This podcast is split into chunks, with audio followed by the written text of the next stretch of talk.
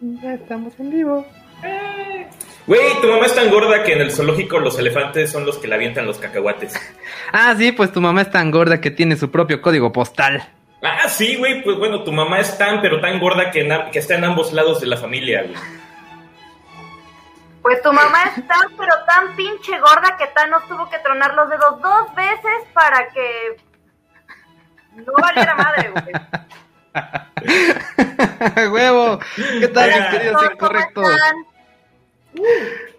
¿Qué tal, mis queridos incorrectos? Les damos una gorda y cebosa bienvenida a un nuevo capítulo de su programa favorito, Kilos More. Ah, no, digo, Incorrecto Podcast. Y hoy, aparte de tener una invitada de super lujo, sí, escucharon bien, por fin una niña en este programa lleno de testosterona grasienta. Vamos a hablar de cuánta cosa nos acordemos acerca de la obesidad. Y hablando de obesos, corre la cale que todavía no viene porque está durmiendo su hijo y a ver si no se queda dormido. Otra vez. Otra vez.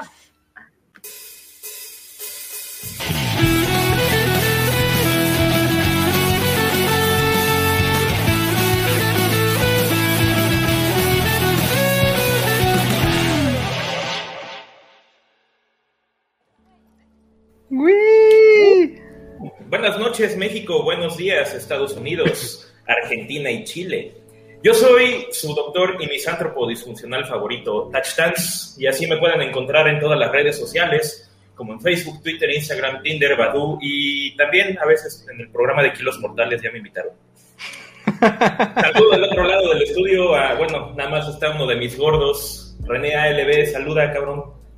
Oli, oli, amiguitos. Muy buenas noches, este, qué bueno que estamos por aquí. Yo soy René ALB, me encuentran en todos lados como arroba esdogopus. Porfis, porfis, síganme ahí en, en ¿dónde? En Twitch, en Twitter, en Twitch.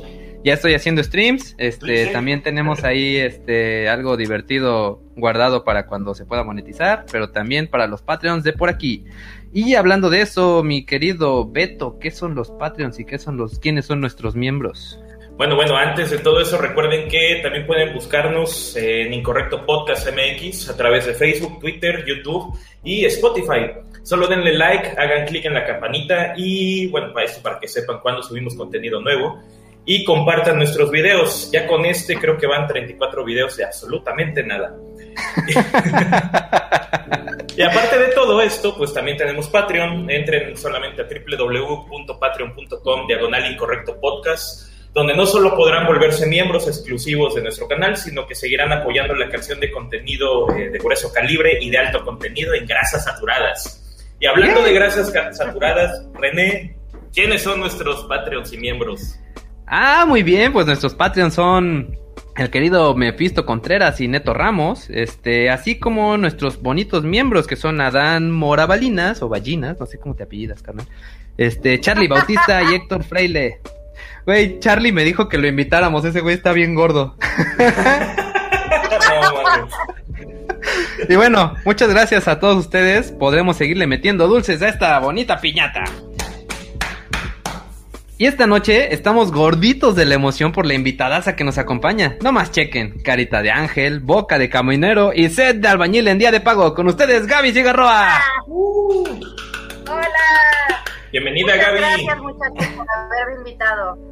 No, hombre, gracias por aceptar a pesar de que este güey es como es.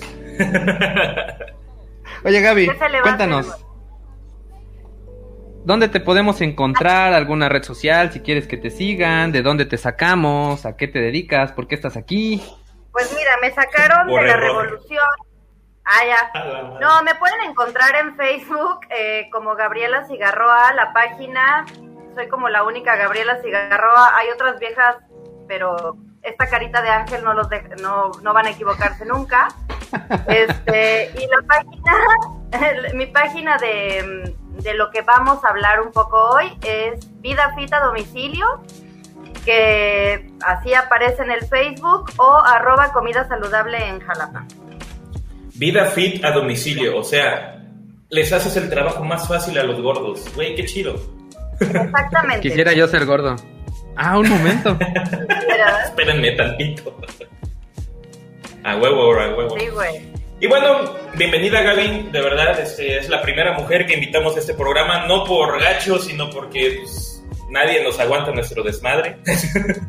Solamente Gaby, y afortunadamente Gaby es conocedora del tema que vamos a dar hoy. Pero antes de entrar de lleno, eh, muy aparte de toda la información veraz y certera que les traemos esta noche, tenemos un evento muy especial. Hoy empezamos a festejar el cumpleaños de uno de nuestros miembros más queridos del staff. René, ALB, ponte de pie, por favor, para la ovación. No, no, no, Ahí está la panza, ahí está la panza, ahí se ve. Mira.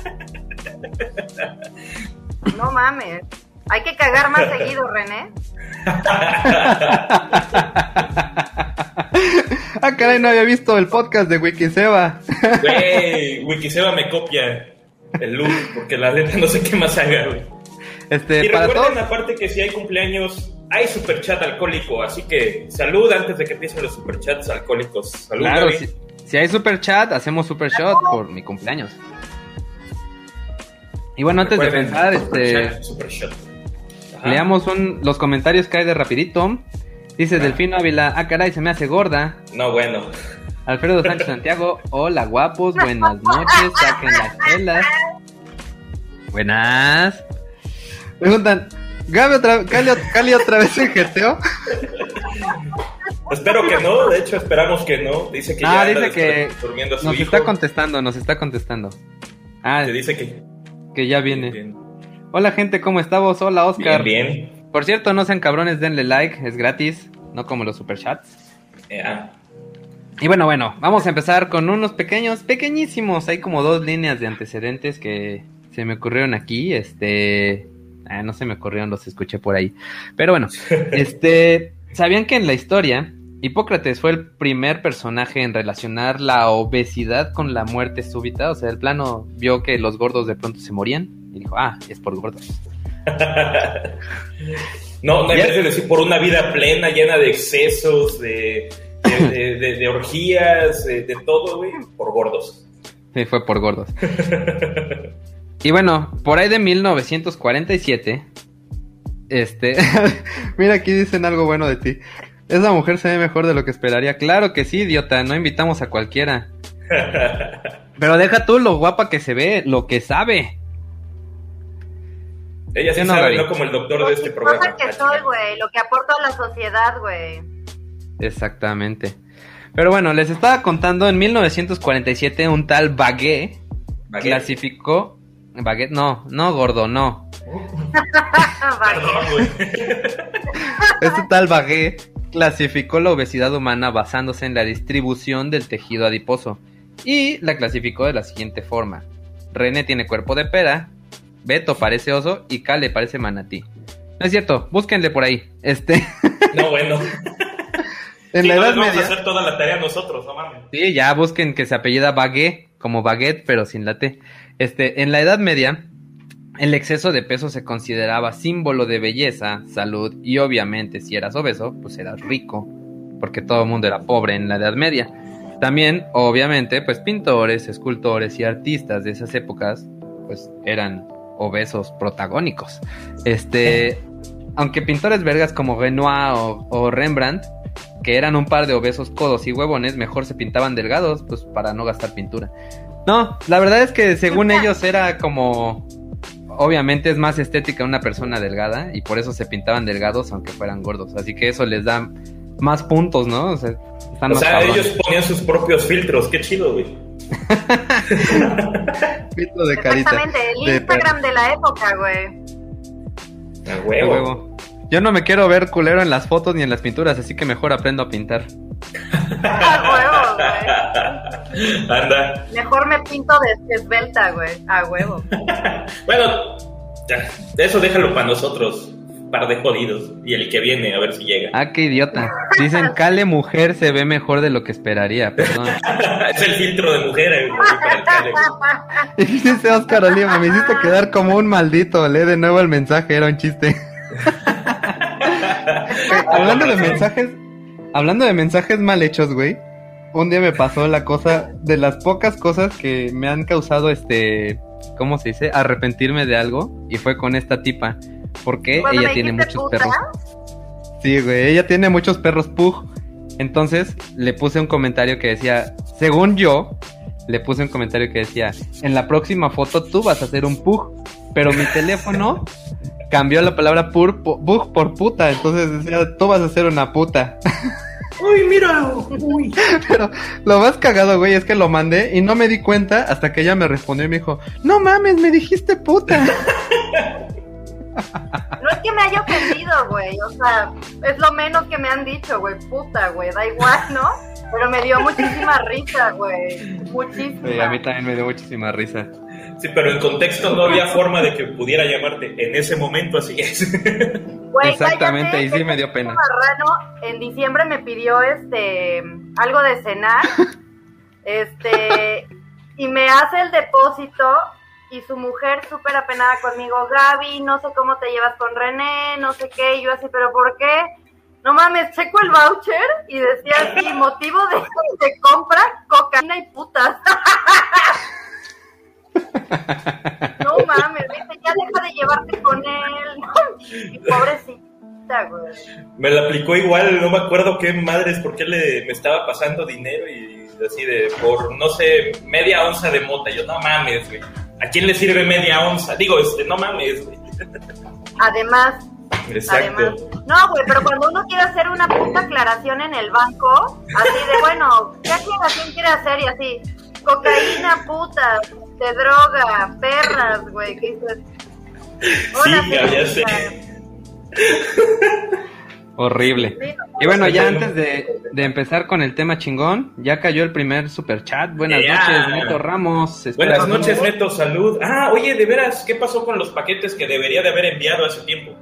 Por cierto, ya se enviaron y ya llegó, hoy, el, hoy llegó el primero. Este, ya lo recibió Agnes Migaladicto, por ahí en Twitter puso y este, ya mañana le llega al segundo y a este neto creo que sale su envío mañana o pasado, ¿no? Sí. Así pues es, si me acuerdo, sí. sí, me acuerdo. espero que haya llegado entera la pinche botellita de chela, güey.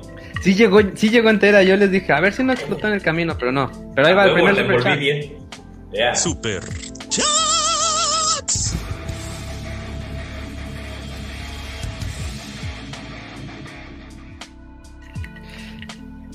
Y salud. Ay, perdón, salud. Y bueno, ya vamos a empezar. Beto, ¿qué es el sobrepeso y la obesidad? Tú eres el sobrepeso y la obesidad. No, no es cierto. Es bueno, según la OMS... Bueno, evidentemente, en términos generales...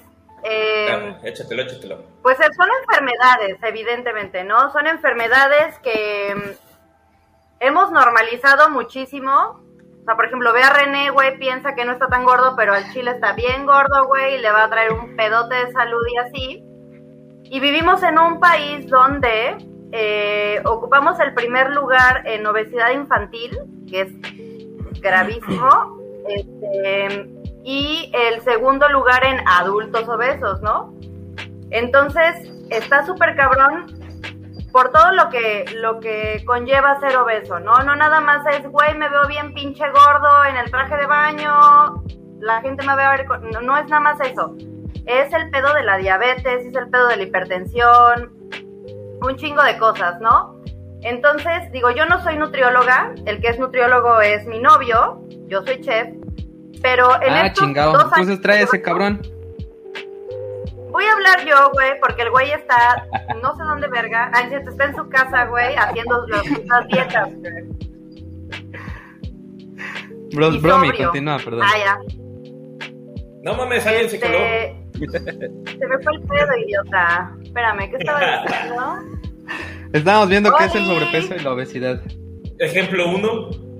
ah, sí. Eh, entonces... Llegué en el momento adecuado, entonces. A huevo.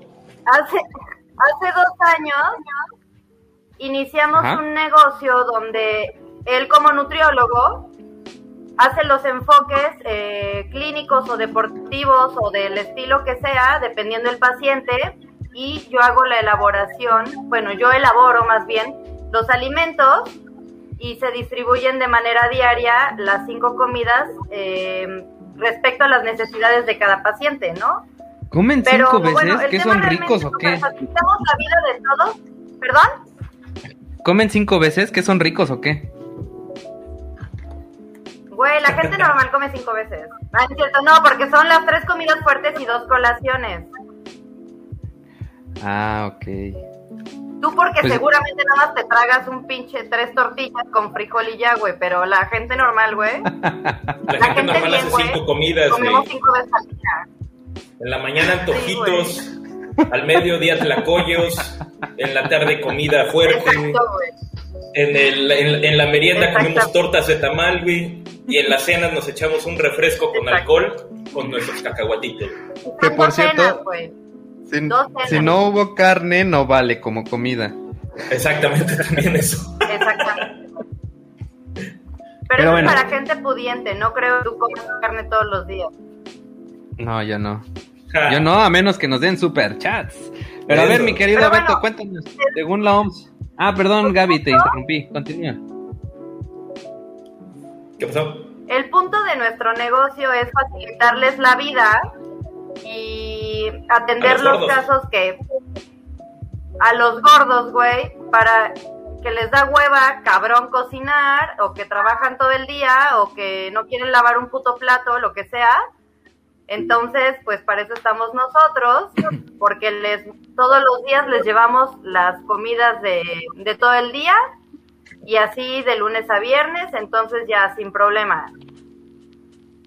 Mm, Pero bueno, el punto es que, güey, deben preocuparse un chingo por la puta obesidad, güey. O sea, están súper cabrona y sobre todo en niños, güey. Para mí es maltrato infantil ver a un niño gordo. Al es chile maltrato sí, infantil, al de hecho. chile sí, güey. No solo hecho, para ti. es. infantil, güey. Así es. Bueno, pues según Güey, tenemos acabamos aquí de ver un paciente de 12 años que tiene diabetes. 12 años, güey. No mames. Sí, suele pasar. Digo, ya no me sorprende. No, Ahora sí, Beto, pero está de suéltate. la verga. ¿Otra vez? Digo, voy. Según la OMS, la norma oficial mexicana 008 y las guías de práctica clínica del IMSS, el sobrepeso es la condición de aumento de masa corporal a causa de la acumulación excesiva de grasa, que se supone un riesgo para provocar o producir lo que es la obesidad, la cual, como tal, estos mismos definen como una enfermedad multifactorial caracterizada por la acumulación anormal o excesiva de grasa, también llamado médicamente o biológicamente tejido adiposo, que puede ser perjudicial para la salud. Tenemos una forma simple de medir lo que es el sobrepeso y la obesidad, eh, el cual es el índice de masa corporal, lo vamos a abreviar, en textos lo van a encontrar abreviado como IMC. Esto se obtiene, si me puedes poner por ahí la primera imagen, Ah, claro. Esto se va a obtener cuando eh, el peso de una persona en kilogramos, como podrán ver en la parte de arriba, es dividido entre el cuadrado de la talla en metros, es decir, talla por talla, uno punto y cacho o uno punto y cacho, ¿no? Ahí lo pueden ver. En la parte inferior de la imagen podemos observar que una persona adulta, adulta, con un IMC igual o superior a los 25 es considerada con un sobrepeso. Y con un eh, índice de masa corporal lo superior a los 30 ya es considerada obesa. ¿Ok? Oigan, algo importante que mencionar es que este, pues la grasa se convierte en energía, por eso es que Albert Einstein hizo su famosa, este, su famosa, este, chingadera esta que es IMC al cuadrado, ¿sale? E igual a MC. Ah, chinga, perdón. Verga, qué estúpido eres, güey. Pero que. Ahora, el índice de masa corporal nos da la medida más útil del sobrepeso y de obesidad en la población, ya que es la misma para todos, sin importar el sexo ni la edad, en adultos, en este caso. Ahora, en el caso de los niños en general y de los adolescentes, eh, es necesario no solo tener en cuenta el peso y la talla, también debemos de tomar en cuenta el sexo y la edad para definir qué tan gordistrokis están. Ándale. Por Aquí ejemplo, estamos mejor que en la mañanera, papá. a huevo, ahorita pones a Benito. Evo, en el caso de los niños menores Oye, de te 5 falta hablar años. lento, hablen lento. Ah, sí, sí, sí. En el cajo de los niños menores a 5 años. Me voy a tardar cuatro horas y es lo que dura el programa casi. Eh, los niños de 5 años existen. sí, no, no, no, no. Existen unas gráficas, las cuales tenemos en pantalla, llamadas tablas de patrones de crecimiento. En esta se mide y limita por medio de algo llamado percentiles, que son precisamente esas líneas, eh, y que nos indica una medida eh, sobre las variables adecuadas conforme a la edad y peso según el sexo del chamaco. ¿no?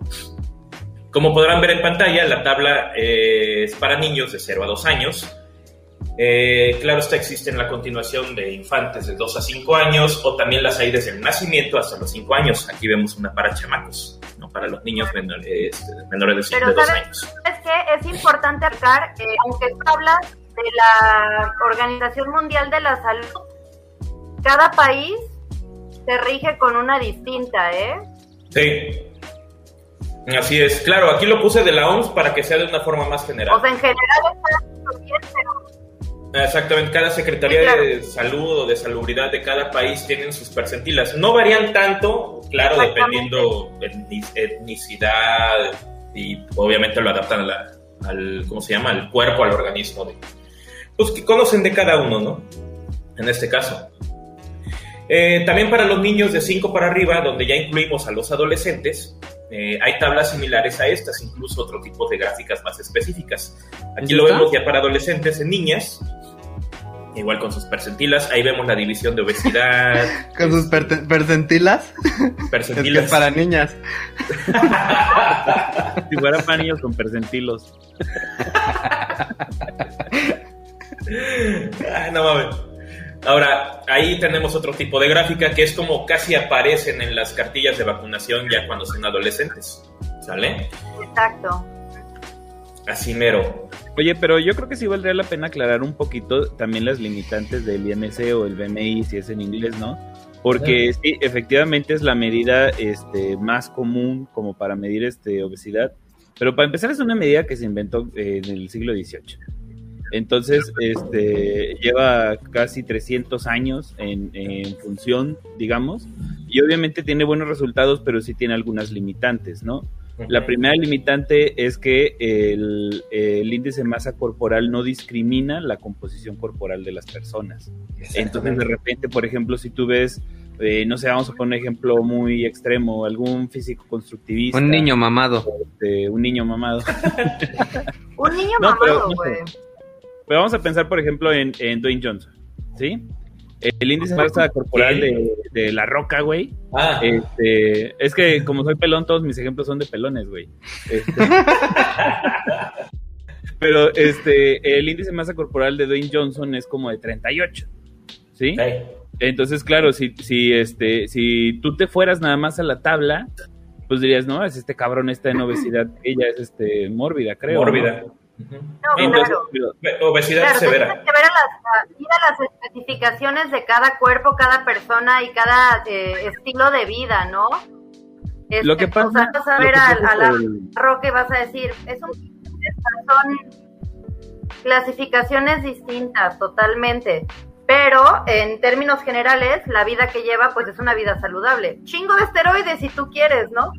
Pero es una vida pues de un chingo de ejercicio y buena alimentación y todo. Y yo creo que más que nada, como que todo este tema de la obesidad se trata o, o, lleva eso, ¿no? Del tipo de alimentación que uno lleve, porque, güey, puedes querer estar mamadísimo, como el del gimnasio, válido, no sé por qué, pero válido, este, como René más o menos, güey, todo el pedo, pero pero el punto es el tipo de alimentación que tú estás llevando y el tipo de ejercicio que tú estás haciendo, el tipo de vida que tú llevas en general, ¿no? Sedentaria, no sedentaria, este, lo que consumes, lo que, o sea, si dices, güey, como estoy mamado, me voy a tragar un pinche, este, kilo de papitas tipo sabritas, güey, no hay pedo, ¿sabes? O sea, es como, son como muchas cosas. Por eso siempre creo que es bien importante acudir con los especialistas este, de cada tema, ¿no? Como hay especialistas para, este, güey, no sé, lo que sea, o sea, oncólogos, güey, endocrinólogos, lo que sea, en este caso, asistir con un nutriólogo especialista, güey, ¿no? Porque hay bariatras también, que es como la parte de, medicina, la parte de medicina de nutriólogo, o sea, de nutrición. Pero es una brecha bien distinta, o sea, es algo bien, yo que lo he visto por, por, por pacientes y eso, es algo bien diferente. O sea, un nutriólogo nunca en la puta vida te va a recetar este un Redotex o una sibutramina mm. o alguna, alguna cosa que sea ¿Cómo dices? Este, y el variandro sí. ¿Qué? ¿Cale? No, que digo que hay nutriólogos con pocos escrúpulos que sí te pueden andar recetando cuanta madre, pero obviamente no es lo, lo correcto. Ahorita, ahorita comento un poquito. Vamos a hablar de ellos, pero... Pero, por ejemplo, para comprar tu Redotex necesitas una receta. Contáctenme. Todo aquí tenemos recetas este, incorrectas. Oye, le voy a poner, en vez del escudo de la U, en vez del escudo de la UV le voy a poner ahí el logotipo del incorrecto, Las ya. No, yo lo único que decía es que hay que tener en cuenta estas situaciones porque de repente el, el índice masa corporal tiene eh, ciertos bemoles o ciertos matices, ¿sí? Entonces, eh, como dice Gaby, obviamente lo mejor es siempre ir con un especialista. No se vayan con la idea de que nada más el índice corporal, de masa corporal ya te va a decir tu estado de salud general. Lo mejor es que fueras con un especialista que te hiciera un análisis. ¿Cuál es el análisis más correcto? Sería un análisis de composición corporal por el bioelectroimpedancia o todavía más correcto según yo, ahí me corregirán este, ustedes, pero el de los pliegues es todavía más este de ese que te pellizcan ahora sí la lonja y miden este el grosor de la lonja. Este, miren cómo se mueve. Ese estudio es el, el más eh, ¿cómo se dice esto? Se me fue la palabra, el más certero para saber eh, la cantidad de grasa que tienes en el cuerpo. Después siguen los de bioimpedancia, que son todos estos de las tanitas y todo eso que te hacen pararte sobre ahí unas placas y te pasan la corriente eléctrica por el cuerpo y según la, el tiempo que tarde la corriente eléctrica, saben más o menos cuánto tienes de agua, cuánto tienes de grasa. Esos son como los más certeros. ¿Cuál es el problema? Que obviamente cuando tú te vas a una campaña este, pública, digamos como estas del IMSS, del Chécate, Mírete, Muévete, o estas del, de la Secretaría de Salud, este, ya no me acuerdo cómo se llamaba, este, no puedes estar haciendo eso porque además los aparatos pues son eh, relativamente caros y se echan a perder o se los chingan eso, ¿no? Entonces, pues de no, pues el índice de masa corporal funciona bastante bien y te da como un panorama general, ¿no? Además, tomemos en cuenta que uno de cada millón de mexicanos de verdad está mamado o es físico turista. Sí, digo, pero aún así... Por, eso, por eso sirve. Cosa, cosa cagada, por ejemplo, yo cuando trabajaba en, este, en esta unidad de, de prevención, se hacía la medida esta de composición corporal y tú tenías gente que por IMC tenían 25 y de repente cuando veía su porcentaje de grasa corporal tenían treinta y tantos, ¿no? Y dices, no mames, o sea, no tenían absolutamente nada de músculo, era neta una bolsa de grasa con huesos, cabrón, ¿no?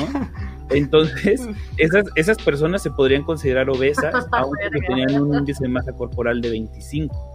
¿Sí? O sea, es, algo muy, muy cagado. Obviamente son casos es como... Claro, es como bien relativo, ¿no? Sí, o sea, son casos súper, súper especiales, así nada más, ¿no?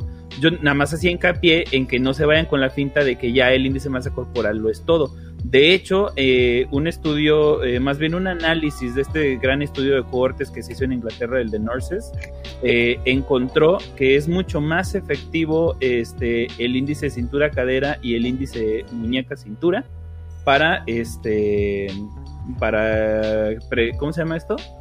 prever eh, las este pues calcular, ¿no? O sea, no, pero para prever el, factor de riesgo, perdón, ya me acordé, como este factor de riesgo para enfermedades crónicas, ¿no? Entonces, este eso es algo que no se, que no hacemos en México. La gente rara vez escucha hablar del índice cintura cadera y de muñeca cintura, que es como lo que suena, te miden las dos, se saca una relación y este y ya, ¿no? Pero este, ya nada más ese era mi comentario. Sí, así es, ¿no? De hecho, este, tomando en cuenta eso, lo, mm, como decíamos, aquí en México, de hecho, la norma oficial mexicana, o sea, la que usan o usamos todos los médicos, todas las instituciones, todos para guiarnos, para tomar una fuente para que no nos trabe, este, ahora sí, por alguna demanda o eso. Eh, el índice que, eh, bueno, la medida que se usa es el índice de masa corporal. En todo está así especificado, es el que se usa.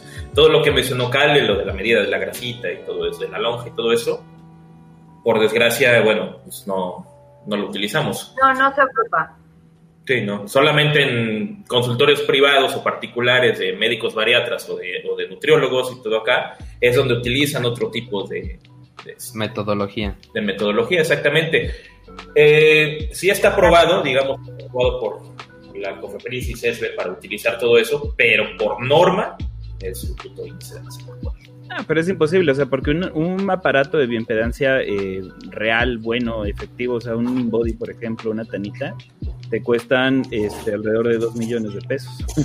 Entonces, pues, imagínate poner este un, uno de esos en cada centro de salud, pues Sí, no manches. Posible, ya mejor le enseño a la enfermera. ¿Por qué no? Si ya somos como Dinamarca, güey.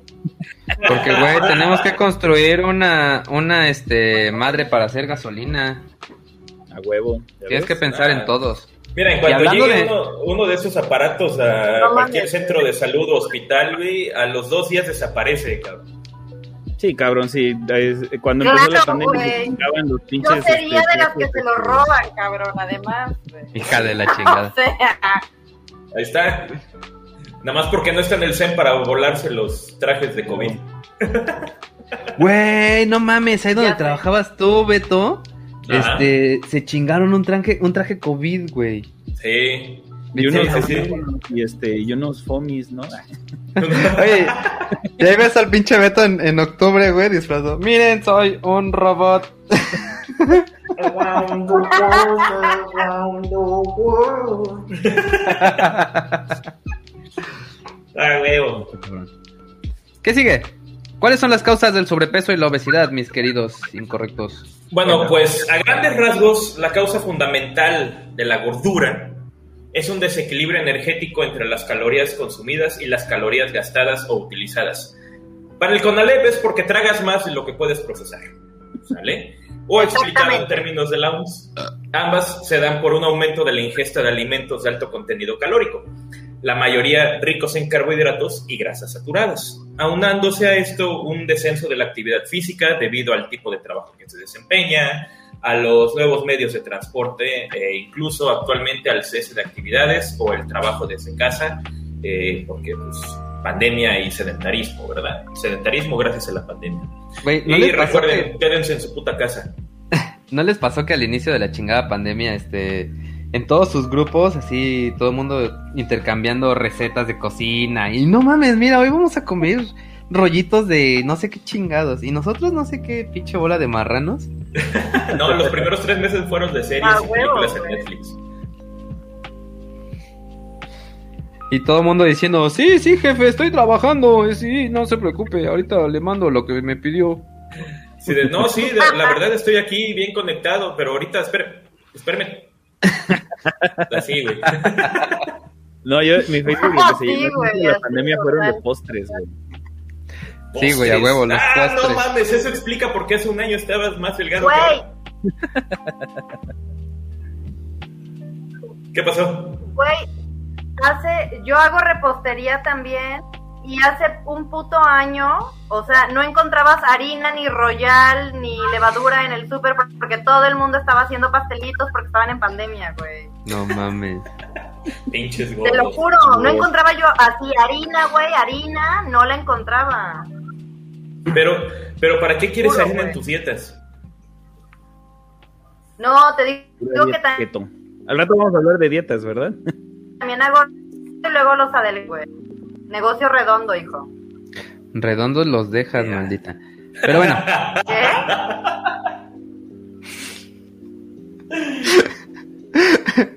Pero bueno, ¿qué enfermedades puede causar la obesidad y el sobrepeso, mi estimado? El sobrepeso y la obesidad son factores de riesgo para las llamadas enfermedades crónico-degenerativas. Crónico porque pues, son de largo tiempo y degenerativas porque te van destruyendo de poco en poco. Bueno, a veces mitad de poco en poco. Eh, entre estas enfermedades se van a incluir, a grandes rasgos también, enfermedades cardiovasculares, como la insuficiencia cardíaca, es decir, que el corazón no bombea la suficiente sangre para todo tu pinche cuerpo ceboso y grandote. Eh, hipertensión arterial sistémica, porque no puede bombear bien la sangre, el pinche corazón tiene que aumentar los latidos y la fuerza por sube la presión. Eh, infartos, no solo al corazón, o accidentes cerebrovasculares, ya saben, derrames, infartos cerebrales, etcétera, ¿no? derrames cerebrales, todo eso. También algunos tipos de cáncer eh, se van a relacionar con lo que es la obesidad, eh, como son de endometrio, de mama, de ovarios, de hígado, por la frecuente, bueno, el cambio de hígado graso, fibroso, etcétera. Eh, de próstata, de riñones y de colon, por todo lo que te tragas. Pues, por algún lado sale, ya saben. También surgen trastornos en el sistema musculoesquelético, es decir, eh, ya lo dice, eh, huesos y sistema muscular aparato muscular, como lo va a hacer la osteoartritis. Mientras más peso cargue tu cuerpo, más eh, se van a degenerar tus huesos, más fuerza o más este, tensión tienen que poner tus músculos y se van degenerando también. Y aparte tenemos lo que es un asesino pues, no tan silencioso, pero sí chingaquedito, lo que es la diabetes. diabetes, dijeron mis abuelos. Diabetes. Güey, ni tan silencioso, ¿eh? Exactamente, nada más chingaquedito. o les sorprendería saber cuántas personas este, de nuestra edad, porque somos jóvenes, este, tienen diabetes y es una cosa bien cabrona, ¿no? O sea, subestiman muy cabrón la enfermedad, ¿no? O sea, empiezan como sí, no mames, tengo diabetes a la verga, pero fue porque mi papá tenía diabetes. Y yo, o sea, sí, güey, pero. Y el vato pues tragas todos los pinches días tres litros de Coca-Cola, este, eres una mamada de este tamaño, güey, te vale verga, o sea, también, ¿no? No, pero oh, yo estoy chingón. Déjame. Sí, güey. Déjalo. No, y, y, y güeyes así que pues están pinches destinados a pues valer madres, ¿no? Y suena horrible, pero subestiman, ¿no? Piensan que como son chavos, no les va a pasar nada y está cabrón. Pues mira, no encontré así como tal. Las costumbres aquí en México, te digo, o sea, no, no porque sí, yo como todos los días súper saludable, güey, pues a quién no le gusta así comer mierda, o sea, es la realidad. Pero no tenemos esa cultura se ve, güey. Esas chichis dicen que no te gustan nada, güey. Eh, el pedo es que desde que somos bien chiquitos, aquí nos enseñan así como de el pan dulce, este, cero fruta, cero verdura, ¿sabes? Como... El refresco en la comida. Como que no nos enseñan a comer bien. Estás tocando un punto bien interesante, este, porque muchas veces ya eh, digamos que están las costumbres, como tú dices, de todos los lugares donde, donde pues, ahora sí, todo el mundo come. Pero, aguanta, la cosa es que muchas veces esas costumbres pues vienen ahora sí de antaño y antes la vida era mucho más física, ya la gente literal tenía que ir a trabajar, este, pues a, a arrear y a mover tierra y la chingada, entonces este, pues antes, antes el panecito con el café no sonaba mal, porque la gente necesitaba esa energía. Pero actualmente ya todo el mundo tenemos ahí, estamos echados viendo la tele, aquí en la pandemia estamos echados trabajando y la chingada.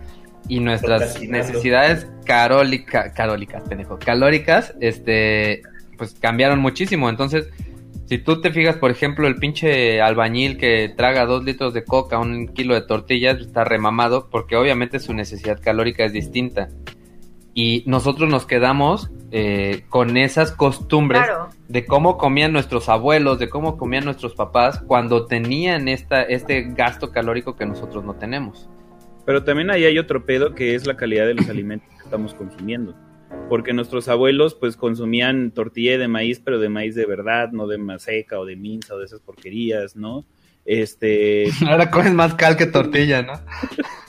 difícilmente este, conseguías refresco. O sea, los alimentos eran, este, o, de plano no eran procesados o eran ligeramente procesados, no como los ultraprocesados que tenemos ahora, que están atascados de, azúcares y que, bueno, y de sodio. Hasta la Coca-Cola traía coca de verdad, güey. Güey, hasta la Coca Cero trae azúcar, güey. Exactamente, güey. Sí, sí, sí. Entonces, esto es muy importante porque de repente tú dices, güey, es que en, en cantidades tal pareciera que te comes lo mismo, ¿no?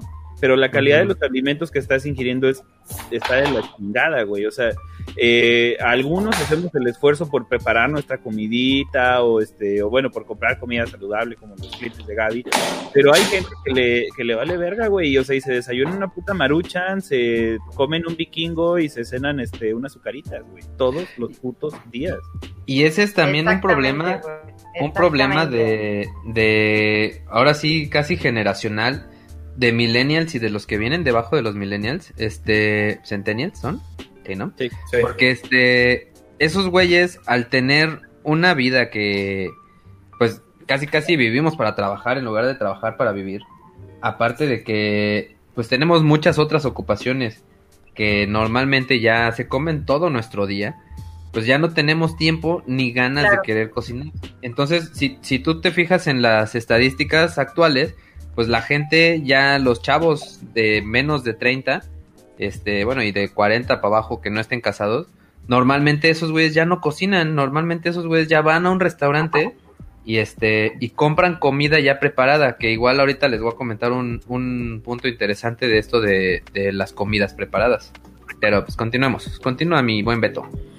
Bueno, eh, debemos tomar en cuenta mucho este, que el riesgo de contraer, pues ahora sí, todas las enfermedades que mencioné, o estas enfermedades, algunas de estas y todo, eh, crece con el aumento del índice de masa corporal. Es como la gráfica que mencionó alguna vez Barney, que no voy a especificar cuál es para que no nos tachen de misóginos, pero es igualito. Mientras más índice corporal tengas, más enfermedades, eh, ahora sí, crónico-degenerativas vas a tener, ¿no? En este caso. de Barney Stinson, dices tú. Yo creí que Barney, el pinche. no, no, no, no, no. No, y también sabes que pasa mucho. la, asociación de, de, comer saludable con, con comida desagradable, güey. ¿Cuál es la ah, yo dije, pues eso también. Yo dije, ah, no mames, hay una asociación de comer saludable. sí, a ver, sí, a ver. Sí, bueno, tú sí, güey, porque ya nada más converten.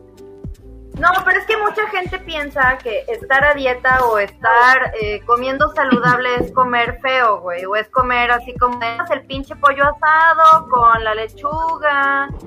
O sea, ¿me entiendes? Como, como comida más simple, quizá pero no, no saben que, la comida, o sea, que toda la comida realmente puede ser saludable o, eh, en, las cantidades correctas y en la preparación, sin, sin restringirte tanto, ¿no? O sea, puedes comerte una pizza súper chingona, pero no es la pizza del Domino's, güey, ¿no? O, de lo que sea, que está la masa, bla, bla, bla. O sea, puedes hacerte una con masa integral, con un queso más este, reducido en grasa.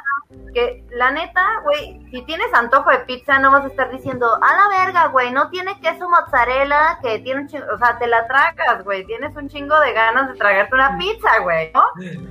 Ah, pues mira, también. entonces, como que tu cabeza va asociando así de, ay, güey, ¿eh? No, digo, también, también yo estoy a favor de que te puedes dar tus gustitos, digo, no es comer todos los días, este, totalmente, güey. Ni todos los días. Totalmente, no siempre tiene que ser todo cuadrado. Totalmente. El, problema es que luego, por ejemplo, saber equilibrar, ¿no? O sea, de, de chongarte de pronto. no, el problema, por ejemplo, muchas veces es que, bueno, si van a, y yo creo que lo vamos a mencionar a ratito, pero dietas que son muy, ¿cómo se podría decir? Muy estrictas y todo, no la puedes seguir, cabrón. Eso me, pasó mucho cuando era cuando era joven y gordo, ¿no? Ahorita nada más estoy gordo. vamos a hablar de dietas, pero regresando a la diabetes, este, porque, digo, para que se entienda, un poquito, ¿no? Este, no sé si ustedes traen las estadísticas de la prevalencia eh, de la diabetes más actualizadas, porque yo nada más tengo de 2016. Son las más actualizadas que hay hasta ahorita, güey. Pero para que se den una idea, este, la prevalencia de la, de la diabetes en, eh, bueno, en 2012 en mujeres era de 9.67% en mujeres, 8.6% en hombres. Y este y para 2016 era 10.3% y 8.4%. ¿Sí? O sea, estás diciendo que el 8.4% o punto el 9% de las personas del mundo tienen diabetes? De sí. Verga de mono capuchino.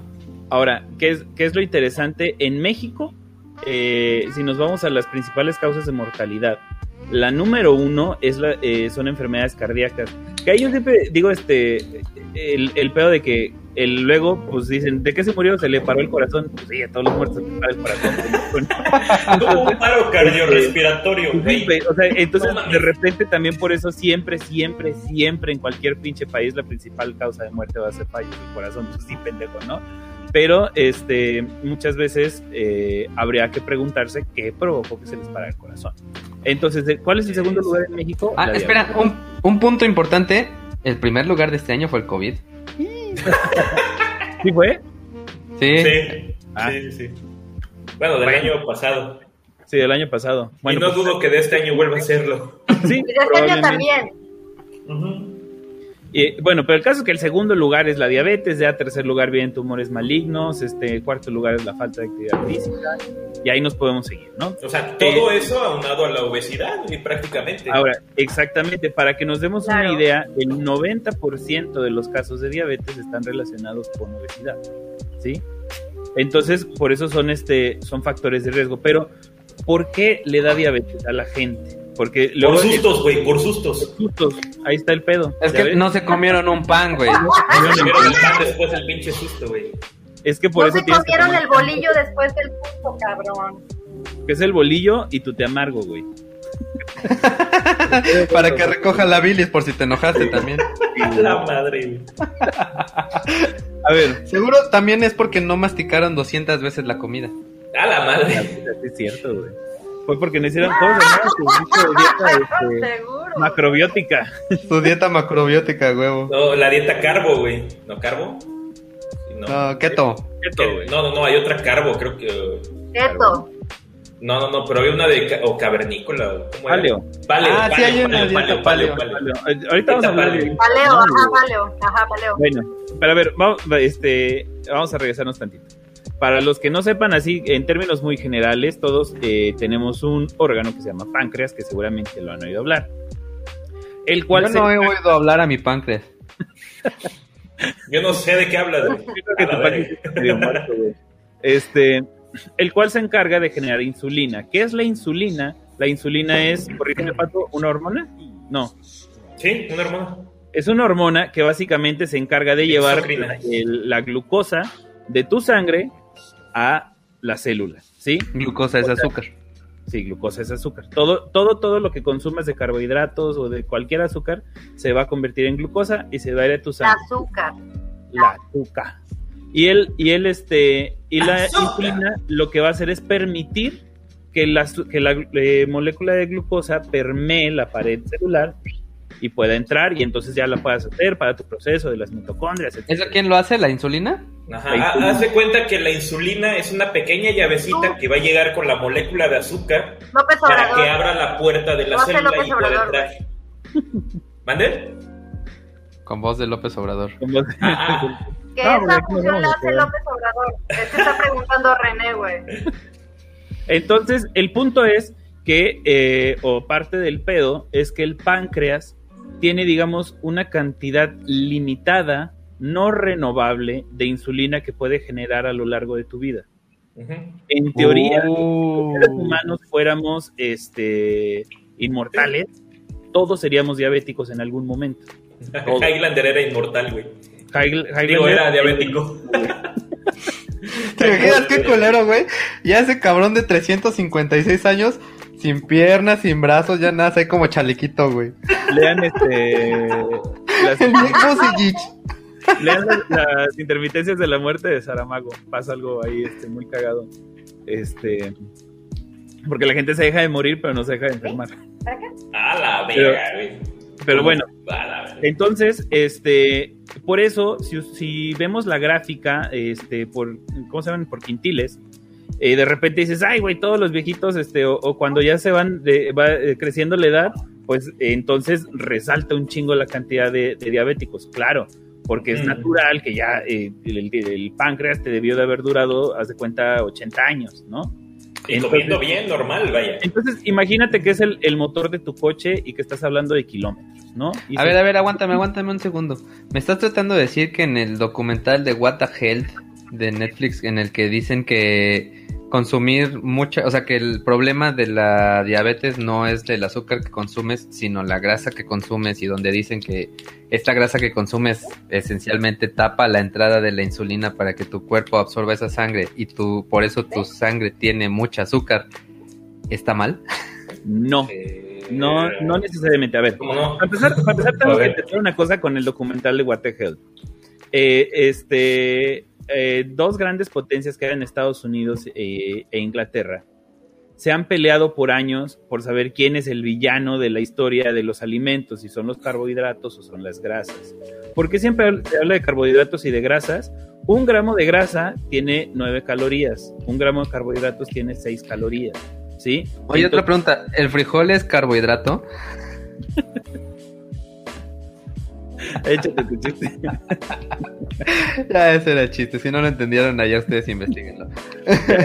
Póngalo en Google. Bueno, el punto es que por eso siempre se habla así como, ay, qué terribles son, ¿no? Este. Ojo, que el alcohol tiene más calorías que los carbohidratos, ¿eh? Tiene 7 gramos, 7 calorías por gramo. Este. ¡Eh! ¡Salud! ¡Salud! Y, y, este. Y por eso dicen que una lata de cerveza tiene que, este. 300 calorías, creo. Bueno, regresando a, este pedo, cuando empiezan a investigar por qué la pinche gente se está poniendo gorda, que esto es por ahí de los 50, un cabrón se pone a, este, a estudiar y dice, ah, no mames, mira, es este... El, la grasa es lo que más tiene calorías y a partir de ahí empiezan a quererle quitar la grasa a todo. Sin embargo, ah. este, y eh, sin embargo, en Estados Unidos, a ver si lo digo bien, tenían eh, muchísimas este, cañeras, producían muchísimo eh, azúcar. azúcar. Entonces, este, el caso es que se pelean, ya me estoy cruzando los cables, pero se pelean porque en Inglaterra dicen, no, aquí eh, lo malo es el azúcar, quiten el azúcar a la chingada, y entonces tú ves todos los... Los gringos quitan la grasa. Y los gringos quitan la grasa porque dicen, no, yo no voy a quitar el pinche azúcar, güey, yo vendo millones y millones y millones en azúcar. Y entonces ah. esos cabrones dicen, no, es la grasa, quitar la grasa. Y si ves todos los productos light gringos, son fat free. Siempre te dicen sin grasa, sin grasa, sin grasa, sin grasa. Por cierto, que tanta grasa que le quitan sobre todo la leche es lo, la manteca y lo que provoca el, queso. Y por eso... Aguanta, aguanta, aguanta. Los Voy a la de mi Moore, güey. Ay, Demi Moore no sabía, güey. ¿A poco? Eh... Gaby seguro no sabe, cuando vamos al tocador de niños decimos el nombre de un pedófilo. Pero, pero como ella le tocaría un tocador de niñas, tendría que ser un violador o algo así como el Salgado. Ajá, tú vas al Salgado Macedonia. bueno, voy, a la de mi mur. Espero tardar. Bueno, entonces el caso era que, por, que después que ya no sabían Oye, cuando quiero ir por, perdóname, cuando quiero ir por otra cerveza, ¿qué digo? Lo mismo voy por una chela. no, no sé. Bueno, voy a ver a mi maestro de biología de la secundaria. Espérenme tantito.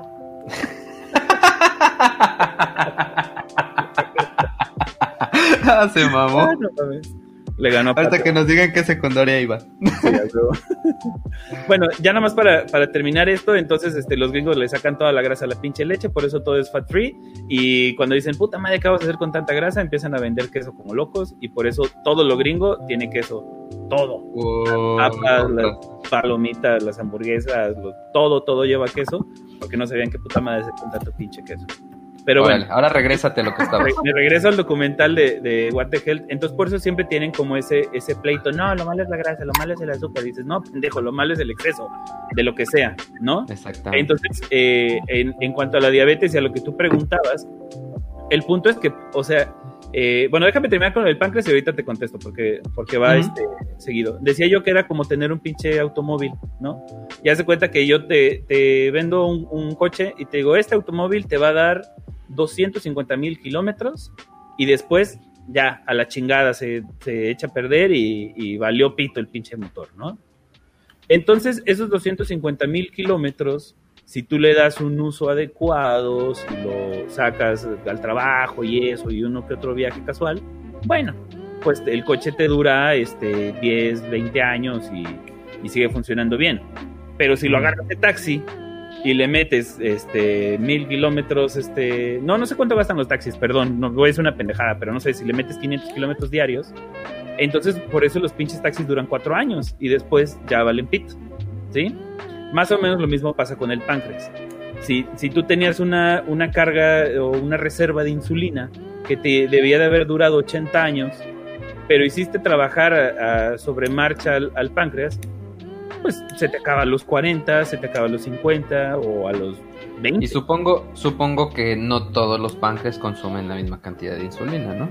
Por pues eso hay gente que más pequeños y más grandes y más posiblemente les dé y otros que menos posiblemente les dé.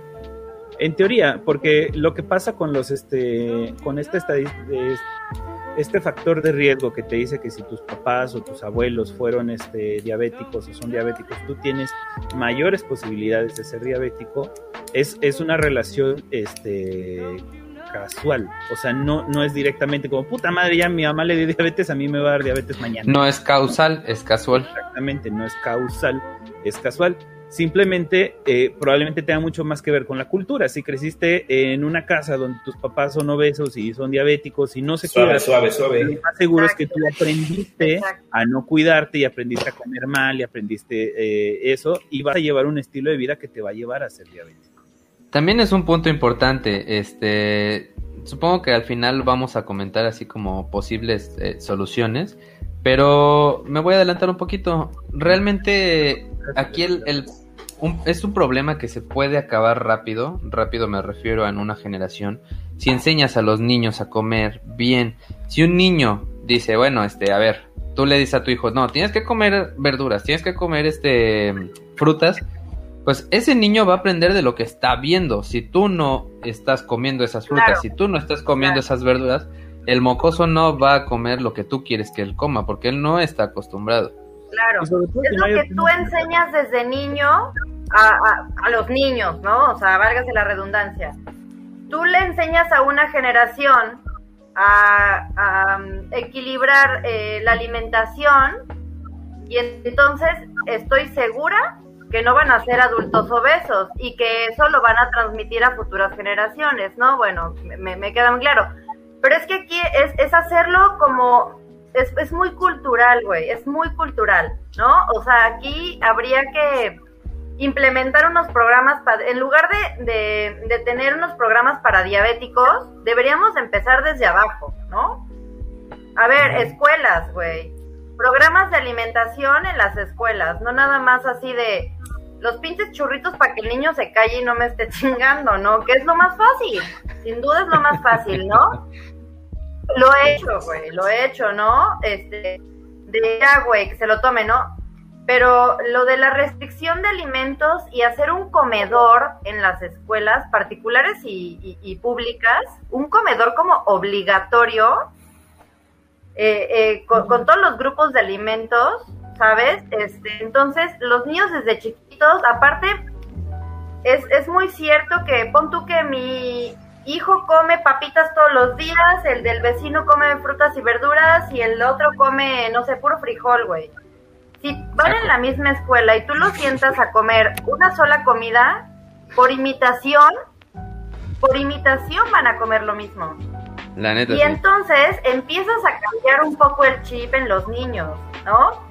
De, ay, mi vecinito come chayote, ay, no me gustaba, pero lo probé y me gustó. Y el otro dice, ay, güey, a mí también, y también me gustan los frijoles, y también me gustó no sé qué. Y así se va cambiando un poco el chip, pero es una onda de hacerlo desde en las escuelas desde chiquitos y en casa, por supuesto, ¿no? Porque, o sea, por ejemplo, yo voy a casa de mi mamá y así un putazo de pan dulce, ¿no? A mí no me, o sea, me como una pieza de pan dulce cada vez y un chingo y no, no ahora que estoy con la onda de lo de vida fit.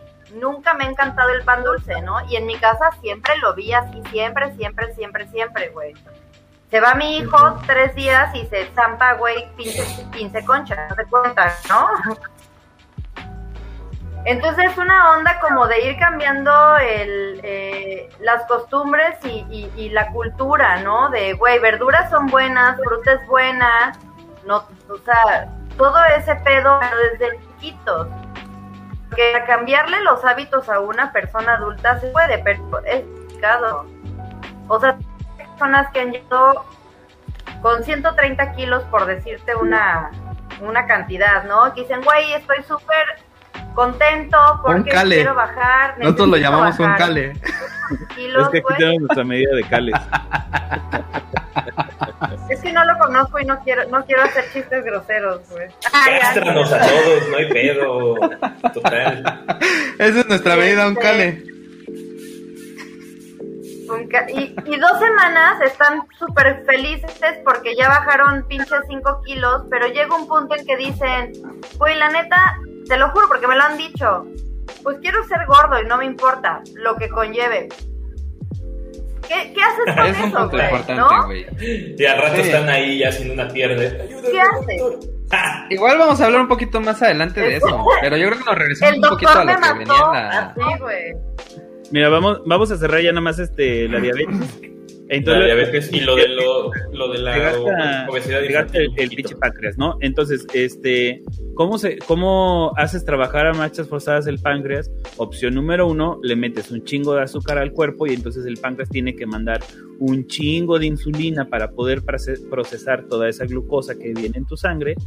O opción número dos, generas resistencia a la insulina, lo cual comúnmente es por comer mucha pinche grasa o por algunos desajustes hormonales, que puede ser este, a la, leptina y cómo se llama la otra hormona. Bueno, hay dos hormonas principales que se encargan de, de ese pedo y que Ese no me acuerdo. Tú di y- churrumina, la gente no va a saber. la, la cuchurrumina. este, ¿No está Sergio conectado, René?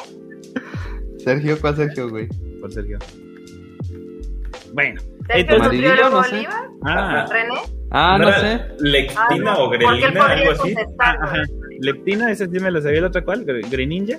Gre, gre, gre- Greninja. grelina, no, grelina, creo. Grelina, la grelina. Bueno, el punto es que eh, la otra cosa que, que puedes hacer en vez de meter un chingo de azúcar y lo cual ha- hace que provoque este, que generes tanta insulina, es que igual no estás comiendo tanto azúcar, pero el, el páncreas detecta y dice, oye, esta pinche sangre está bien dulce y entonces manda un chingo de insulina, pero los receptores de insulina andan en la pendeja porque están taponeados de grasa y entonces el páncreas dice, no mames, sigue bien dulce la sangre, ahí va más pinche insulina, ¿no? No mames, no se ha quitado la glucosa, ahí va más, y entonces está trabajando a marchas forzadas. Por eso también el consumir grasas puede provocar diabetes, ¿no? Pero como yo decía, no, no hay que verlo así como algo de blanco negro, el, el malo es el azúcar, el malo es la grasa, pues el malo, en todo caso, sería el puto exceso, ¿no? O sea que no está bien que me chingue mis 15 empanadas sin coca. Si le pones Coca Light, no hay tanto pedo. Digo, es, es que tiene que ser Coca Light. Y si le- con la servilleta le haces así a la empanada, pues güey, te estás cuidando. Por cierto, por cierto que uno de los problemas de los refrescos light es que eh, tu lengua capta el sabor dulce, entiende que estás ingiriendo azúcar y, Y entonces, libera insulina. y entonces libera insulina. O sea que vale verga. Ajá, Sí. espérate. Y cuando, y cuando la insulina está y dice, cabrón, aquí no hay azúcar, papá, ¿qué pasó? Entonces manda la exigencia, tienes un, lo que se llama un este choque hipoglucémico, o sea, este, de baja de azúcar, y entonces te empieza a dar un chingo de hambre porque el cuerpo dice, no mames, ya generé toda esta pinche insulina, mete el azúcar, papá. Y entonces le, le Le mete- monchis. Exactamente, te da una especie de monchis y además vas generando resistencia a la insulina. Entonces, este, el- Sí. el- la coca light es peor que la coca normal. Wow, esa no me la sabía, güey. A ver, vamos a datos y cifras mecas. Desde Dato- 1975, A ver, va. la obesidad se ha triplicado en todo el mundo. Según la OMS y sus datos del 2016, más de 1.900 millones de adultos de 18 años para arriba, obviamente, tenían sobrepeso, los cuales más de 650 millones eran obesos. Chinga tu madre, ahí estamos nosotros. Ahí estamos, güey, ahí estamos. 41, niños, 41 millones de niños menores de 5 años en 2016 tenían sobrepeso y obesidad y 340 millones de niños y adolescentes. De ahí, la mayoría de la población mundial vive en países donde el sobrepeso y la obesidad se cobran más vidas de personas que la insuficiencia ponderal. ¿Qué es la insuficiencia ponderal, Pato? No, para los que van a estudiar en la Universidad del Bienestar, eh, la insuficiencia ponderal es desnutrición. Gracias. Este, Aquí aguanto porque mira, eh, según la OCDE, que es la Organización de, para la Cooperación de Desarrollo Económico, los países más gordos del mundo son, eh, lo voy a decir primero, así, los primeros cinco, México, Chile, Estados Unidos, Finlandia y Australia. Finlandia, pero si ahí son primer mundo. Exactamente, porque son ricos, como tú lo habías dicho en el medioevo. quiénes eran los ricos? Claro, los gordos. Ahora, los gordos. Pues no veo que la, gota era la enfermedad del, del rey, güey. Los reyes no tenían el Finlandia no me lo esperaba. Sí, sí, sí. Ahora, ya ves, te dije que ibas a venir a aprender con nosotros. Yo creo que en Finlandia no empezaron también a los osos o algo así, güey. Ándale. Ahora, no lo pongo en un orden como que quién es el más, quién es el menos, ni nada de esto, porque al buscar, hay cifras del 2016, hay cifras del 2017, 18, 20 incluso. Y en algunos casos México es el primer lugar en obesidad en el mundo, en otros casos es, Australia, es, Argentina, perdón. En otros casos es EU, la mayoría de los casos. Así se va variando mucho. ¿Por qué? Bueno, por ejemplo, tenemos que México, lo pongo arriba, o en primer lugar, porque tiene el 32.4% de obesidad reconocida o sea, él mismo se los demás, Los demás decimos, no mames, no estoy gordo, güey. Ah, ándale, exactamente. Casi, casi. Ahora, él dice, no, pues yo tengo el 32.4% de mis adultos gordos. Va. Pero la real es un 79%, güey. Chinga tu madre, güey. un chingo y eso se queda corto, güey. A eso me refiero, ¿no? O sea, después le sigue Chile, que de un 25.1 sube el 74. EU, que del 38.2 sobre el 71. Finlandia, que del 24.8 sobre el 68. No se olvida. De Australia, 27.9 sobre el, sobre el 65. O sea, así se va dando, ¿no? En este caso. Australia. De ahí le siguen Australia. De ahí le siguen países como Hungría, Nueva Zelanda, Zelanda, Reino Unido, Canadá y Alemania. ¿No? Y ahí se van dando entre el 30% Eso que pero los otros... Pero me estás hablando de sobrepeso, ¿verdad? No, no, no, de obesidad. Ahora sí, de datos gordos. Obesidad, güey, de kilos mortales, cabrón. Kilos mortales. Y con respecto a los países más gordos de Latinoamérica, ninguna fuente, aquí se pelean más, así, ninguna fuente se pone bien de acuerdo sobre todos los datos, eh, sobre todo porque no se han actualizado en los últimos 3, 4 años, al menos en la OMS siguen, ya ven, con los datos del 16. Pero siempre mencionan a estos tres países, México, Chile y Argentina. Verga. Muchas veces estos países, no, pero de Latinoamérica. Ah, ya, de Latinoamérica ya como tal. Muchas veces estos países compiten por el primer lugar y según la mayoría de las fuentes actualizadas, le, lo tiene Argentina, de por sí con un alto número de casos de obesidad infantil, 9.9% en los niños menores de 5 años y 41% en los niños y adolescentes de 5 a 17 años. Y en un 50 a 60% de su población adulta reconocida, o sea, no la real, la reconocida como tal. Así que imagínense a lo mejor cuál es la real, ¿no? Y pasando a datos ya de México, eh, según nuestra ¡Eh! adorada INEGI como tal, México ocupa el segundo lugar de prevalencia eh, de obesidad a nivel mundial. Al menos sí nos lo puede informar ahorita el INEGI. ¿Me pones ahí la imagen del que dice IMC08? Ándale, esa mera que casi ni se ve. podemos ver ahí, por ejemplo, de sobrepeso como tal, en grupos de 5 años o más. Niños de 5 a 11 años, 18% cada uno. hombres de 12 a 19, 21 y mujeres 27. Y hombres de 20 y más, 42. Y mujeres de 37%. O sea, eso es el sobrepeso. Nada más. Sobrepeso. Sobrepeso. Sobrepeso, no obesidad. Ahora, échame el siguiente. Ahí estás. Para la obesidad, en niños de 5 a 11 tenemos el 20% y las niñas de 15. Hombres y de, de 12 a 19, o sea, adolescentes en este caso 15 y mujeres 14. Adultos jóvenes, que ya no entramos nosotros en eso, No, serían los hombres de 20, 29 años 24% y mujeres 26. Usted- Ah, tú eres la más ruca de todos. Ah, bro. Ah, Hombres y mujeres de 30 a La mejor 59 años, conservada. 35 y 46% respectivamente. Y los abuelitos 26% y las abuelitas 40%. Siempre, siempre lo vamos a notar en una abuelita que eh, tenga una fondita. Siempre van a estar gorditas. Y es donde mejor saben la pinche comida. Es lo que dice mi esposa. Si Claro. quieres a alguien que sepa hacer de comer, hazle caso a un gordo. Mira, cuando, ya cuando se les hacen lonjas aquí arriba del codo, ahí es cuando la pinche comida va a estar de poca madre. Ahí sí es, así, lo firmo, Ay, vaya, no comentario público. Lo dice la Por eso, por eso pinche Gaby no más sale su carita en la foto, güey. Porque se le hace, se le hace lonja del codo, Así. güey. Por eso, por eso se- no se corta aquí abajo, no Un se rapa para que no se le vea la lonja. Ah, la madre, así eso se le hace bien cabrón. El brazo de memelera. El brazo de tortillera, güey. Ay, huevo. Y pues esos son las grafi- los datos mecos, güey, de estadísticas. Exacto. Bueno, O sea, antes de- estamos bien pinches gordos, güey. le echamos aquí cinco minutitos de, de Está. Antes de los mensajes, recuérdense, recuérdense que en una hora, ve, 40 minutos es mi cumpleaños, así que hoy cada super chat es un super shot. Y en 40 minutos nos vamos. ¡Eh! No, en, en 39, güey. Ah, 39. Y no mamen, quiero terminar pedo, tampoco se pasen de lanza. Güey, yo ya me estoy empedando. Te, te veo lento, güey. Pues güey, no hay super chats. Pues, güey, neta, no hay superchats. ¿Qué se creen? ¿Qué se creen? Nada, el pinche neto nomás. Como si los necesitaras, no mames. Pinche Recuerden, mono, güey. superchat, supershot y más por el cumpleaños de este cabrón que está aquí. A huevo. Ahí. Aguanta, está bien chingón tu vaso chocomileros, güey, para las cubas. Sí, huevo. güey, así, así creen que estás tomando chocomil, pinche güey.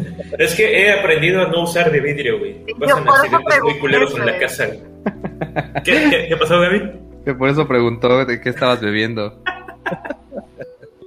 Dale, Y dije, güey, ¿por qué toma así como, como matcha? Ah, ya, como té verde. Nos regresamos. Nos regresamos a este podcast que estuvo, este, perdón, mensaje que estuvo cagado, porque la cagué cuando lo leí.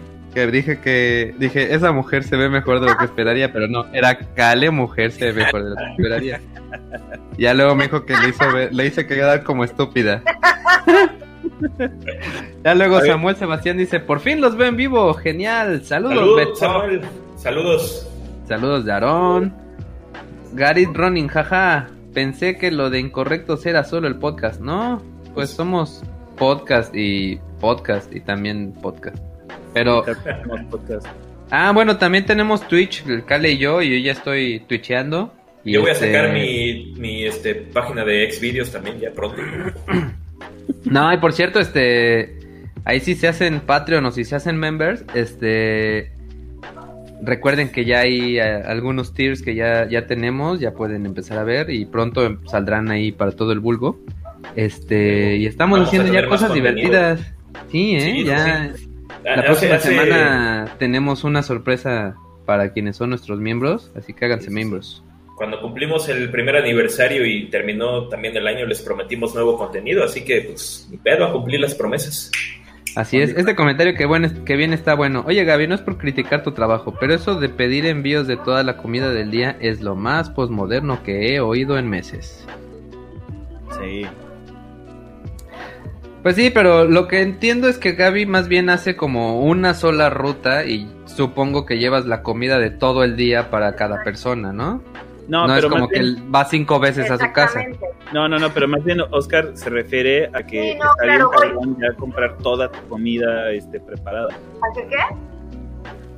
O sea que, que como sociedad está muy cabrón que hemos llegado No al punto de tener de tener que comprar este ya toda la comida del día, ¿no? O sea, porque eso es reflejo de lo que decía René, la gente que pues ya no tienes pinche tiempo de prepararte ni de ni unos pinches huevos, ¿no? Entonces es más cómodo, es más fácil comprar ya la comida y pues Sí, mejor claro. ser saludable que estar comprando Y mira.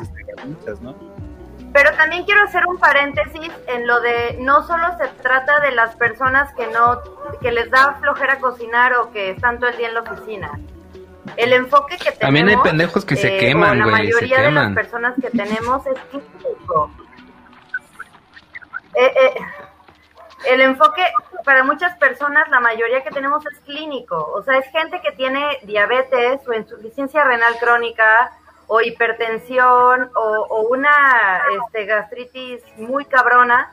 Entonces, no nada más es para las personas que todo el día trabajan y se van a la oficina. Tenemos de esos, por supuesto, que no quieren cocinar y no quieren comer tampoco lo primero en la calle. O sea, hay de todo. Oye, güey, Pero ¿Insuficiencia renal es la gente que le falta un renal en su vida? Principalmente es clínico. ¿Mandé? insuficiencia renal es esa gente a la que le falta un rené en su vida. No, güey, no mames, es el que le falta un reno, güey. Ah, ah perdón. Sí. Continúa.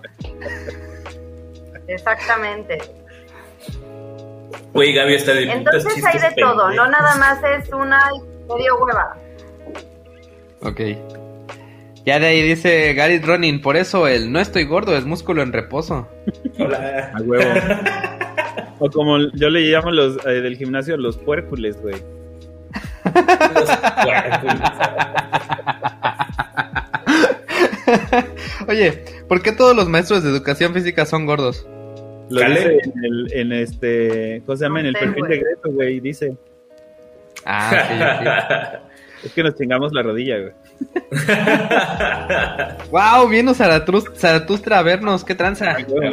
Y así habló. Dice que no antojemos, yo creo que porque está Gaby aquí. Eduardo Mercader, saludos a todos. Saludos, saludos. Este Eduardo Mercader, uno de los mejores fisioterapeutas que existe en Jalapa, búsquenlo. Ay, Ay, güey. hijos. Ey. Ay, ya, uy, uy, uy, hoy es podcast super jalapeño. Uh, A huevo, a huevo, a huevo.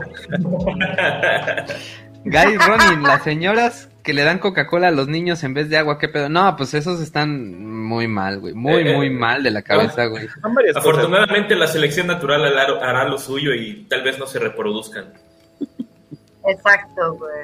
Dice aquí Eddie Vargas, pregunta preguntosa, que no sé si ya contestaron. ¿Qué tan saludables son las comidas veganas? Ahorita vamos a hablar ratito de mejor mencionamos en dietas, ¿no? Ahorita que hablemos de dietas lo mencionamos. Pero. Gary Ronin, pero si como carne de cerdo también como insulina de cerdo. Jaque mate, Gatel. Solo que le muerdas el pinche páncreas al cerdo. ah, unos taquitos de páncreas, güey. Güey, eso existe. No sé, güey, pero ya se me antojaron. No mames, este. Digo, no dudo que se lo traguen, güey. Se tragan hasta la pinche trompa, pero este. Exacto. Nunca, jamás me han ofrecido un pinche taco de páncreas, güey. Bueno, igual iba dentro de menudo o menudencias. Menudencias. Saludos, Osi. Saludos, saludos. Guácala. Saludos, Rose, saludos. Dice aquí Rox Suárez, concuerdo, he visto mamás que les ponen su coca pequeña y un paquete de galletas. Mi hija llevaba apio crudo y le hacían bullying porque decían que su comida era fea y asquerosa. Así tal cual se lo decían. Tu hija hubiera respondido, ustedes son feos y asquerosos. Dice Neo Rosa el cyberpunketo.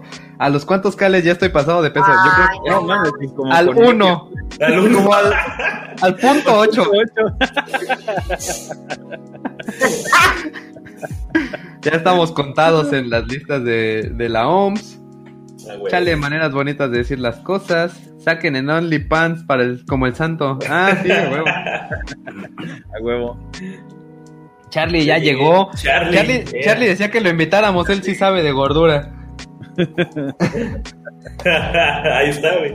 Aquí es Eduardo Mercader, a mí me debe el tacho una torta. A huevo todavía. Te la llevo cuando me vayas a arreglar las patas, güey.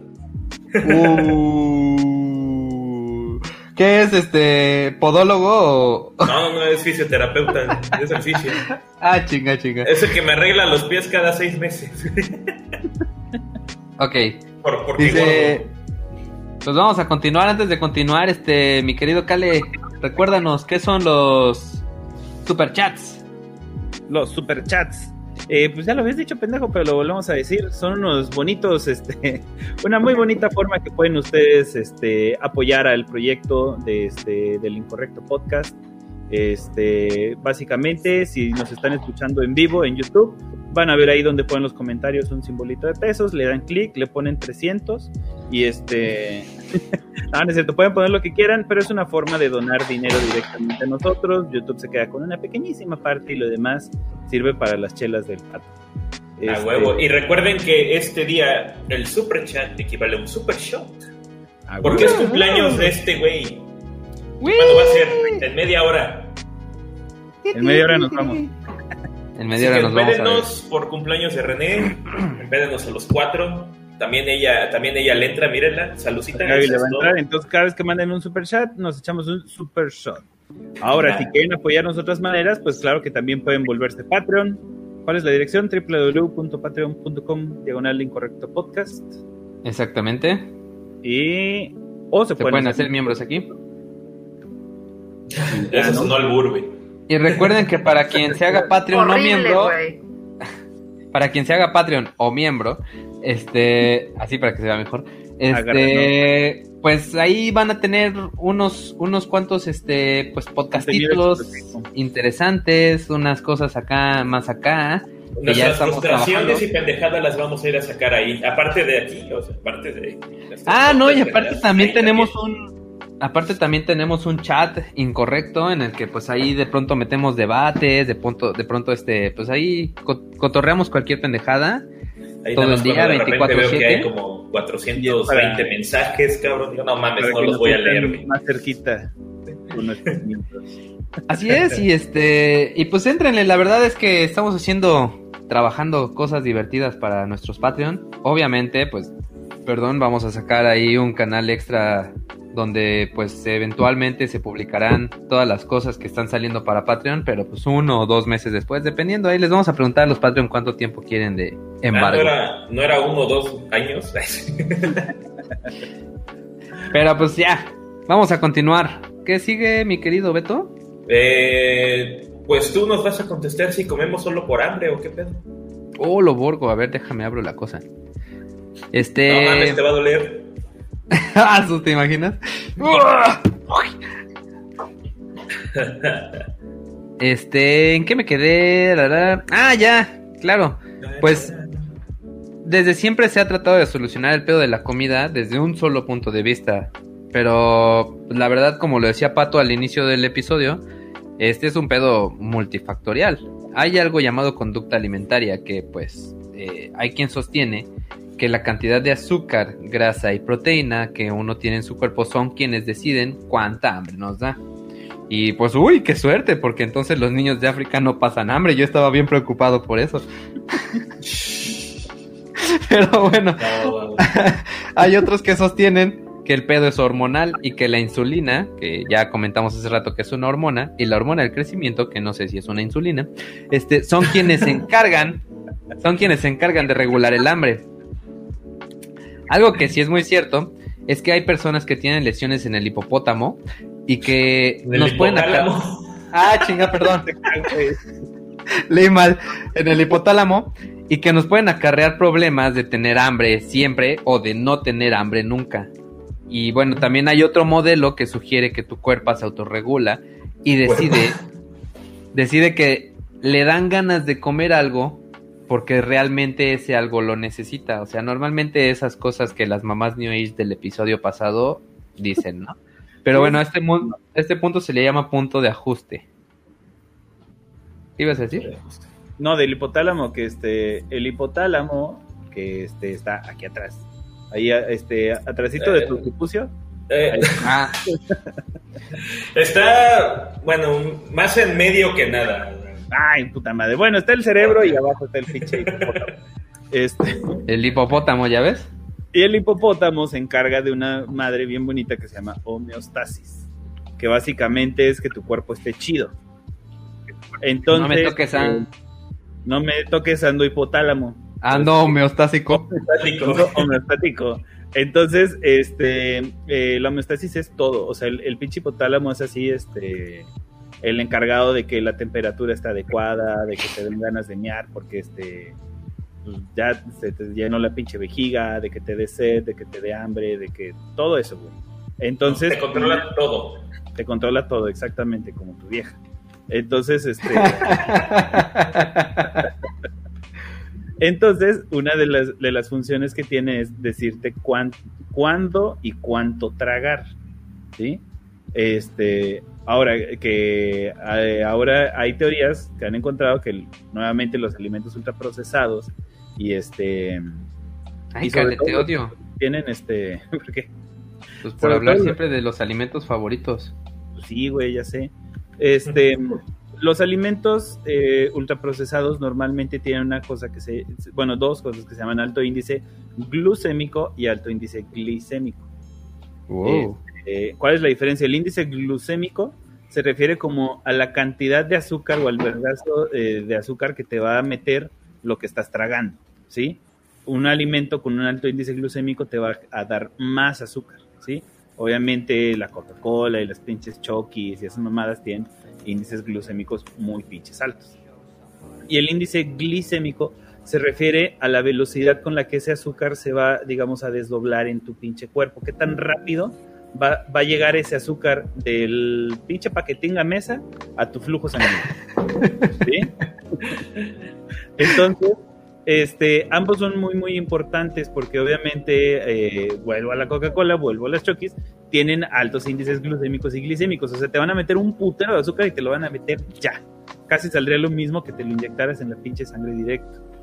Eso, y entonces, ¿eso qué va a hacer el hipotálamo? Va a decir, no mames, pues aquí está el pinche, aquí está lo bueno, cabrón. O sea, ahí es donde vienen estas teorías este, paleolíticas, ¿no? De, de donde el cuerpo, pues, este, humano, eh, o los humanos pues, no podíamos conseguir tantos alimentos. De hecho, cuando, cuando todavía éramos ahí eh, cavernícolas y la chingada, no comías todos los días ni siquiera. Había días que no conseguías pinche comida, cabrón. Entonces, entonces pues no es lo mismo que encontraras una pinche nuez, güey, y encontraras ahí tragando pasto como un pendejo, y este y el hipotálamo de repente dice, ¿qué puta madre haces tú este tragándote 10 kilos de pasto si aquí con una pinche cucharada de, este con una pinche galletita tienes todas las calorías, cabrón, aquí está lo bueno, ¿no? Muerde un panal, cabrón, hay miel ahí. Una pinche de eso de eso que menciona sale lo que siempre lo que siempre dice el Hobbit, ¿no? Que no nos gusta la miel porque sea dulce, sino que es dulce porque nos gusta. Y esto es porque realmente los componentes de la miel no hacen que su sabor sea dulce. Sin embargo, en aquella época paleolítica, eh, que era muy difícil encontrar como este calorías de fácil digestión y de rápida absorción, absorción y de rápida encontración, pues tú la gente empezó a comer pues la pinche miel que se encontraba. Entonces, quien quite y sabía de la verga, sabía pito, hay a quien le gusta, hay a quien no, ¿verdad? Pero este, el cuerpo evolucionó para que... para generar respuestas placenteras al consumo de eso, ¿no? Exactamente, entonces por eso el azúcar es dulce porque nos gusta, perdón, la miel es dulce porque nos gusta.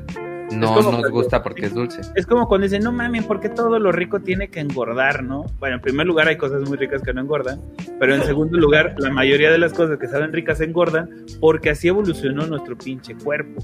Igual lo, mismo pasa con las cosas crujientes, porque eh, si están crujientes, lo, más seguro son fritas, ¿no? Entonces, este... Oh, no mames, por eso es una excelente idea hacer tus verduras crujientes. Los chinos son unos genios, güey. sí. los chinos. Menos los que se van a Estados Unidos. Malditos chinos, menos, los que nos dan coronavirus. menos los que comen murciélagos. A ver, pero Vamos a revisarnos un, chingo. ¿Qué es el comportamiento alimentario? Te preguntarás, mi querido incorrecto. Pues es, el comportamiento alimentario es todo lo que hace un organismo para alimentarse. Llámese recolectar, escoger, guardar, racionar, comer y casi todo hasta como lo voy a zurrar, ¿no? Este comportamiento es muy variado y puede variar, ahora sí, ah, su puta madre, mi, ah, mi tomaburros, mi guion chingón. Es muy variado y puede variar entre países, ciudades, regiones, familias y hasta individuos. Es interesante este pedo porque influyen un chingo de factores, los químicos, eh, de cada cosa que te vas a tragar, cómo los va a asimilar tu cuerpo, cómo te sientes física y psicológicamente cuando los consumes, cómo te sientes socialmente al consumirlos y muchas otras cosas. Pero por esto podemos observar cómo son un chingo de disciplinas las que participan aquí. Por suerte, todos los productos de Herbalife son desarrollados por un equipo multidisciplinario para que siempre tengas los mejores resultados en tu cuerpo. Pseudociencia. No. A huevo. También en un video por ahí me encontré que algunos experimentos relacionados en un lugar llamado Centro de Investigaciones en el Comportamiento Alimentario y Nutrición, o CICAN para los cuates, que es de la UDG me parece. Este, Conozco varios, o supongo. bueno, bueno, estos cuates del CICAN eh, hicieron varios experimentos, entre los cuales eh, nos explicaron cómo funciona el efecto buffet y hace ratito medio hablamos un poquito de ello. En este experimento, perdón, la gente a la gente le dieron de comer durante varios días. Unos días les daban de comer pues así comida normal como la que te harías tú en tu casa y otros días les daban la comida bonita, eh, digamos más colorida, con varias figuritas, acomodada de una forma distinta. Entonces, O sea, para uno era opción comida cara de René y otro era opción comida cara de Gaby, por ejemplo. Ándele, así merito. Entonces, comida obviamente, culera, comida no culera. entonces para sorpresa de nadie, todo el mundo se quería comer Pero a sí. Gaby.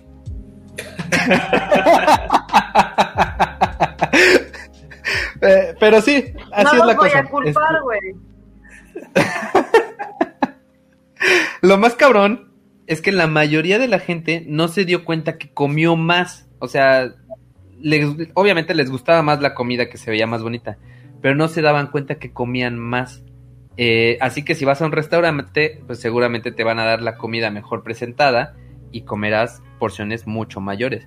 Eh, más o menos es cuando te hacen un truco de magia, llaman tu atención por otro lado para que no veas cuánto te tragas. Y lo mismo pasa cuando tú estás comiendo y estás viendo la tele o estás viendo el celular, no, no estás consciente de las cantidades que estás comiendo.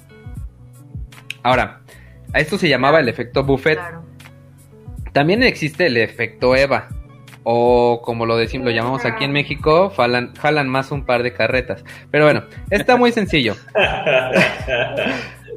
Las personas, en especial a los hombres les pasa, cambian lo que pedirán de comer o cambian incluso su dieta dependiendo de lo que pida la pareja con quien esté y normalmente sucede con personas del sexo opuesto, pinches mandilones calientes. Lo bueno es que realmente podemos modificar nuestras conductas, ¿no? Y como mencionamos hace rato, se me hace cagado que los niños pueden aprender a comer verduras e incluso algún, en algunas escuelas ya están dando clases de nutrición, pero muchas veces los que no quieren cambiar son los papás.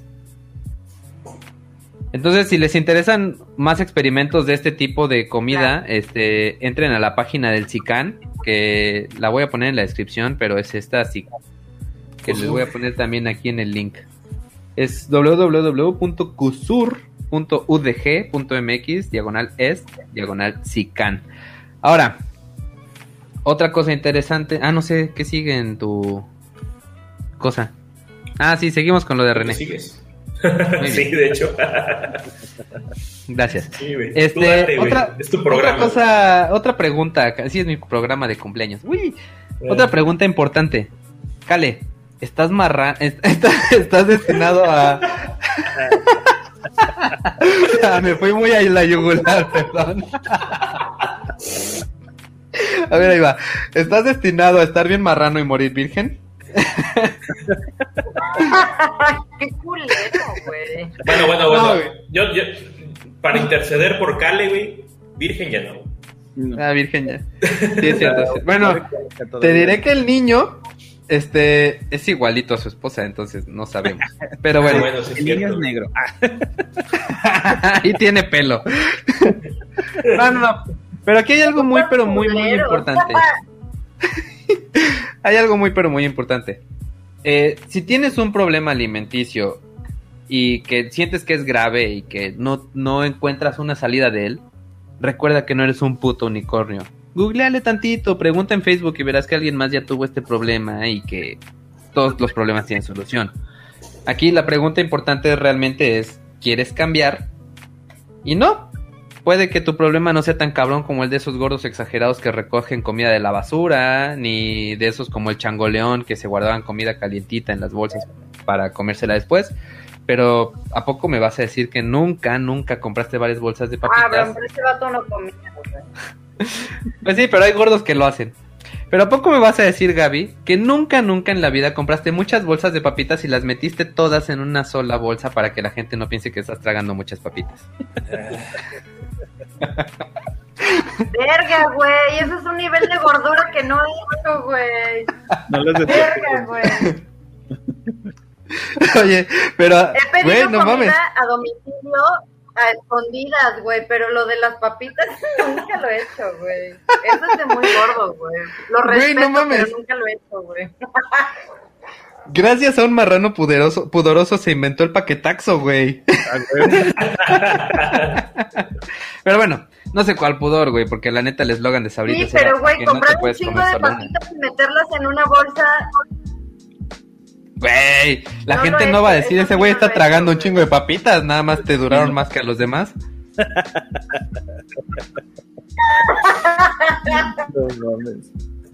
Güey, pero la neta, la comida es bien parecida a la bebida y a otras drogas. ¿Quién no ha escuchado a un alcohólico, marihuano o gordo decir, nah, si estoy así porque quiero, cuando yo quiera yo lo dejo? Y la verdad es que hay gente que realmente lo hace así, güey. O sea, está el ejemplo de mi papá, quien ha dejado de fumar así nomás con decirlo varias veces. la ironía es hermosa.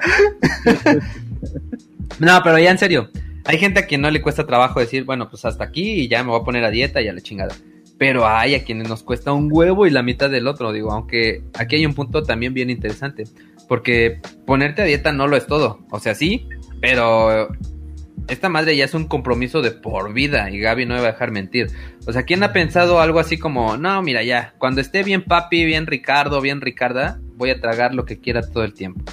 O sea, el problema aquí es que no estamos aprendiendo No, nada. Se vuelve un estilo de vida. Exactamente, güey. Un ejemplo bien cagado. Este, ¿se acuerdan? ¿Sabes qué? Cuando llegas a ese punto, cuando llegas a ese punto de decir, güey, este, ya, ya bajé 10 kilos, haz de cuenta, ¿no? Mi objetivo lo cumplí. Cuando menos te das cuenta, ya solito comes saludable, güey. O sea, ya no necesitas como el pedo de que te estén arreando, de, güey, no comas esto o no hagas esto, porque tú solito ya estás tan pinche psycho, güey, que lo haces así como por inercia, ¿me entiendes? No, Eso y es ahora lo que te voy a tú decir crees. O sea, ya no- de la moneda. El otro lado de la moneda, que soy yo, te va a decir así, pues, ah, una no hace daño. Y el pedo es que te vas con una no hace daño todos los putos días y vuelves a engordar, cabrón. Ahí les va. Un ejemplo bien cagado y eso que decía, de, que decía Gaby. Pues no es cierto, dijera Dal Ramones para todos aquellos rucos. Este, un ejemplo bien cagado es que dos de cada tres participantes del programa ese de Marranos Perder para Ganar regresaron a su peso en más o menos o más de tres años. ¿Y por qué? Pues porque somos estúpidos y no aprendemos nada. No entendemos que la dieta debe ser saludable y de por vida y que las porquerías se comen eventualmente. Pero también debes saber que es un problema multifactorial. Esto quiere decir que comes por ansiedad, por enojo, por miedo, por tristeza. O sea, comes de manera compulsiva. Por el puta por-. Ah, que te chaqueteas un dulcecito. Claro. Ah. Para recuperar la energía gastada. Decir dieta, güey. ¿Por qué? Decir dieta me, me, me parece así como hasta un poco incorrecto, güey. Es como alimentación, ¿no? Porque cuando dices dieta, automáticamente tu cerebro es así como de, no, gracias, no lo quiero, güey. Obvio. Entonces, cuando tú dices, vamos a cambiar los hábitos alimenticios o la alimentación, es otra cosa. Cuando dices dieta, la gente neta lo asocia a cosas así de hueva, güey. Comida culera, la verdad. Sí. Exactamente. Que para empezar usamos Y no es así. porque no una es para dieta- nada. O sea, una dieta es cualquier cosa que tragues, güey. Tú, pues la pinche dieta culera del René de, de papitas y este. Exacto. Coca-Cola. Eso es una de dieta. papitas, güey, lo que sea. puede ser, güey. Puede ser la pinche dieta de pito si quieres. El, eh, realmente, cuando, cuando se habla de bajar de peso por salud, eso más, más bien es un régimen alimenticio. Que por cierto, aguanta, aguanta. Ahorita que decías lo de la dieta de piso, de, de piso, de pito, perdón. Para quien no sepa, el semen tiene calorías negativas. Es decir, tu cuerpo, igual que el apio, tu cuerpo gasta más calorías en consumir ese el o el apio que la caloría que realmente aporta la comida. Continúa. Ya, y este. Dato importantísimo. Este. Importantes, güey. Ah, Contundentes al parecer, güey. La distinción entre alimenticio y alimentario, que luego la gente no sabe ocupar. Alimentario es básicamente lo que te nutre, o sea, cuando estás hablando de cosas de, nutrientes, de lo que estás consumiendo, y alimenticio es cuando estás hablando de los alimentos, ¿sí? Entonces, este, es la industria alimentaria. digo, lo pendejo, lo dije al revés. alimenticio, alimenticio es lo que te alimenta, alimentario es cuando hablas de los alimentos. Entonces, la industria no es alimenticia porque no te estás tragando la pinche industria, güey te estás tragando los alimentos que producen. Entonces, la industria es alimentaria, ¿no? Pero este, un desorden sí es alimentario, no alimenticio. Nada más como para que tengan ahí la idea de, de cómo usarlo correctamente. Y ok, este, ¿dónde me quedé? Ah, vas, continúa. No, iba a decir nada más de lo de las calorías porque eso también, también es muy importante. Hace rato decíamos, sí, Ok. Espérame, güey. Perdón, tengo la vejiga muy chiquita y estoy bebiendo más que el René, güey. No mames. sí, no, y superchat. Ándale, voy al Mark Sally, güey. Cáiganse con superchat, perros. No, que, que esto es, es, muy importante de las calorías. Porque este. Eh, hace rato les decía yo, no, pues sí, un gramo de grasa tiene 9 calorías, un gramo de carbohidratos tiene 6, un gramo de alcohol tiene 7, las, las proteínas tienen 4, ¿no? Eh, que son como nuestros macronutrientes este, generales, pero va, eh, influye mucho eh, cómo vienen esas calorías, cómo las estás consumiendo. ¿Por qué? Porque no es lo mismo, por ejemplo, comerte el azúcar cuando te tragas una naranja, que tuviste que masticar, que tiene un chingo de fibra, que tienes que digerir y que va a tardar más en procesar y que además vas a gastar cierta cantidad de calorías en consumir, de tomarte una pinche cucharada de azúcar, ¿sí?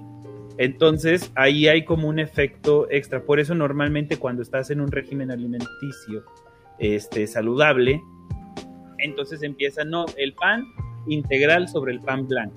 Y tú puedes agarrar y puedes ver eh, las pinches etiquetas y tienen las mismas calorías. ¿sí? Y si tú te vas a calorías o te vas a, este, a cantidades, ¿no? Te vas a información documental, pues las dos tienen 12 gramos de carbohidratos, ¿qué le hacen a la mamada? Puedo comer un pinche pan blanco, ¿no? Sí, cabrón, pero el, el, los cereales integrales, por ejemplo, tardan mucho más en desdoblarse este, en tu estómago, tardas más en digerirlos y por tanto la carga este, glucémica va a ser más paulatina. Entonces se van a ir procesando más lento y te van a ir dando así como una pinche píldora de, de ¿cómo se llaman estas madres? De puta madre, ya se fue el doctor. Eh, bueno, pero que te van a ir soltando la dosis poco a poco, ¿no? A diferencia de, la acción retardada acción retardada, así como lloviznando. Acción este, prolongada. Este, a diferencia de lo que es, un pinche carbohidrato. Perdón. Es como la onda que mucha gente piensa que un vaso de jugo de naranja es súper saludable. Ajá. Depende de cuándo te lo tomes. Saludable, por supuesto, pero es un putazo de azúcar y de glucosa, un putazo, ¿no? No es lo mismo tomarte un jugo de naranja que comerte una naranja, porque la naranja, como tú mencionas, tiene fibra, es diferente cómo lo procesa tu, organismo, ¿no? Entonces, hay, como, como muchos mitos y como muchas, este cosas que son como pues de educación, este, que no todo el mundo tiene que saber, por supuesto, que son cosas que te van, que uno va aprendiendo yo porque estoy en el rubro, güey, pero este de nutrición o, educación nutricional que, que, uno piensa que son este el jugo de naranja súper saludable, güey, ¿no? Así un pinche putazo de azúcar, güey, y, o sea, y no es así. Eh, de hecho, no el- es que el- sea una cosa que no debas tomar, pero no es así. El jugo de naranja tiene más o menos el mismo azúcar y calorías que la coca. Nada más para que se den una idea. Exacto. Obviamente sí es más saludable que la coca, pero, pero no es saludable per se. Para empezar, un vaso de jugo de naranja tiene el jugo de como de tres naranjas. Y además, no sean mamones, no se toman un pinche vaso de jugo de naranja, se compran su pinche bolsa de, de litro que les vendieron en el De crucero. litro, güey. Entonces está- se están tragando un litro de coca, ¿sí? No, Yeah. ¿A ustedes les ha pasado que vas a un restaurante y este, pides tu desayuno mamalón y pides tu vaso de naranja y te traen una mamadita así? ¿Qué? Y el resto, cabrón. 30 Esa- varos, chinga tu madre. Esta mamadita es la porción de jugo de naranja, que son 125 mililitros, media taza. Que obviamente se lo pones de sombrero al puto mesero porque tú quieres acá tu pinche jugote con No, y aparte lo pides sin zumo. No tiene fibra. Esta madre no tiene fibra, güey, porque lo pides coladito, cabrón. Coladito. Entonces, hay muchas cosas que son como contradicciones de, de lo que uno piensa, ¿no? De lo que te enseñan, de... Esto es muy saludable solo porque es una fruta, no, güey. O sea, es, es algo un poquito más complejo que eso, ¿no? O esto no es saludable porque es carne de cerdo, por decirte algo. Güey, claro, es saludable porque es proteína y hay partes que tienen muy poca grasa. O sea, es como este lo que les decía de un poco la educación nutricional o nutrimental este y, y no irse solamente como con los mitillos, ¿no? O sea, un pan integral, te comes un pan integral y no pasa nada. Te comes dos huevos y no les tienes que quitar la yema. ¿Me entiendes? ¿Por qué? Porque Bueno, si no te es, es- es, este colesterol bueno.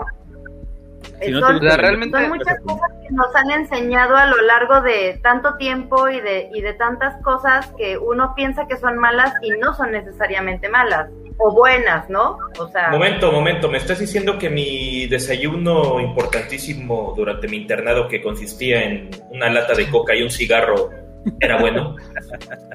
Oye, güey, pero es el que tuviste Es en el internado cuando te pusieron a dejar las drogas. desayuno para ser estudiante, güey. Sí, no el manches. desayuno del estudiante. Desayuno de campeones. Maruchan, cigarro y Coca-Cola. No, Marucha no, porque te, me estreñía. Claro. Ah, Oye, pero realmente lo que decías ahorita, la diferencia Ah, entre el pan, el pan normal y el pan este integral es que el, el pan integral lo digieres más rápido. No, al revés. ¿Más rápido? Sí. Mejor, Blanco. Bueno, lo digieres mejor. Blanco, lo digieres digamos que mejor.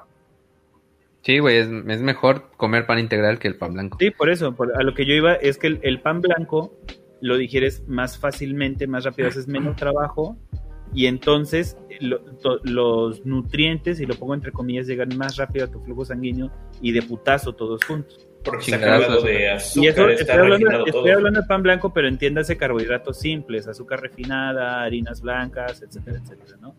Y cuando, Ok. y cuando Exacto. consumimos eh, carbohidratos complejos, que son como son los harinas integrales, el este o los carbohidratos que no están refinados, etcétera, entonces no es que los digieras mejor o no. Obviamente la fibra no soluble va a ayudar a que lo digieras mejor y puedas cagar más chingón, pero ese no es el punto. El punto es que lo vas a ir procesando poco a poco y entonces esa carga de azúcares se va a ir liberando poco a poco durante todo el día y va a evitar que tengas estos flujos este, en, en la cantidad de azúcar que tienes en la sangre. Cuando, cuando te alimentas adecuadamente tienes que evitar tener picos este, hiperglucémicos o valles hipoglucémicos. ¿sí? La idea es que la cantidad de azúcar en tu sangre a lo largo del día debería de ser constante. Pero si tú agarras en la mañana y te chingas tu litro de jugo de naranja, tus gorditas y además eh, rematas con unos pingüinos, el azúcar se te va hasta los cielos. Pero como son azúcares simples, los Sí. procesas en putiza y en una hora ya no tienes ni madres y entonces se te va hasta los suelos. Y entonces te agarra la pinche hambre y a las 12 del día te vas por un gansito y te lo vuelves a tragar y otra vez para, para arriba el pinche azúcar. Y a la media hora otra y ahí estás como calzón de puta. Entonces, lo que, entonces lo que tienes que hacer es este Básicamente, sí. eh, es evitar esos pinches, este, ese, esos pinches brincos, y entonces ya te pones parejito y, y vas comiendo eh, alimentos integrales que pueden tener la misma carga de carbohidratos, pueden tener la misma cantidad de calorías, pero te las van a ir distribuyendo a lo largo del día. Esa es la importancia de comer carbohidratos complejos en vez de los carbohidratos simples. ¡Wow! Bien. Nos cayó un super. Además de que le va a caer mucho mejor a tu sistema digestivo. Vean. Nos cayó un super chat aquí del Charlie. Muchas felicidades. Sí, Primo, Charlie. pásate la de pelos. Eh, pásate la de pelos. ¿Por dónde? Pues por 300 baros me la paso por donde quieras, primo. Nada. Esto sí merece... A la vez.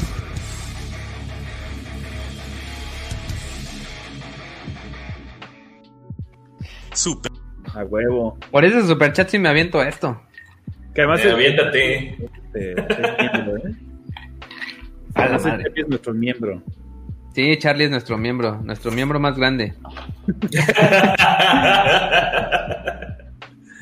Este, ¿en qué íbamos ya? Porque estábamos en, en este. Ah, ya Ah, me acordé. sí. No, ya no sé qué iba a decir de esto de, lo, de las calorías negativas y este pedo. Por cierto que las grasas funcionan al revés que los carbohidratos. En general, las grasas, lo, ahí sí son mejores este, las sencillas porque no se te quedan ahí acumuladas. O sea, las, las que son, este, que son este, insaturadas son mejores que las grasas saturadas. Es al revés que con los carbohidratos. Este, no, el alcohol, nada más que ya sé que a todos nos mama y eso, pero les decía yo, son 7 calorías por gramo de alcohol. Verga. ¿Cuánto creen ustedes que gastemos en masticar o en digerir el alcohol? Nada. Nada. Güey, yo por eso, yo por eso siempre que tomo whisky le pongo hielos para estar masticando los hielos y gastar algo en calorías. Entonces, no se habla mucho de ello y el alcohol al fin y al cabo eh, es un tipo de azúcar. Entonces, eh, normalmente eh, lo consideran dentro de los carbohidratos y se acabó, ¿no? Este, incluso en, eh, en muchos, en muchas dietas o en muchos eh, regímenes. Así se. Sí, muchos regímenes este, eh, alimenticios, este, te dicen, no, bueno, sí, te puedes tomar una chela, pero ya no te tragas este, el pan, ¿no? Este, cosas por el estilo. Sin embargo, la forma, en, eh, como les digo, en la que se digiere es, es muy distinta porque van con, con- ahora sí te la dejan ir completita, no gastas ninguna caloría en procesar el, el alcohol, se va directo a tu sangre y este y, y además pues puedes consumir un chingo, ¿no? Porque si le quieres meter, pues, no sé, pues con carnitas y eso, puta, pues no sé cuánto te podrás comer, güey, este, cuatro o cinco órdenes así exagerándole y ya no aguantas más, ¿no? Pero a ver, cabrón, mame tu puto bacacho y dime, ay, no, ya no puedo más, ¿no? O sea, le metes y le metes. Otra cosa, otra cosa importante que, por ejemplo, es- también está el mito de que beber cerveza te, Engorda. te hace engordar, güey. Realmente, este, lo que te hace engordar es lo que te estás tragando cuando te estás bebi- bebiendo la cerveza. O sea, el rato de estar ahí haciéndote pendejo, sentado, sin estar haciendo ningún tipo de ejercicio y de estar comiendo cacahuatitos y la chingada. Por cierto, voy a agarrar mis cacahuates. Eso es lo que nadie- te hace engordar. Nadie toma cerveza con apio, güey, ¿no? Uh, uh, pero un momento, cerebrito, un momento, cerebrito. ¿Me estás diciendo que si estoy corriendo en algún maratón de esos de 5K o 10K mientras tomo una chela, me funciona? Sí. Claro De que hecho, sí. este, yo en el, en el último maratón, güey, ya iba yo valiendo verga como por el kilómetro 30. Y, A la este, verga. y está bien, está bien chingón la neta, eh, porque todo el mundo te empieza a dar, pues, no mames, así, pizza, güey, y galletas con Nutella y cuanta madre así. Y este, pero había un vato repartiendo este tecates, güey, de la titanio. Ah, Y este, y fue así como, "Mm, chinga su madre, a ver, dámela. No mames, la neta sí me ayudó un chingo. Entonces, este, a ese carnal que andaba regalando chelas en el maratón. Gracias. Pero sí, Oye, sí ayuda. suerte era para abajo y tú ibas rodando, güey. No, no, Eh, no, no, no creo, güey. Para un maratón de 30 kilómetros, yo creo que Calen sí. eh, Era, era eh, punto dos cales, güey, yo creo en ese entonces. Este, pero bueno, regresando un poquito a lo que estaba platicando de que realmente hay muchas o habemos muchas personas que comemos por ansiedad, por enojo, por medio, tri- medio, miedo, tristeza. O sea, comer de manera compulsiva. Y sí, perdón, ahorita me voy a empezar a trabar porque ya estoy medio pedo. Este, Vaya. yo soy de las personas que si tuvo realmente un mal día, tragar algo bien cerdo me, me hace sentir reconfortado. O sea, y esto creo, y es mi punto de vista, no está del todo mal. Como lo dije hace rato. Puedes darte tus gustos y llevarte tus compulsiones, pero pues igual no mames si la cagues todo el tiempo con el propósito de llegar a tu casa a adormecer tu cerebro con comida. Ahora, lo que comentaba hace rato Gaby de los bariatras, realmente hay, hay varias cosas, ¿no? Está la cirugía bariátrica y este, pues también los doctores que ahí te dan drogas, drogas. Y les voy a contar algo que me pasó personalmente. Hace unos años fui con un bariatra. No me hizo ninguna cirugía, obviamente, pero me dio drogas bonitas, bonitas, preciosas drogas. Este, creo que era Redotex. La realidad es que no te esfuerzas nada. O sea, el doctor te manda una dieta, pero pues, valiendo verga la dieta, porque la neta no importa mucho que la sigas o no. Las pinches drogas te inhiben el hambre y hacen que te dé un chingo, un chingo de sed, güey. O sea, todo el tiempo tienes la pinche boca seca, güey. Y aparte la, la, este, las pastillas estas traen una madre que, que es anti, ¿cómo se llama esto? Antiansiolítico. Entonces, pues todo el pinche día andas bien relax y andas tomando agua como puto Ansiolítico, diazepam. Exactamente, el Redotex trae diazepam. Entonces, todo el día andas tomando eh, agua como camello y traes un sabor raro en la boca. Y sí, Bajé como 10 kilos en 3 meses, pero pues ¿qué pasó? No tardé ni un año en volverlo a subir. Y la neta subí más.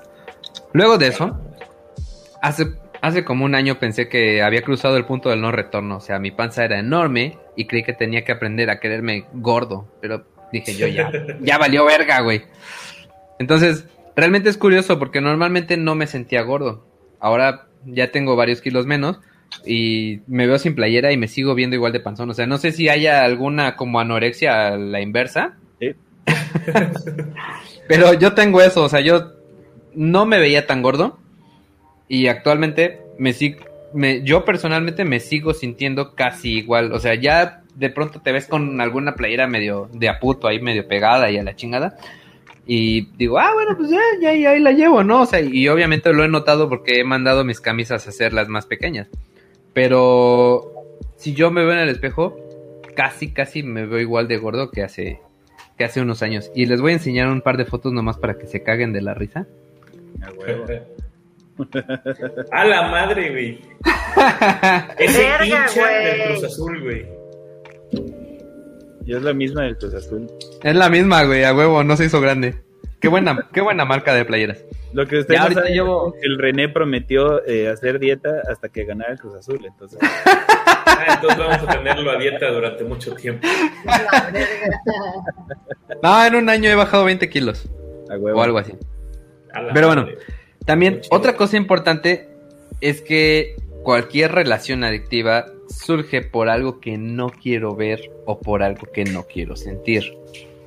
Y aquí es algo importante, porque como decía el Cale hace rato, o bueno, como hemos dicho en todo el episodio, la comida te hace sentir bien y la comida rápida te hace sentir mejor. Porque lo que son las grasas y el azúcar te sueltan un putazo de endorfinas en el cerebro que literalmente funcionan como cualquier droga, como la droga más cabrona de todas, así funcionan. Entonces, realmente tú, cuando tienes un mal día, comes y te sientes bien bien dicen que los chocolatitos son ahí, te hacen sentir endorfinas, te hacen sentir casi casi amor. Acuérdate de la frase que las penas con pan son buenas. Así es. Entonces la, la, la adicción va más allá que la fuerza de voluntad y la bulimia y la anorexia son consideradas enfermedades. Pero adivina qué, la obesidad también lo es.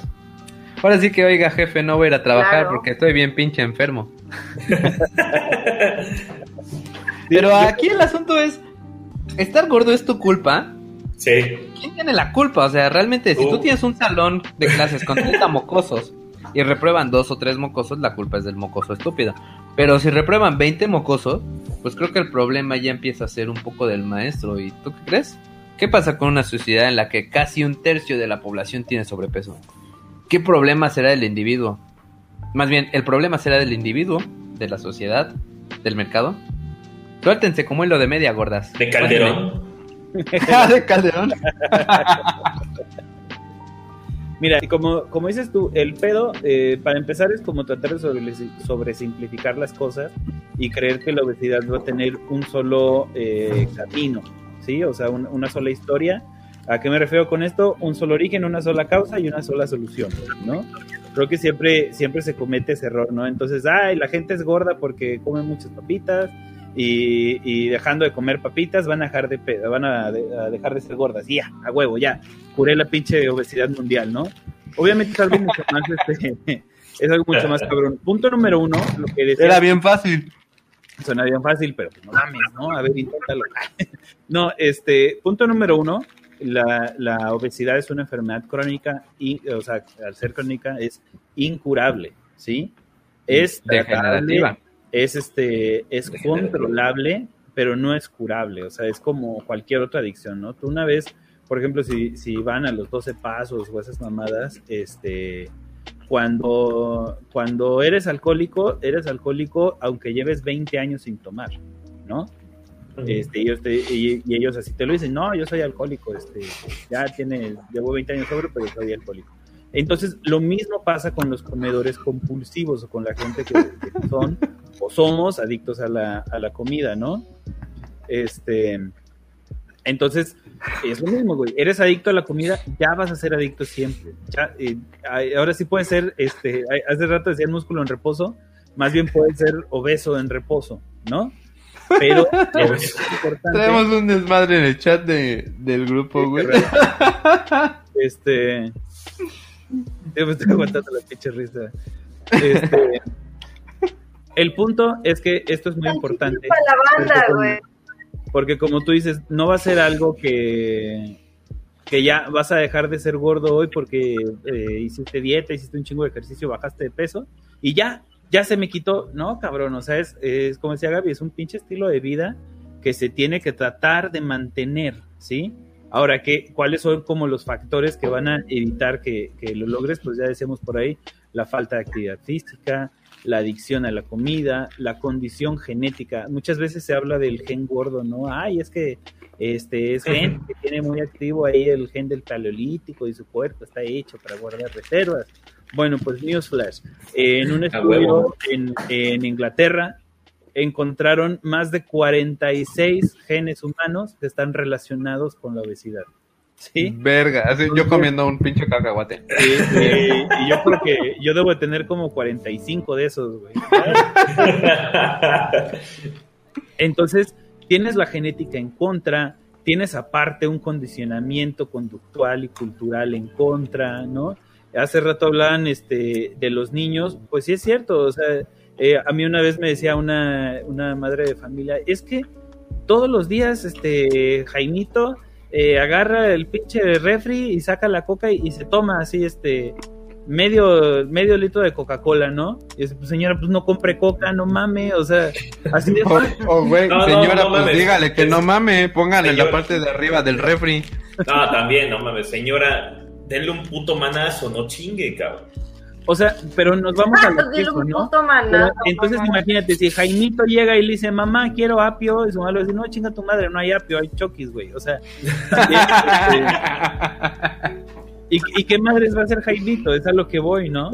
Entonces sí, muy chingones, agarran en las escuelas y prohíben la, la venta de comida chatarra, pero este, y entonces, ah, ok, no, ahora las madres de familia van a preparar los desayunos, ¿no?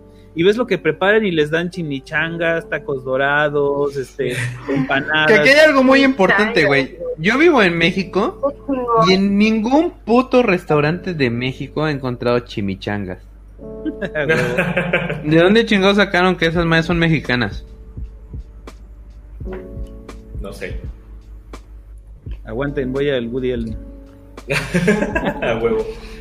Pero Ahora, yo soy de los que, por ejemplo, sí, eh, pueden haber factores exógenos, como dice Kale, de que este, tus papás te dan de comer, tanto, lo que quieras. Pero como dije hace rato, de que, señora, dele un puto manazo al chamaco para que aprenda, precisamente, ¿no? De que ahí, pues no, y se vieron las tres formas que tenemos de criar, ¿no? Prácticamente.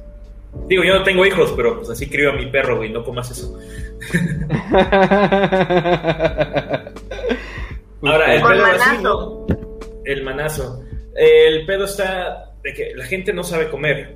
Eh, a nosotros cuando estamos en lo que hacemos el servicio social, tenemos como que unos talleres que de por sí no hacemos, pero porque son rete aburridos de la forma que los ponen. Bueno, se supone que en esos talleres eh, les tenemos que enseñar a bien comer, a, o educación sexual o lo que sea, ¿no? Pero en este caso, que nos abocamos en lo que es la obesidad, ¿qué dice ahí? ¿Qué dice ahí? Ya no vi. Ah, que dice Pato que quiere volver a ver tú. Otra vez, ¡Se va otra a vez, otra caer! vez. Es que viene llegando ¡Se Connie. va a caer! Hola, Connie. Saludos, Connie. Se va a caer. Tambalea. Este. El pedo, por ejemplo, es que en esos años. Nosotros llevamos lo que sabemos, lo básico, y pues obviamente a nosotros no nos enseñan a enseñar hasta la fecha. Como tal. Y por más que le empieces a hablar a la comunidad o a los chamacos en ese entonces que eran los adolescentes que iban, no puede uno transmitir lo que de verdad uno quisiera en ese caso. Quiere o tienes ganas de hacerlo. Y aparte lo ve uno con la gente, la misma gente no sabe y no quiere aprender a comer. Pero por factores exógenos, como les mencionaba hace rato en el Twitter, sale más barato también a veces comerse una pinche un plato de antojitos y es más cuantioso y te llena más Uy, que una sola ensalada, cabrón. Claro. ¿no? O sea, la economía no ayuda, eh, lo que tenemos cerca no ayuda.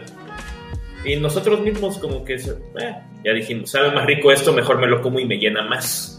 Es como dicen el pinche healthy tax, ¿no? Así como está el pink tax. Pues también, cabrón. O sea, de repente, este, querer comer comida saludable en la, en la calle, luego sale bien pinche caro. güey. Uy, sí, güey. Sí. Miren, llegó otro super chat. Claro. Ya. Lánzate por la coca, René. Super Chats.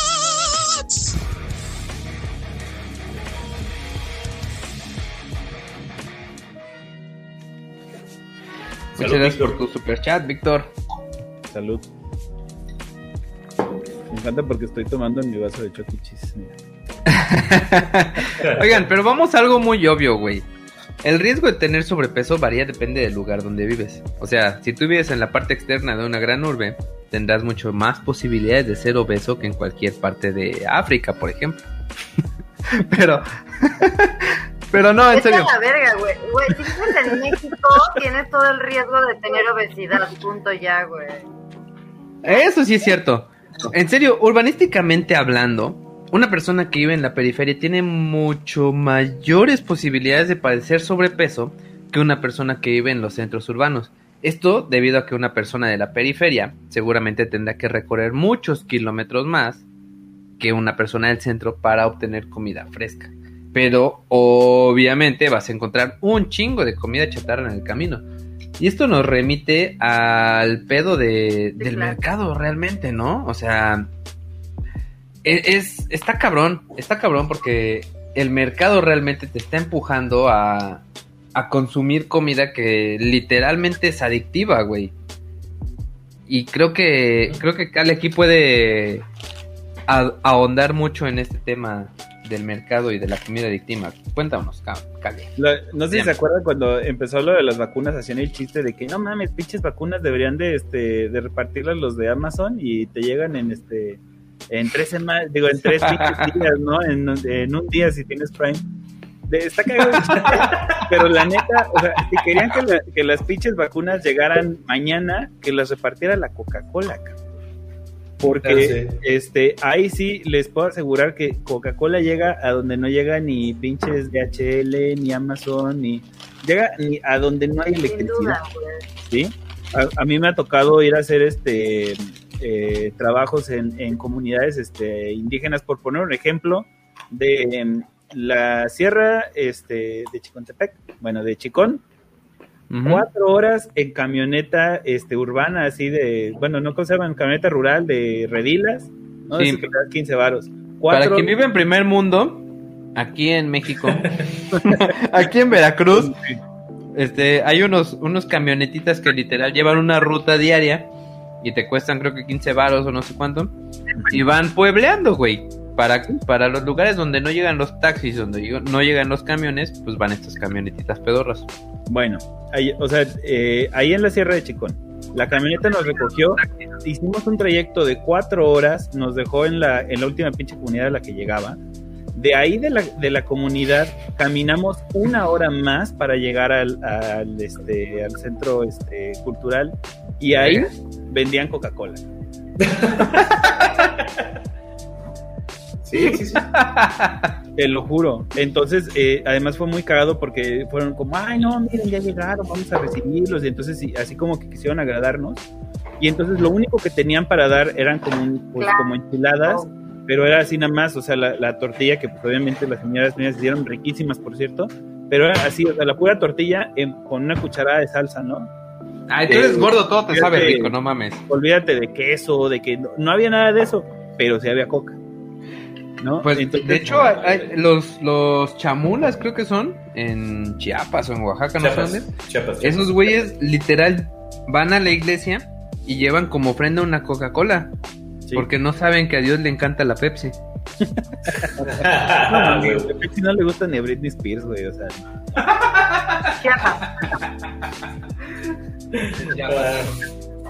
Sí, la, neta, ahí sí, si ustedes tienen un amigo que le gusta tomar Pepsi, aléjense, güey, bloqueenlo, eso, este, aguante. Güey, a mí me gusta tomar más Pepsi que Coca. Güey, pero es una pendejada porque la Pepsi tiene la Pepsi normal y la Pepsi Max y las dos saben culeras. y la Pepsi Black también sabe culera. Qué horror. Tuve que apagar mi micrófono porque mi refri a veces se vuelve, toca dubstep. Oigan, otra cosa completamente cierta, la publicidad vende. Y claro que si eres un morrito, te va a vender un chingo la comida linda, con muchas figuritas, colores brillantes, como lo vimos con el efecto buffet. ¿Qué opinan ustedes de este asunto de quitar las mascotas en la en la comida chatarra? Es una mm, pendejada, güey. Justo me lo no, decía mi hijo. Justamente. Ya. No, a ver. No veo el punto de que le quiten las los muñequitos a la comida chatarra porque pues un elefante gordo no te va a hacer que ahora es mamado Melvin no te va a hacer comer más o comer menos o sea esta para mí es una pendejada pero no, Generación de cristal también. Lo están, diciendo ustedes desde, desde su mentalidad ahora este, de adultos. Pero para empezar, un chingo de productos, no digo que ustedes tres, pero en un chingo de productos la gente los compra porque los anuncia fulanito. O porque, ay, son los zapatos que usa fulanito de tal, o porque es la pinche chamarra que se puso fulanito de tal. Lo mismo pasa con la comida, ¿sí? Lo, mismo, lo mismito pasa, o sea, un chingo de gente que compra tal pizza porque este Michael Jordan una vez se compró una igual, güey, o mamadas por el estilo. La gente lo hace. La neta es que si son, o sea, la banda es muy impresionable y más los niños, sobre todo porque están desprotegidos y no lo digo porque hay pobrecitos niños desprotegidos, sino que están desprotegidos oh. porque no tienen papás inteligentes que les digan, güey, no seas pendejo, no compres eso nada más porque tiene un puto elefantito. ¿Sí me explico? O sea, Compra si porque tiene el tigre. si tuvieran, el puto tigre es un pinche cabrón asesino, cabrón. Compra el del tigre Toño. Si estos niños tuvieran papás inteligentes que les dijeran, no mames, no seas pendejo, entonces pónganle lo que quieran, güey. Pónganle lo que sea, vale pito. ¿Sí? Pero el pedo es que estos niños son pendejos y tienen papás eh, pendejos o con poca educación o como lo quieran ver, y entonces sí los está afectando. O sea, si van y compran esta madre que porque salió en TikTok, y van y compran otra esta pendejada que porque salió en YouTube, entonces sí está afectando. Yo creo que sí, sí es una medida, no digo que vaya a arreglar las cosas, no digo que ya con eso los niños van a decir, ah, no mames, ya no voy a comer sus caritas, pero sí creo que, era, este, que era una medida adecuada o lo sería dentro de una estrategia más amplia. Si ellos creen que con quitar al tigre Toño ya están arreglando la obesidad, pues están bien pendejos, ¿sí? Pero si lo, si, lo, van a hacer dentro de una estrategia más amplia, a mí me parece totalmente adecuado. Eh, exacto, ese es el asunto. Regresamos a lo que a lo que comentaba Gaby al inicio del episodio. Este, el pedo aquí es que buscamos tapar el pinche sol con un dedo. Y en lugar de que nosotros prevamos, o como se diga, se prevea, este, de que la pinche sociedad va a estar bien pinche gorda, más bien se trata de solucionar sobre la marcha lo que ya está sucediendo. Entonces, la cosa aquí es que deberíamos educar a los niños desde las escuelas, en lugar de estar haciendo mamadas como quitar esta, estas pinches mascotitas, ¿no? ¿Cómo ven? No escuché, me fui a callar. sí, obviamente, no, y no nada más desde las escuelas como tal, o sea, desde casa viene la principal educación, y ustedes lo saben, digo, los tres ya se reprodujeron, ustedes mismos les enseñan qué pueden comer, qué les hacen bien, qué les dan como de pues, no sé si lo ocupen como premio, algo dulce o algo sano, dependiendo ahí como vean y todo el rollo, ¿no? Oh, sí lo aplico. Ahí está, pero todo va, todo viene inicialmente desde la escuela. Mira, duras penas los maestros, no es porque los, no, porque sean eh, competentes, no, no, nada de eso, sino a duras penas si los maestros logran tener la enseñanza de lo que deben de enseñar de sus materias, no les van a andar enseñando valores ni nada de eso nutricionales. Digo, se los mencionan en las materias de ciencias naturales, pero hasta ahí, güey. En la casa se debe de aprender todo ese pedo. Yo les voy a poner más o menos el ejemplo de lo que hacemos acá en casa con, este, con mi hijo. O sea, eh, sería ilógico como querer así ponerte, no, es que no, los niños no, no deben comer azúcar y no, nada, solo este, pinche puré de zanahoria, ¿no? O sea, creo que sí llega a ser como, este, o sea, llega a ser irreal, ¿no? Porque tantito te apendejas y pues los niños van a tener fiestas, güey, y les van a dar dulces, ¿no? Y van a ser como las drogas, güey, sí, ten la fiesta, te van a dar dulces, no los tomes. Exactamente, qué, qué bueno que lo dijiste, porque es exactamente lo que yo creo es, mucho más importante y va a ser mucho más eh, eh, efectivo generar criterio que, este, que querer cancelar todo alrededor, ¿no? Entonces, pues es como, mi hijo, güey, pues sí, pinche pizza está re buena, cabrón, pues sí, el helado sabe rico, el chocolate está de poca madre, pero ¿qué crees? ¿Cómo te lo puedes comer? No, que no mames, te quiero, pues sí, lástima que quieras, güey, pero si vas a comer así, te vas a partir la madre a tu salud. Entonces, aprende a cuidar tu salud a pesar de saber que estas cosas están ricas, ¿no? Y entonces vas generando ese criterio. Entonces, por ejemplo, este, a, mi hijo le dan un, este, una bolsita de dulces en las fiestas que pues me enteré que todos los jalapeños le decimos envueltos. Te la comes tú, corabrón. No, no, no. Después nos enteremos de, que solo en Jalapa le dicen envuelto, porque no sabían en todos los demás lugares es bolsita de dulces. No mames. no mames, en todos los lugares no se llama envuelto. No, güey. Virgen. en los comentarios si, si este, allá en sus tierras le dicen envuelto, pero no, no en todos los lugares. ah, a, veces aguinaldo, sí es cierto. El aguinaldo, o literal, yo conozco varias veces donde es la bolsita de lugares ¿Eh? ¿Te volviste Daft Punk? ¿Qué dijiste? Ya se trabó. Dijo algo de Better, Faster, Stronger. Este. Aguinaldo, Aguinaldo, güey. Aguinaldo. Bueno, el punto era que, por ejemplo, aquí lo que pasa es que le llega y en vez de que el vato agarre así, se megatasque de dulces y la chingada, él ya sabe que solamente se puede comer uno solo por día y no pueden ser días seguidos. Entonces, la pinche bolsa de dulces dura como tres semanas. ¿Sí? Yo luego voy a regalar dulces a mi trabajo, güey. Y normalmente, sí, por ejemplo, el, eh, pues este Halloween casi no, no tuvo dulces, pero el pasado, que sí fue una así de exageración de dulces que consiguió, los terminamos regalando por todos lados, o sea, ¿no? Pero a lo que voy es que, que no es negar ni cancelar y no, te, te persinas cada vez que hay una pinche este, eh, golosina en la casa, ¿no? Este. Mira, es lo ah. que me dice la Luisi, güey. Eh, mi hija es la niña más aburrida del mundo, güey.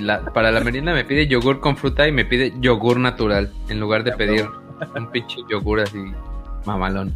Pero digo que, muchas veces las cuestiones son de, acceso, ¿no? O sea, por ejemplo, y así, mi hijo, ay, quiero cenar pizza, y yo, no, hay manzanas servidas. Ay, sí, a huevo, qué rico, ¿no? O sea, y este... no mames, güey, no te lo creo, güey. Tu hijo es un ñoño, güey, qué pedo. No, también es como lo que decía, el, a lo que les das acceso, ¿no? Porque obviamente, pues un niño de 5 o 6 años no se va a parar y se va a preparar este. Ya te veo, güey. Es pizza de manzanas servidas. ¡Ah, sí, a huevo! No mames, las manzanas servidas han Sí, güey. Pero este. viejitos, güey. Lo dice que se está durmiendo. Pero el punto, el punto a lo que lleva es que, como dicen, el acceso es muy importante, ¿no? O sea, si tu hijo abre el refri y lo que encuentra son este eh, jícama, pepino, zanahoria, este manzanas, pues es muy distinto a que si lo que encuentra son este gancitos y pingüinos y cuanta madre, ¿no? No mames, si yo abro mi refri y encuentro así apio, manzana, frutas y verduras, me voy a asustar, güey, no mames, güey. ¿Dónde estoy, güey? A huevo. Oigan, pero ¿existe una, una solución a esto? Digamos, si pones atención a las estadísticas, podrás notar que sí, los niños que tienen buenos hábitos desde pequeños, solo, eh, ah, como decía hace rato, solo se necesita una generación para vencer la obesidad. Los estudios muestran que el 5% de los niños que desde pequeños fueron unas personas con una alimentación sana, solo el 5% padecerán sobrepeso de adultos. Sin embargo, el 79% de los niños insanos como nosotros seremos adultos con sobrepeso. Ahora, otra pregunta, ¿por qué la comida saludable es más cara que la que engorda? Y aquí viene un comentario que nos hizo el This Charming Quark en Twitter, este, porque para quien no vio nuestro Twitter, hice ahí la pregunta de por qué está gordo el mundo actualmente. Este cabrón puso que fue casi casi gracias a la máquina esa que, que muele la carne para hacer hamburguesas.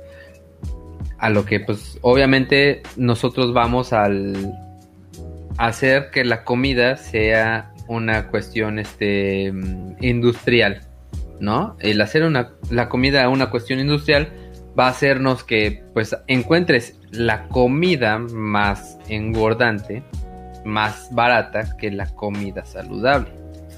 Y aquí nos remitimos un poquito a lo que es el mercado, ¿no? O sea, realmente el mercado lo que hace es querer ganar dinero y el querer ganar dinero pues hace que los, las cosas con las que se hace la comida sean cosas más fáciles de encontrar menos naturales y que nos haga que todos seamos más gordos porque es la comida que tienes a la mano y la comida que es más barata y literalmente la comida que es más rica. Fíjate que un dato muy interesante es que si tú te pones a buscar en, culturas este, antiguas o ancestrales o indígenas, como quieras llamar, hay muy pocos dioses de la comida. De hecho, ah, yo no lo había pensado. No encontré en ninguna cultura, o sea, llámese eh, chinos, este, culturas prehispánicas en América, llámese este de los perros de Gaby, este ya la muté por eso. Este, egipcios, celtas, cuanta madre, no vas a encontrar, eh, yo diría que no vas a encontrar dioses de la comida, Sí hay dioses de repente de la fertilidad o que tienen que ver con los alimentos y eso. Ah, hay dioses de la cocina, del cocinar, nada más así de. Ah, mamón, no sabía esa. Ah, a ver, ¿hay uno? Eh, no me acuerdo cuál, hace un chingo lo vi. Era. Se llama Gordon Ramsay. Era, era chino, mongol, una madre asiática de esa zona, güey. No me acuerdo bien, pero sí había un dios de la cocina, A lo que yo voy es que, a, diferencia de, la fertilidad, de la guerra, de la salud, de otras cosas, tal pareciera que, la comida pues era simplemente un proceso humano más, ¿sí? O sea, como este, ah, pues hay que comer, cómele y sigue chingándole, ¿no? Y, y las bellas artes y la música y cuanta madre y eso, pero de pronto como que la comida no era tan importante, era comida y ya, ¿no? Ah, pues sabe rica, pues a huevo, ¿no? sino que este, conforme ha ido avanzando la sociedad, entonces, eh, o la civilización, entonces sí se empiezan a, especializar también en el, mundo de la comida. Y realmente hasta que empieza a salir como esta, esta comida más adictiva, es que se empieza a generar como todo este, este culto a la comida, ¿no? Entonces es algo relativamente nuevo que tiene que ver también con las nuevas formas de preparación, con los nuevos ingredientes, ¿no? Tú preguntabas, porque es este, ajá, por ejemplo, ahí el Gary dice, Dios del maíz y del pulque, sí, pero no es como de, de la comida per se. Del ¿no? alimento que vas a ingerir en ese momento. Sí, o sea, el, el, el pulque Del momento. y el maíz es importantísimo, pero, pero no es como de, de o un dios de la gastronomía, ¿no? Ajá, Algo no, que, no. que valorara que la comida fuera más rica, ¿no? Pues es comida y ya. Este. Eh, ahí Vente para acá. Pues está cabrón, güey, porque esto literalmente ya es una crisis sanitaria. O sea, sí, espérate, pero este. Porque estabas preguntando lo de que la comida, ¿qué? estaba yo preguntando por qué la comida saludable es más La cara comida. que la que engorda. Vale, Entonces eh, pasa esto, o sea, lo- los, las nuevas formas de preparación y los nuevos alimentos como este, o la nueva calidad de los alimentos, pues hace que sea como más adictiva. Entonces cuando tú quieres preparar comida saludable, pues resulta que de pronto no es tan adictiva, ¿no? O tienes que conseguir ingredientes de muy buena calidad. Y entonces los ingredientes de muy buena calidad eh, son mucho más caros que los ingredientes de mala calidad. O sea, tú dime que es más barato si comprarte una pinche rebanada de jamón o comprarte un pinche ribeye, ¿no? Entonces, Huevos, sí, es este, cierto. De jamón Virginia. De jamón. O sea, el- así el pinche San Rafael, la chingada, aún así cuesta como 200 el kilo, creo, ¿no? Que no se compara con los 400 o 500 pesos de un corte decente. Entonces, Sí, este, a lo que yo veo es que en gran parte la calidad de los ingredientes hace que la comida saludable sea más cara. Y en por eso está esta, esta tendencia de, la, de los productos orgánicos que son más caros porque pues supuestamente no utilizan este pues nada químico para evitar que se les lleguen las plagas, sino que ahí hay un pendejo echándole una gotita de agua cada dos horas a tu jitomate, y la chingada, ¿no? Hay un cabrón ahí agarrando un pulgón por pulgón ahí con unas pinzas. Güey, déjenles comento que yo tengo un tío tan pendejo que quiso poner un, un este, ¿cómo se llaman estos grandes huertos que están bajo una tela rara? Ah, gracias. Vivero. Quiso poner un vivero de, de comida orgánica. Y como el manual decía, este, ponerle una gota a los jitomates cada hora, literal el vato contrató a un güey para, para que con un No, gotero... no. Te lo prometo, güey. Eso No sucedió en la verdad, en la realidad. a mí me Saludos, tío Luis. Me encanta el término de los orgánicos, o sea, porque dices, puta, y todos esos tomates que son de plástico, qué puta madre, ¿no? O sea, toda la pinche comida es orgánica. ya deberían de, de decir ahí, no sé, es este, libre de pesticidas o este... Ah, una ya, pero eso es una pinche modilla bien pedorra que se ha puesto, con perdón de todos, pero ese pedo de avena orgánica, güey, a nadie al chile le consta que la avena que te están vendiendo en 400 pesos sea orgánica. o Sí, sea, a güey, 400 pesos el gramo. que la que te cuesta güey. Por cierto, O- que en o- México... Leche libre pastoreo. Dejamos que nuestras vacas anden libres. Ey, o sea, es la puta leche, tómatela y deja de mamar y a la verga y ya, güey. Les O ponemos sea, música y yoga. Eso sí, güey. En, en España venden el, el 6 de huevos como en dos pinches euros y decía así una etiqueta. Gallinas libres, güey. Ah, no, gallinas de tierra, gallinas de tierra. tierra. Yo, yo no sé ustedes, pero yo le creo al cura cuando dice No que mames. sus vacas son así súper cuidadas. Y Les toda ponen yoga, que güey, a las vacas del pura las tratan mejor que a mí. A huevo. Güey, sin duda, güey. Tienen mejor calidad de vida. Hasta las masajean, güey, todos los días. No chingues, güey. Qué rico. También También hay, hay un documental en. Netflix que habla sobre esos la son- leche de las vacas. Esos son lo modas que quería. se han puesto, güey. Es como, como lo de gluten free y, y esas mamadas que la gente no sabe ni qué es el puto gluten, ni que, o sea, si no eres celíaco da igual comer, ¿me entiendes? O sea, es como esa, esa clase de modas de A yo voy a encanta- comer mis zanahorias orgánicas directo, güey. Es lo mismo, güey. el pinche argumento lo del pinche gluten free, güey, ¿sabes? O Porque sea, siempre dicen, no, güey, seguro, a huevo que si era yo alérgico al gluten, porque dejé de comer gluten y em, me empecé a bajar de peso. Y pues sí, pendejo, dejaste de comer pan. Obviamente vas a bajar de peso, güey. Hay, algo muy cagado que me comenta, que me comenta la Luis y nosotros tenemos un conocido que es de esos güeyes que, güey, o sea, su pinche familia tiene un hotel, güey, el vato trae un pinche, este... Inmamable. Un carrazo así de lujo. Sí, güey, sí, güey, inmamable. y dice la Luis, ¿y cómo se nota que al, al perro más ¿Cómo es? Al perro más gordo se le, se le arriman todas las pulgas, ¿no? Estos cabrones. Mm. Su hija tenía chorro todo el tiempo. Ah, esa verga. Este, su hija tenía chorro, güey, todo el tiempo. Entonces, el vato era rico, obviamente, y le fue a hacer estudios a Houston y descubrió que este pues tenía un pedo ahí de que le faltaba una bacteria en la panza. Entonces, literal le tuvieron que hacer un trasplante de caca a la niña. Que dices, güey, o sea, si soy pobre, pues no hay pedo, todo el día tengo, toda la vida tengo chorro, güey, pero como ese güey era rico, pues literal así le tuvieron que hacer estudios, mil estudios y se dieron cuenta que toda la familia era celíaca, güey, y ya nadie come nada gluten, con gluten. No.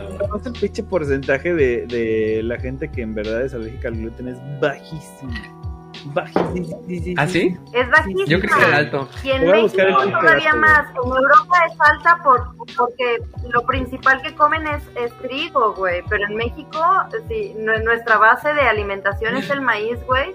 La gente aquí celíaca son tres de el millón, güey. Sí, o sea, aquí, aquí evolucionamos para poder tragar gluten. güey, el amaranto ni siquiera tiene gluten. O sea, la gente es muy pendeja. Es inmamable, es inmamable, como bien lo dices. Güey, vean. Por cierto, hay que invitar a alguien de los inmamables aquí a cotorrear con nosotros. Ah, Ahora, para los que no saben, no entienden qué es eso de intolerante o alérgico al gluten, es cuando comes cualquier tipo de este de pan, bueno, de este tipo de azúcares o carbohidratos así como tal, tu cuerpo... No, literal es, literal es el, el, el trigo, el trigo y algunas... Cereales, este, cereales más que nada. De, cereales, pero de base de trigo, porque te comes amaranto, avena, este, almendras, todo eso, no tienes ningún problema. Son para celíacos totalmente. O sea, el pedo es el trigo y algunos este, mm, componentes que tienen, no sé, como la salsa katsup, que tiene glutamato y así.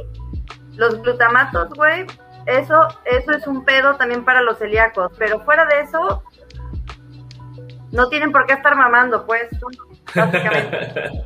Ahora, se supone que es cuando tu sistema inmune, precisamente, eh, ataca a las células que digieren este tipo de, alimentos. A eso se refiere la enfermedad sí, no lo puedes digerir, no puedes digerir No lo digieres, por ende no puedes digerirlo. Pero como bien dice Gaby, o sea, el porcentaje en México es uno de cada... 0.7%. Ándale, uno de cada 100 millones y somos 120, ¿no? Más o menos.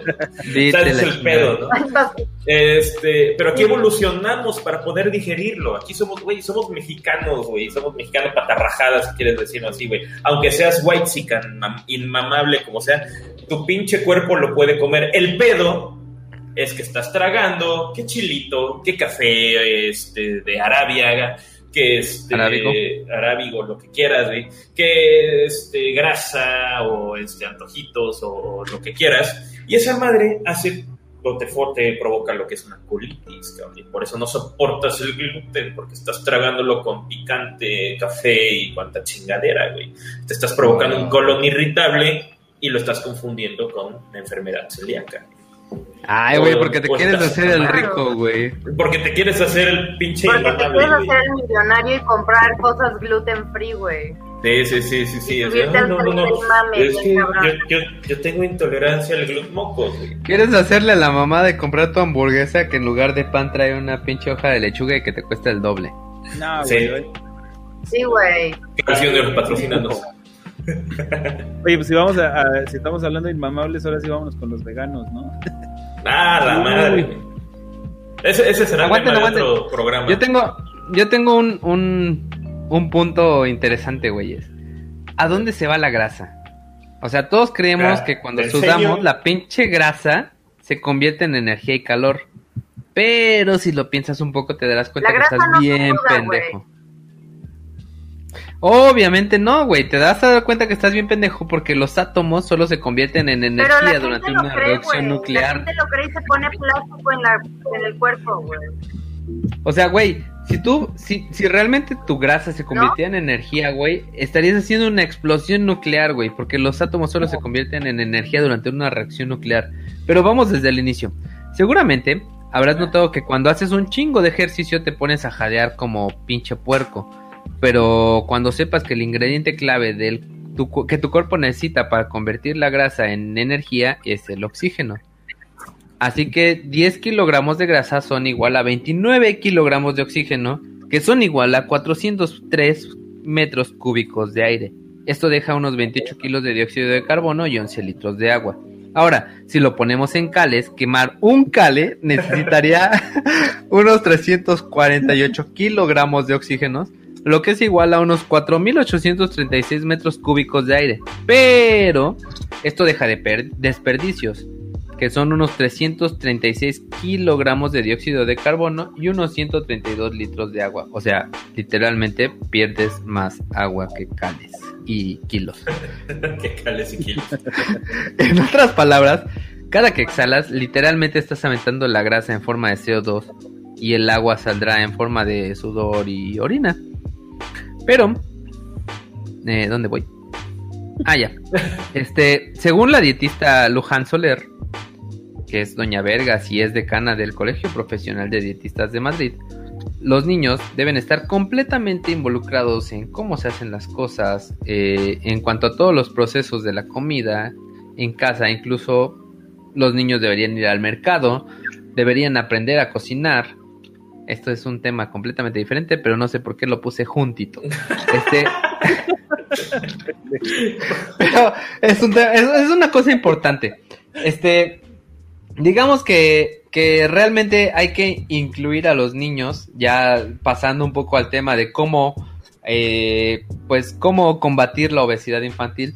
Este, es importante incluir a los niños desde cómo compras la comida, cómo la almacenas, cómo la consumes, o más bien cómo la cocinas y cómo la consumes, ¿no?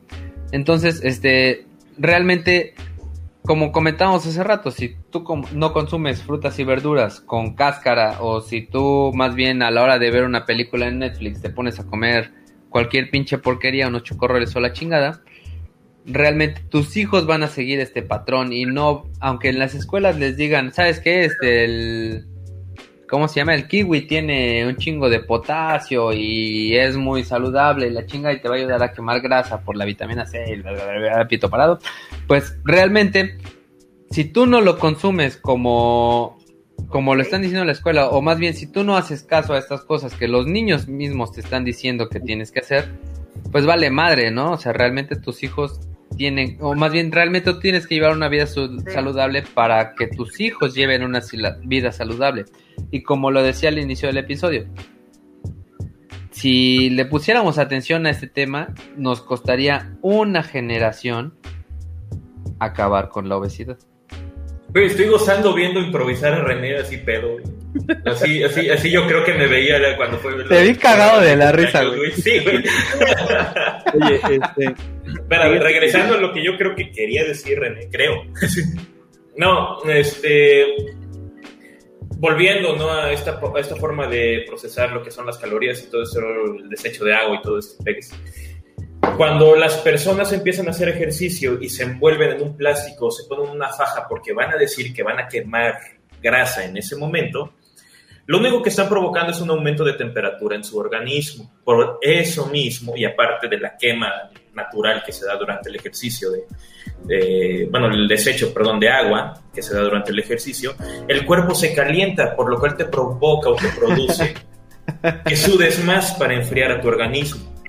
Por eso todas sus pinches fajas salen empapadísimas y todo el mundo así de, ah, no mames. Aquí está la grasita que he estado sudando. No, güey, es pura agua y sal es pura pinche agua y Te estás provocando una deshidratación extrema. Imaginemos que la grasa, en nuestro cuerpo las células de grasa son pequeñas, obviamente, Pero cuando uno este, ¿cómo consume azúcares y estos no se utilizan o no son procesados, las moléculas de azúcar, de glucosa en este caso, se van a estar almacenando, burdamente explicarlo, en estos tambitos de grasa, en estas células de grasa. ¿Cuál es el problema de estas células de grasa? Que son elásticas, por así mencionarlo, pueden almacenar mucha, mucha azúcar en ellas. Y cuando vas burdamente lo que se dice quemando la grasa, es porque tu cuerpo va necesitando esta cierta energía de reserva, sobre todo cuando haces ejercicio, y va liberando toda esta azúcar, toda esta glucosa gradualmente. Por eso la célula se puede ir consumiendo o achicando en este caso. Burdamente explicado. A ver, Ahora sí. es que yo creo que hace falta explicar un poquito cómo funciona el sistema energético del cuerpo. Ah. Como, como, para que, o sea, para que la gente pueda entender. O sea, el cuerpo agarra, toma energía de tres fuentes principales, ¿sí? La, energía más inmediata, que va a ser como la que primero este, va a tomar el cuerpo, es eh, el glucógeno muscular, ¿sí? Básicamente cuando tú consumes carbohidratos, el hígado agarra esos carbohidratos, los convierte en una madre que se llama glucógeno y la primera carga la va a poner directamente entre tus fibras musculares, ¿sí? Y ahí, a través de una cosa bien bonita que se llama el ciclo de Krebs y que Pato nos va a explicar ahora. No mames, nadie se sabe el ciclo de Krebs, güey. No, es cierto, es, un pinche. Es una mamada, pero es, muy pinche complicado. Pero este. Pero a través de, del ciclo de Krebs, este, busquen por ahí el, rap del ciclo de Krebs, está bien. Este, ese ¿El rap? ¿Hay un rap del ciclo de Krebs? Claro. A la madre. Bueno, capuchino. Bueno, este, se, va a convertir en energía y va a ser como lo primero que vas a consumir. Ya vengo, voy al hermano del Ratzinger. Cuando te acabas el, glucógeno muscular, que es una cuestión muy rápida, entonces te vas por el glucógeno hepático, que es como todo el que ya no llegó a los músculos y el hígado se queda ahí como con una bachita, ¿no? Entonces, en teoría, entre el glucógeno muscular y el glucógeno hepático, tú tienes más o menos entre 40 minutos y tal vez hasta dos horas de, este, de energía la cual puedes estar ocupando. Normalmente, digamos que te vas a gastar tus reservas en 40 minutos. Una vez que te quedas sin, sin reservas de glucógeno en el cuerpo y que no las has recargado, entonces el cuerpo empieza a buscar energía en, en, la, en lo que son las reservas mayores, que es lo que es la grasa. El, o sea, cuando el hígado recibe estos carbohidratos, los convierte este, en grasa y los guarda como reserva. ¿Por qué en grasa? Porque la grasa requiere eh, muy pocas calorías para mantenerse, ¿sí? Un kilo de músculo consume 40 calorías eh, por día simplemente para existir. El músculo no es un, no es un tejido eficiente. Para tú tener músculo tienes que mantenerlo. Perdón, ya es como el proceso de cetosis. ¿Eh? Ya no escuché. El proceso de cetosis, hijo. Ah, sí, sí, sí, más o menos. Entonces. de lo que estás hablando tú, cuando empiezas a, coger las reservas de grasa, es cuando empieza a convertirlo en cetona. Exactamente. Para allá va la es, lo que va lo de la dieta cetogénica. Exactamente, es para donde va la dieta keto, que, realmente le dicen keto, pero se debe llamar ceto porque cetogénica. Porque genera, cetonas. Entonces, el punto es que este, la, el cuerpo acumula energía en forma de grasa porque la grasa requiere muy poco mantenimiento. ¿Sí? Vamos a, pensarlo así, o sea, le conviene, entre, entre, comillas, tenerlo como grasa porque simplemente no va a gastar energía en mantener sus reservas como si lo gastaría en otro tipo de tejidos como es el músculo. Entonces, por eso es que acumulamos grasa. El problema con la grasa es que, como ya dijeron, la grasa no se quema, se oxida. Y, para este, y el proceso de oxidación de la grasa es mucho más largo que el proceso de, de convertir, de oxidación del glucógeno. ¿sí? Toda la energía es oxidación en el cuerpo. Entonces, este, por eso normalmente las teorías siempre es como tienes que hacer cardio mínimo 40 minutos. Porque si tú nada más hiciste media hora de cardio, en teoría solo quemaste las reservas habituales de glucógeno, las cuales se recuperan en dos horas, y tu grasa ahí se quedó bien chingona, nunca la tocaste.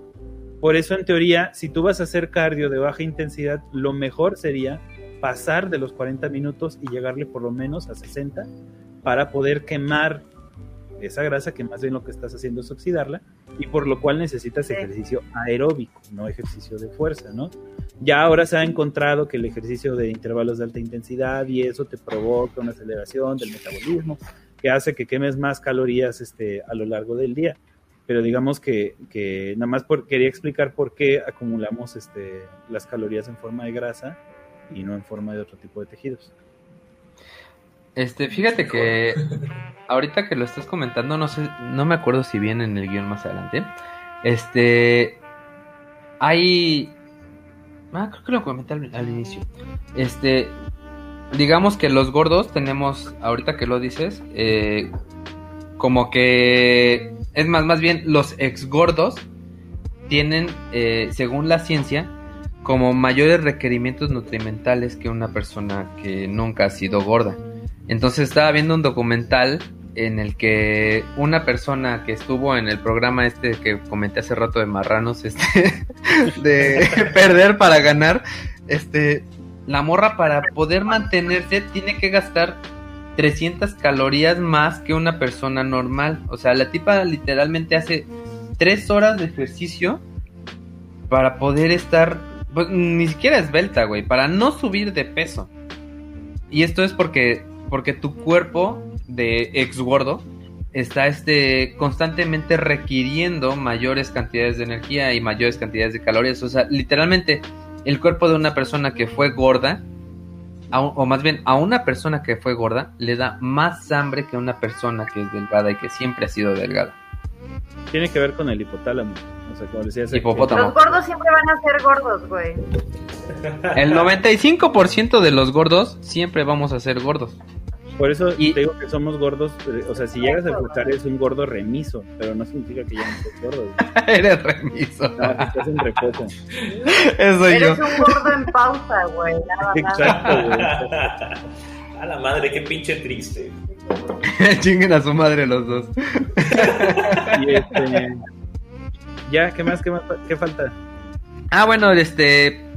Pues encontré un par de, de posibles soluciones. Eh, el profesor Joy Prietor, eh, es Prietor, eh, es, mexicano seguramente. No, no es cierto, es de Australia. Este, él cree que cuando bajamos de peso, hay, hay hormonas que nos hacen subir de peso. Este cabrón asegura que según la investigación, la, perdón, según su investigación, la biología te intenta llevar a un punto determinado. O sea, bajar de peso libera hormonas que te dan hambre y, te hacen engordar nuevamente. Literalmente, una persona, lo que comentaba ahorita, una persona gorda tiene más hambre que una persona que siempre fue delgada. Ahora, el hipopótamo siempre nos hace estar buscando comida.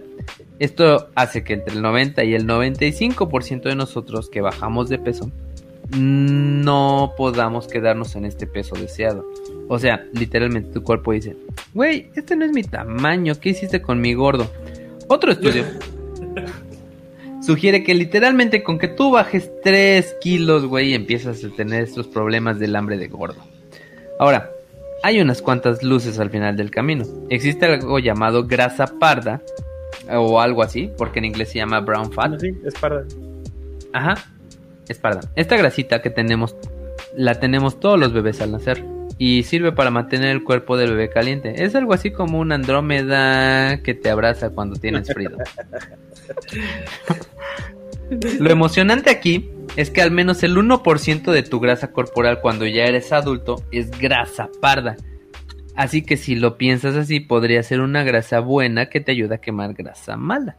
La grasa parda tiene mitocondrias, es decir, es esta fuerza motriz es esta fuerza este, moral que hace que la célula vibre y se activa y se mueve como anoche para quemar calorías y darle calor al cuerpo.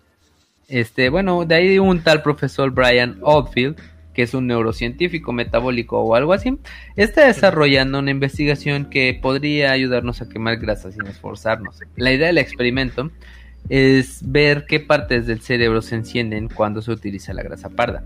Ahora, esta grasa se activa con el frío. Así que el experimento que realizó consistió, ah, realizó en el documental consistió en pasarle agua fría a un cabrón con unos tubos en un traje para bajar su temperatura a unos 26 grados centígrados. Y cuando la grasa parda empezó a actuar para calentar su cuerpo, empezaron a revisar qué partes del cerebro se activaron y así poder aislar el químico que active la grasa parda. Esto podría literalmente ayudar a hacer una pastilla contra la obesidad. El experimento durante, eh, duró perdón, alrededor de una hora y media y el tipo este quemó unas 250 calorías con solo estar este pues recibiendo frío. Más o menos es lo que lo que hubiera gastado una persona durante hora y media caminando. Obviamente yo prefiero caminar a estar cagándome de frío durante hora y media, pero bueno, hay cada, cada quien, ¿no? El asunto aquí es es regreso a lo que comentaba hace rato. No estamos aprendiendo nada. ¿Por qué? Porque si tú estás literalmente comprando una puta pastilla para dejar de ser gordo, pues es casi casi como comprar una membresía en el club, ¿no? En el club de delgados. Yo compro mi membresía, pago 500 baros al mes y soy delgado. Pero realmente no estoy aprendiendo nada, no me estoy nutriendo. Ah, recordemos también que el, comer saludable, pues no solo te hace ser esbelto, sino que te ayuda a nutrir tu cerebro y a a nutrir todo tu cuerpo. Entonces, realmente el estar consumiendo este tipo de medicinas que van a salir en algún momento de nuestra vida, pues realmente te va a seguir, te va a hacer ser delgado, pero pues no sé si, no sé qué tanto vaya a afectar a tu cerebro el no estar consumiendo los nutrientes que deberías, ¿no? Eh, eh, deja tú eso, los problemas de salud que conllevan también la ingesta de, esos medicamentos eh, te hacen bajar de peso rapidísimo porque inhiben el hambre, tienen diazepam, entonces eh, eh, la ansiedad pues te la, te la eliminan, te da una sed perrísima, no tienes hambre ni antojos de cosas gordas, poca madre, pero este el pinche, los riñones y el hígado para procesar esas madres, si tienes tantitos peritos o tantitos antecedentes, ya te reventaron, ¿eh? O sea, puedes bajar un mes 8 kilos tranquilamente, pero si tienes tantito antecedente de este un poquito de insuficiencia renal o unas piedritas o unos cálculos o arenita o lo que, sea, ya te chingaste. Exacto. No, o sea, pues es, un pedo, o sea, son, son medicamentos muy eficientes porque lo son, eh, pero los he utilizado, pero la verdad, a mí nunca, o sea, efectos secundarios yo particularmente nunca los he tenido, ¿no? Este, cumplieron su objetivo y todo, pero hay gente que se quedó, que conozco, que está jodidísima, jodidísima de salud por haber utilizado el Pedotex, por ejemplo, dos o tres meses, ¿eh? Muy, o sea, muy cabrón. No, la verdad es que, pero, bueno. tiene el esta que te comentaba realmente no es Redotex, ¿no? Es, es algo completamente diferente que está en desarrollo. Es la versión china. Es la versión china. No, pero realmente. Es la versión de coronavirus, güey. Sí, sí, sí, hay que acercarse a un experto. O sea, realmente hay, hay de dos. O sea, si, si tú ya eres un pinche gordo mórbido que literalmente necesita de una operación o de, de algo muy extremo, pues va, güey, éntrale. Pero, pues comenta, como comentamos desde el inicio del episodio, no, no puedes el, dejar de pensar que esto va a ser para toda la vida. O sea, si tú piensas bajar de peso y, ya, la base pues de tienes que aprender. la base de todo es la alimentación. Güey, o sea, no importa si tú vas al bariatra y le dices, güey, al chile quiero este, que me hagas un bypass y ya, ¿no? Y que te diga, ok, tienes que bajar 35 kilos para que yo te pueda operar. Ok, te metes ibutramina o redotex o la puta medicación que tú quieras, una dieta bien pendeja porque como dices, da lo mismo porque no vas a tener hambre, te inhibe el hambre completamente, ¿no? O sea, te opera y, y, después qué pedo, o sea, nunca fue cambiar los hábitos, solo fue un, te voy a grabar la panza te voy a hacer bypass, te voy a quitar un poco de mierda y ya está, güey, ¿no? Yo, conocí güeyes este, que, que, les pasó eso. Respondiendo a qué tipo de dieta es la adecuada, ¿eh? Yo conocí a güeyes que les pasó eso, o sea, literalmente los vatos fueron, o sea, era una señora y un morrito como de 17 años, güey. Los vatos se fueron a hacer este, a engrapar el estómago. Obviamente, pues el engrapar el estómago hace que comas muy poquita comida y te sientas lleno muy rápido. Pero pues lo que no entienden estas personas es que realmente si tú le echas comida, pues tu estómago no deja de crecer, no deja de estirarse. Entonces estos güeyes sí bajaron un chingo, les hicieron la, la, segunda operación que es para cortarles la pijama porque ya les quedaba grande. Y tres o cuatro o cinco años después volvieron a estar igual de marranos. ¿Por qué? Porque no aprendieron pinches nada. Claro. ah, lo mismo, con razón le pasó eso al Jonah Hill, ¿no? Ya está engordando otra vez, creo. Y... Exactamente. Exactamente. Y no hay una dieta, no hay una fórmula secreta general, güey. Por eso es que la gente tiene que ir con un especialista. O sea, no por una pinche migraña con el gastroenterólogo, güey. Vas a un nutriólogo clínico en caso de tener algún pinche enfermedad preexistente, güey. Y le, o sea, que te haga tu historial clínico, güey, y tu dieta va a ser así, así, así. La dieta keto o cetogénica, que ahora se ha puesto mucho de moda y se han subido al tren del mame cabrón, la gente no entiende que no es para todos, güey. O sea, tienes diabetes, no puedes llevar una dieta cetogénica por lo que estás suprimiendo, güey, ¿no? Este, entonces es, es algo como bien complejo que la gente no entiende. No puedes ir y que te den una fotocopia y llevar la misma dieta. Yo, este, Kale y René, y, o sea, no se puede, güey. Mis características desveltan o como ustedes son diferentes, pues. Ah, no es cierto. Acá mencionar que Gaby también fue gorda en algún momento de su vida. No, yo nunca he sido gorda, papacito, te equivocas muy cabrón, güey. Nunca he sido güey. Oye, yo creo que creo que vamos a dos temas antes de cerrar. Bueno, terminar eh, lo que estoy comentando con eh, nanotecnología al servicio de los gordos y ya de ahí hablar un poquito de dietas. Este, en cuanto a la nanotecnología, bueno, los últimos años se ha convertido en parte del progreso científico y tecnológico en todo el mundo. La nanotecnología es la manipulación de la materia de un rango de, de 1 a 100 nanómetros. La salud es uno de los sectores más prometedores con la aplicación de la nanotecnología, pues se ha impulsado el desarrollo y mejora sistemas de prevención, diagnóstico y tratamiento. Los expertos han utilizado por primera vez nanopartículas poliméricas de ingeniería para el suministro controlado de un inhibidor de señalización Notch directamente en células blandas de grasa. Tal vez el pato nos pueda decir que son las la señalización Notch. Mm, no, pero las células blanco de grasa son en las células en las que van a caer esa cosa de Notch. Exactamente, las células blancas de grasa literal son las, la grasa normal. Células blanco. Hablábamos hace ratito de las células pardas, que es, digamos, entre comillas, la grasa buena que te hace bajar de peso.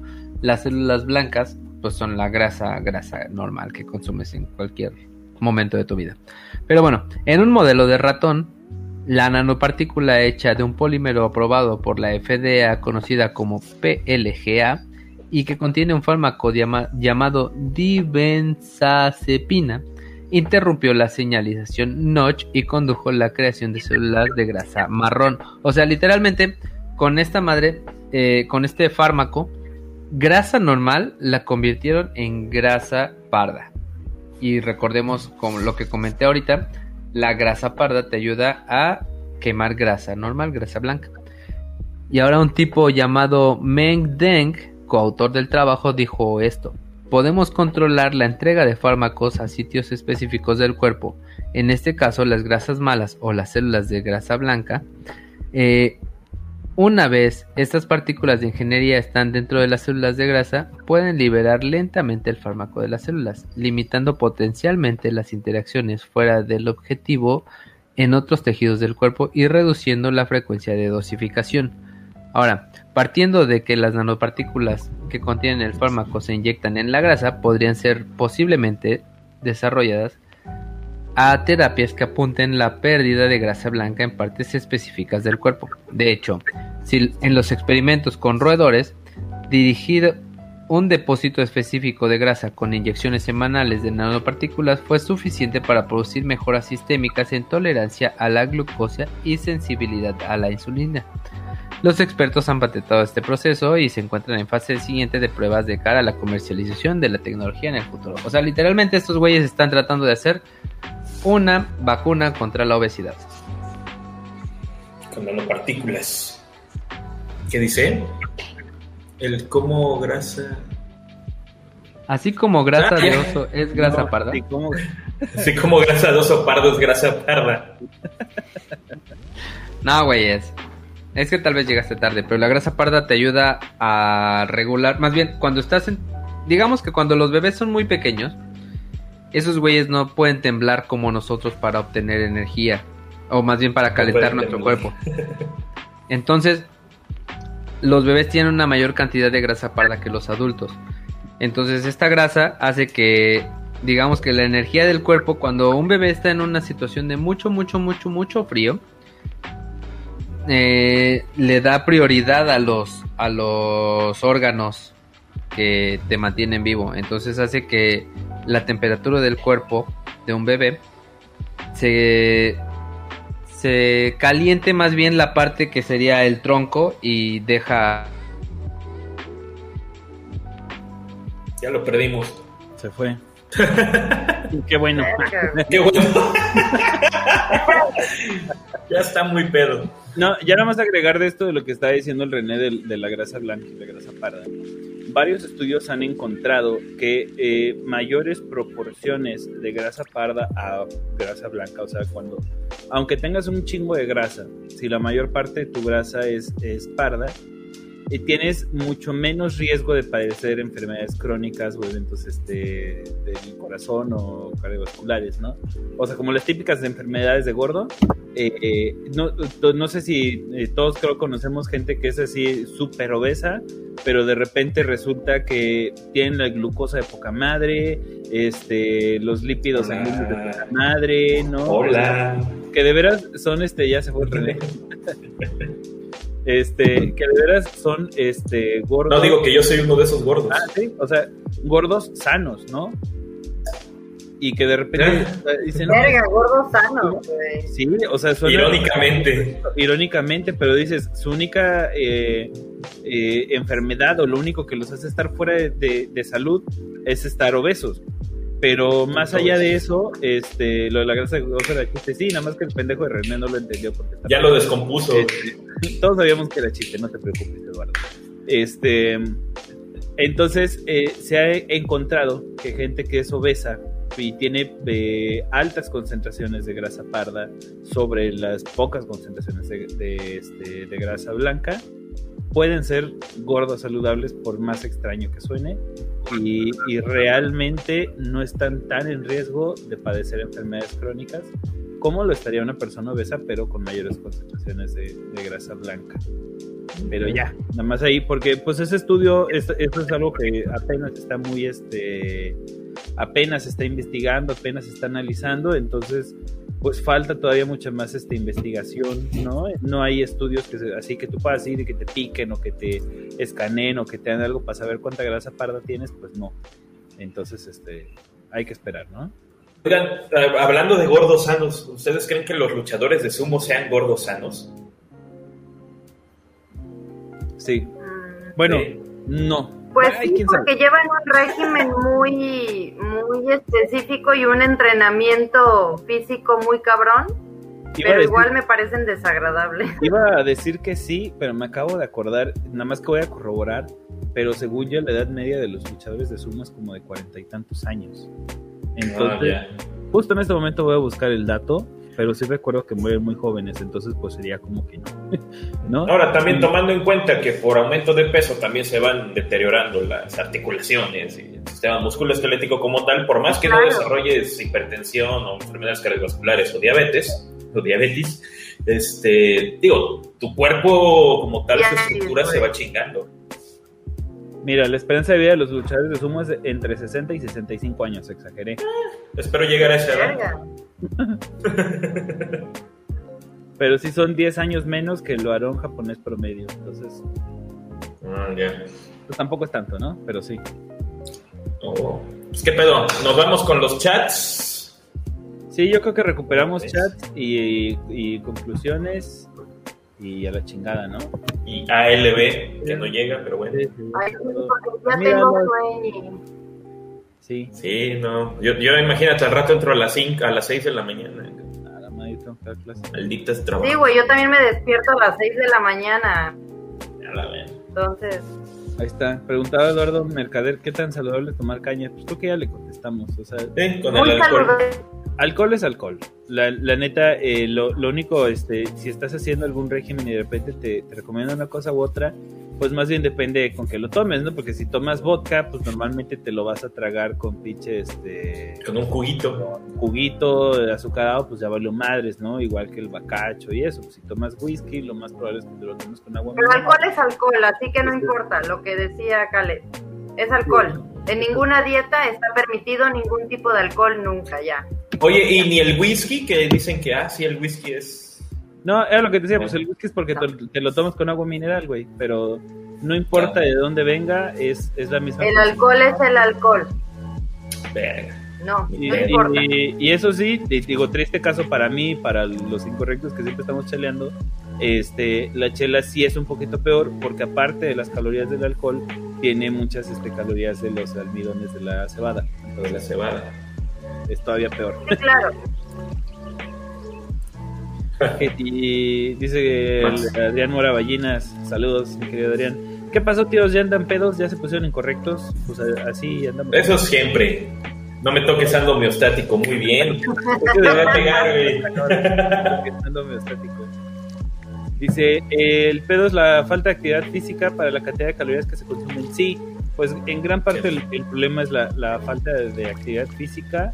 Este y como, le, como decía hace rato, el, el, René hablaba un poquito de lo que es la, la, urbanización, pues también el estilo de vida que llevamos, ¿no? Pues tan solo pensando aquí como mexicanos, el país con la jornada laboral más larga del mundo a nivel, o sea, los mexicanos son los, los las personas que más horas por semana trabajan en el mundo, una idea. Entonces, este con las pinches jornadas laborales y con los pocos espacios para comer y eso, mucha gente dice, ¿a qué puta hora hago ejercicio, cabrón, no? Si me levanto a las 5 de la mañana para darle de comer a los chamacos, para llevarlos a la escuela, me voy a trabajar, llego a las pinches 9 de la noche a lavar uniformes, a dejar la comida hecha y a dormir, güey, ¿no? ¿Y a qué pinche hora hiciste ejercicio? Y mucha gente quiere hacer ejercicio, pero no, eh, no tienen gimnasio cerca, o este o está muy pinche caro, ¿no? Y sales a correr al parque de la esquina y ya te secuestraron, bueno, no te secuestraron, pero ya te robaron. Ya te asaltaron, secuestraron, navajearon, Entonces, este, hace rato, bueno, eh, hace rato preguntaba a René que quién tenía la culpa y este, pues ya lo voy a contestar en las conclusiones. René yo nada más veo que brinca y sube y baja, pero no sé si ya piensa entrar o nada más está ahí haciendo ese pendejo. Ah, ahí. No mames, los paquetes de galletas Oreo de 10 galletas con 4 sellos. Pues ¿sabes qué es lo peor? Que he visto gente que este que, hasta pregona así como, ay, ya huevo, este tiene los 4 sellos. Chingón, güey. Está bueno esto. Creo que son 5, ¿eh? A la madre. En, en realidad son 5 sellos. Este, ¿qué es exceso de grasa, exceso de azúcar, exceso de calorías, exceso de sodio? Ah, no, creo que son cuatro. Bueno, este, el Charlie. No mames, yo tampoco he hecho eso de las papitas, y eso que, que yo soy gordo, no mames, no lo había pensado. es que René, en vez de, de, hablar mal de la obesidad, ya les dio un tip. ya les dio un tip para engordar más, bro. Dio ideas, güey. Maldito gordo. Ay, se los licuados de plátano en las mañanas es un chingo de azúcar aquí, güey, luego le ponen plátano y, y, además luego le echan este Chocomilk. Y chocomilk y jerez y cualquier Y azúcar y lo que sea. René se conecta desde el celular, creo. ¿Ya para qué ese güey? ¿Ya para qué? El Neo dice, yo me chingo dos litros de jugo de naranja. A la madre. Feliz cumpleaños, René. Para los que no se dan cuenta, ya De veras. René. Hoy ya es cumpleaños de René. Feliz, feliz cumpleaños, mi gordito bonito. De parte Por eso se mantiene gordo. Uy, sí. Dice Eduardo, yo por eso no botaneo, supongo, mientras bebo. Y cuando sí es clamato y tiene apio, a huevo. Y cuando sí, es ya. Ah, sí, sí, sí. Ándale, eso era. ya está pedo. Tu historia que Saludos. pasaste en la revolución cada vez que transmites la cuenta. ¿Eh? ¿Cuál? No sé. No sé quién. No te escuchas, güey. Quieres apagar el micrófono, pendejo. Espérate. Conéctalo, güey. A ver, ¿ya? Ya. Ah, ok. Este, el fin de semana fui a operar a la gatita y la llevamos a una campaña de vacunación, de perdón, de esterilización. Entonces, esta campaña fue en la Rebo, como comentábamos en el episodio anterior. eh, no hay un lugar decente que se llame la Rebo en ninguna ciudad. Sí. Entonces, pues estaba yo bien Agustín ahí parado esperando a que nos den acceso a meter a nuestra gatita a que le hagan su este, esterilización. Yo traía a la gata cargando, tenía a la niña en mi mano jugando conmigo y mi esposa estaba junto a mí. De pronto, un vato se acerca y así bien raro, güey, ¿no? Como que se empieza a rascar la panza y la chingada. Pues el vato comienza a caminar hacia el final de la calle y se regresa corriendo en chinga. Y dije, ¿qué pedo con este güey, no? Eh, como estábamos en la Rebo, es un lugar ahí de peligro, pues estaba yo, este... Cuando ves correr a alguien hacia ti, tú corres hacia el otro lado. Exactamente, ¿no? Yo estaba espejeando. Entonces, muy, ah, digamos que donde yo estaba había como mucha gente esperando que salían sus gatitos y sus perritos de la operación. Entonces, muy atrás, como a 30 metros, detrás de un carro en la banqueta había sentado una parejita. El vato estaba chaparrito y flaquito y todo pedorrito. Entonces, este güey viene corriendo hacia mí, pasa junto a mí y se pues continúa corriendo, ¿no? Yo dije, ah, el vato está haciendo ejercicio. No había puesto atención en que yo estaba en la rebo. Entonces, como a los dos minutos, voltea a Luis y dice, no mames, se están peleando. Bueno, no dijo no mames, pero dijo, ah, se están peleando. Entonces volteó y atrás de nosotros, como a 10 metros, caen los dos güeyes agarrándose a putazos, ¿no? Y ya entonces la Luis y este, pues ahí en la casa donde estaban haciendo la campaña de esterilización, dicen, no, pues denos chances de entrar. Eh, yo como ahí traía a la niña en la mano y la gata cargando, pues me metí a la casa.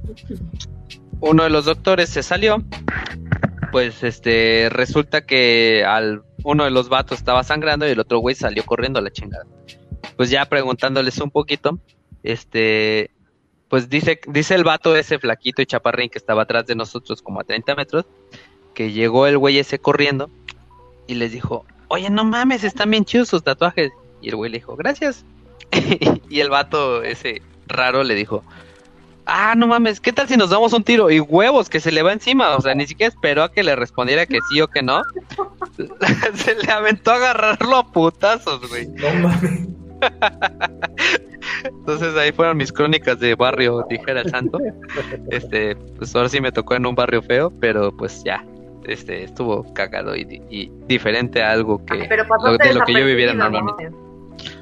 No, pues yo estaba dentro de la casa, güey, yo ya no vi qué pedo, pero literal el, el vato al que agarraron a madrazos ya traía ahí una pinche pe- una pinche piedrota, güey, y dicen que sí le dio una pedrada al otro güey. Lo que no No, sabemos es si realmente Un el vato peñazo. estaba como un piedrazo, dijeron aquí. Yo no sé si el vato estaba drogado o pues si era así como para entrar a una bandita o algo así. Sí, yo Pero estuvo muy cagado. Ah, Bueno, ahí está la historia de René que cuenta siempre en sus streams. Un- una historia más del- de la revolución. El mico.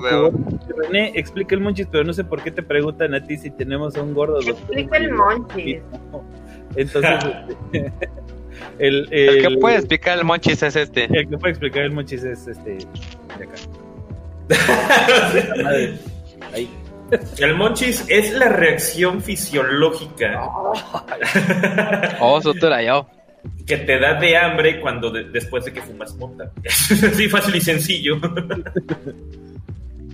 Así, Ya. así, ese es el monchis, pero no sé, ahorita René trae otro monchis acá. ¿Por qué mencionamos lo del monchis, de veras? Ya no me acuerdo. No sé, güey.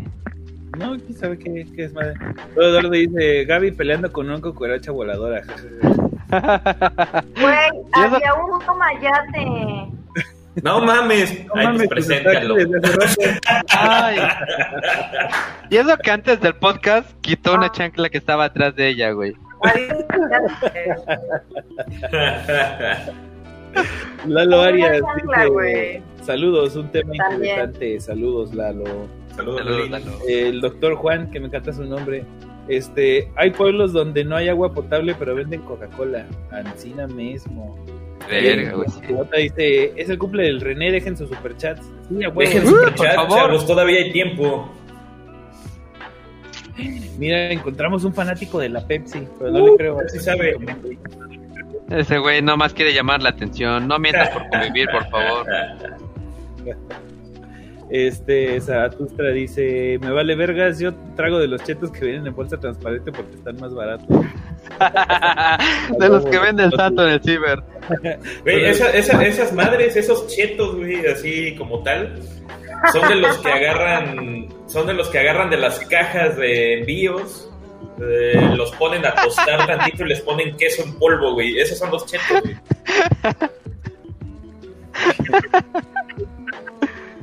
Viva el osito bimbo anar- anarcocapitalista. ¡Yay! Dice el doctor Juan, no sabía que Cal era una medida física a huevo. Es una medida de peso. Sí. Este, que ya den a los veganos. A la madre, yo creo que vamos a hacer otro tipo de podcast nada más de dietas. güey. Sí, güey. Sí, yo creo que sí. Dice, lo de las gallinas de tierra de jardín son las que no están Nutridas. por alimentos procesados, sino con vegetales y pasturas. Ahí está. Claro, además que son que son gallinas que literalmente están en tierra, o sea, para quien no sabe, las personas que, más bien las, las empresas que venden huevos tienen a sus gallinas ahí, literal, en un cachito de espacio, poniendo huevos todo el tiempo. Entonces estas gallinas de tierra están como libres por el mundo y este y ya van los pendejos ahí, recopilan los pinches huevos y ya te los venden más caros. Los huevos saben más felices. ¿no? Son los que antes, o no sé si ahorita se les siguen diciendo los huevos de rancho. Exacto. O los, o los huevos de amor, ¿no? Que son según felices, fecundados, entre comillas. Este, ya, eh, ah, bueno, Julio César Padilla Aragón dice, buenas noches desde el tercer mundo. Pues buenas noches. Eh, el chiste es comer bien y quemar con actividad física la energía reserva. Pues sí, en términos muy generales, ese es el, el chiste. Por eso los países fríos son más delgados, queman grasa para mantener el calor. Eh, sí, eh, Excepto sí, Finlandia. de- excepto Finlandia, por eso a mí me sacó de pedo. Pero sí es muy cagado, porque no sé si ustedes sepan, pero en, en Escocia, por ejemplo, venden pizza frita. ¿What? O sea, eh, O agarran en Escocia, ¿what? Bueno, What? la, la pinche rebanada de pizza, literal, la capean, la meten en el váter ese como harían este el pescado capeado, esa misma mezcla, y la meten a freír así completita. ¿What? Rebanada de pizza capeada y frita para que te tragues. O también eh, el chocolate, lo, lo que vendría siendo como el Milky Way, que es una Mars Bar. Igual, capeada y frita, güey. Pinche chocolate frito, chingate eso. Verga, yo quiero probar esto, güey. Pero otra cosa, otra René cosa importante. dando dietas, güey, para obesidad. No, a lo que No. yo iba es que en Escocia pueden tragar frito chocolate frito, cabrón. O sea, imagínate. Es que hay dos cosas importantes. Como mencionamos hace rato, el frío extremo activa la grasa parda que te hace quemar calorías sin tener que hacer ejercicio. Ahora, la segunda es que en esos lugares tan fríos, realmente no es como que se dé mucha comida como lo se da aquí en México. Aquí tenemos una variedad increíble de frutas, verduras, carnes y mil cosas que no se dan en otros países que son sumamente fríos. ¿Por qué? Pues porque a huevo nosotros tenemos eh, la bendición del clima. Esos güeyes no la tienen. Entonces, muchas veces esos güeyes tienen que llegar a consumir, por ejemplo, los, los güeyes que están en Islandia tienen que tra- tragar ballena y grasa de ballena, que aquí decimos a la verga guácala, pues porque esos güeyes no tienen otra cosa. ¿No? Sí, güey. Sí. Bueno, aquí tragan patitas de cerdo y tenemos un chingo de cosas más que comer. Patitas de pollo, güey. Cabecitas de pollo. Ah, bacala, güey. Pinches quita con pata de pollo. Este, dice Mico, mi tía sufrió algo en los riñones por Herbalife. Sí, se chingan los riñones, no lo hagan. Insuficiencia renal se le llama. Ahí sí, Herbalife no nos patrocinan. eh, Oscar Oliva dice, no sé si hablaron del ayuno intermitente y si es bueno o no. Fíjate que... Ahí te voy a contar una de mi nutrióloga, decía que... Lo tendrías que consultar con un nutriólogo, no para todas las personas es bueno. Exactamente, mi nutrióloga decía que, que, a ver cómo estuvo. Ella lo estaba haciendo más bien como para probar si se lo hacía a sus, pues a sus hijitos, ¿no? Este, y entonces esto hace que, más bien, lo que, lo que hace el ayuno intermitente es que en una parte del, día, digamos que ella lo hacía creo que en ocho horas, de la hora del desayuno hasta la hora de la comida, come todas las calorías que debería comer y deja que su cuerpo, este, las demás horas que no, que no está consumiendo calorías, que serían, digamos, de 8 a, ¿qué es 8? De 8 a 4 de la tarde, eh, después de las 4 de la tarde ya no podía comer nada y todas las demás que son 2 por 8, 16 horas, este, tu cuerpo está quemando o consumiendo las, las, ¿cómo se dice? Este, las calorías que tiene guardadas. Entonces, según esto y supuestamente, este, la gente ayuda, más bien, esta, esta dieta ayuda a bajar de peso, pues porque pasa la gente un buen rato, dos tercios de la, del día sin consumir alimento. Sin embargo, lo que ella comenta es que realmente te sientes de la chingada y que ella no lo recomienda. es lo que decían del mito ese que surgió de que no puedes comer carbohidratos. Perdón. Es de lo que decían del mito ese de que no puedes comer carbohidratos después de las 16 horas porque te hace daño a tu cuerpo. ¿O es otra mamada? No, es otra mamada. Ah, ya. O los, las frutas. Sí, también. Dale, dale. Que sí, las frutas y que no sé qué madres. No, el ayuno intermitente. esas cosas son Dale, Gaby. Dale, Gaby. No, no, no, que solamente que es importante consultar todas esas cosas para que un nutriólogo te dé lo que es adecuado para ti. Y ya. Sí, o sea, exacto. El ayuno intermitente, como decía René, es eh, eh, conseguir, ¿cómo sería? Ajá, el, la, o sea, tu alimentación a una ventana más corta de tiempo. Normalmente Exactamente. Eh, nosotros dormimos durante dormimos 8 horas, pasamos despiertos 16 horas más o menos y normalmente comemos a lo largo de esas 16 horas. Entonces hay muchos formatos de ayuno intermitente, de 16 por 8 hasta de 20 por 4, dependiendo como de, de cómo se acomoden y de qué sea, cuál sea el objetivo que quieran tener, ¿no? Lo más común y el, y el más alcanzable es el 16 por 8, que era lo que decía René. Durante 8 horas de tu día comes y durante 16 duermes, que de esas 16 en teoría pues 8 estás dormido, ¿no? Realmente sí. No es, este, eh, no es tan complicado. Ahora, o sea, es bueno para qué? Para bajar de peso, la verdad es que el ayuno intermitente no es la panacea, no es la gran cosa, es un poquito difícil de, mantener y además, eh, para personas que tienen, por ejemplo, hacer endomorfos eh, o que les cuesta trabajo eh, aumentar masa muscular, es pésima idea hacer este ayuno intermitente porque se van a acabar sus músculos y el progreso que hayan tenido lo van a perder. Pues sí, porque literalmente el cuerpo está buscando de dónde consumir esas grasas. Y, y, más bien estas dietas serían para alguien que estuviera muy gordo. Pero realmente tú no te sientes bien. Y digamos que parte importante de seguir una dieta es que tú te sientas bien comiendo. Pero yo ahí yo iba en parte, porque por ejemplo, yo he hecho ayuno intermitente de 16 por 8 y a mí sí me gusta. Ah, sí te ha servido un chingo. No, por eso estoy diciendo Era lo que iba. El ayuno intermitente realmente no es tanto para bajar de peso, sino que este, varios estudios han demostrado que es muy efectivo para eh, trabajar la resistencia a la insulina, para reducir la resistencia a la insulina, y, oh. este, y como factor protector para enfermedades crónicas. Entonces, oh. eh, eh, ahí sí, no es tanto porque subas o bajes de peso, sino porque este, pues, puedes llevar una vida, digamos, más saludable, ¿no? Ahora, como pasa lo mismo que con los celíacos, una de las indicaciones para, para hacer un buen ayuno intermitente es que durante tu ventana de ingesta comas saludablemente. Entonces, si de todas maneras estás controlando tus calorías y la calidad de los nutrientes que estás comiendo, pues vale verga si lo haces en 8 horas o en 16, porque estás comiendo bien. O sea, lo importante es comer bien. Independientemente de la dieta, como les decía, el ayuno intermitente sí ha demostrado eh, reducir el riesgo de, este, de, padecer enfermedades crónicas, ¿no? Entonces, si, lo quieren, eh, si alguien lo quisiera intentar, como, como decía yo, eh, digo, como decía Gaby, este, busquen a un, a un, profesional que los asesore correctamente. No es una cosa así que, ay, pues hoy no voy a comer, ¿no? O sea, lo tiene que hacer un Claro. Y, no, y, algo importante. Yo creo que yo creo que te tienes que conocer tú mismo, o sea, para seguir una pues ahora sí que una dieta o, estar con un nutriólogo, la chingada, pues más bien voy a seguir una dieta.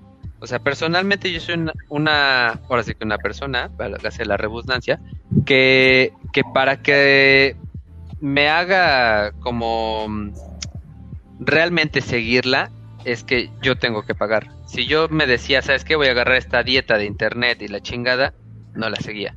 Entonces, para hacer realmente un compromiso, o tengo que pagar el gimnasio o tengo que pagar la nutrióloga. ¿Por qué? Pues porque soy codo. Entonces, en cierto modo, yo, tengo, yo, yo hago un compromiso de esa forma. Aparte de que eh, para, para poder seguir la dieta, pues si me da pena ir con la nutrióloga y decir, ay, no mames, trae como porco toda la semana y no bajé de peso, ¿no?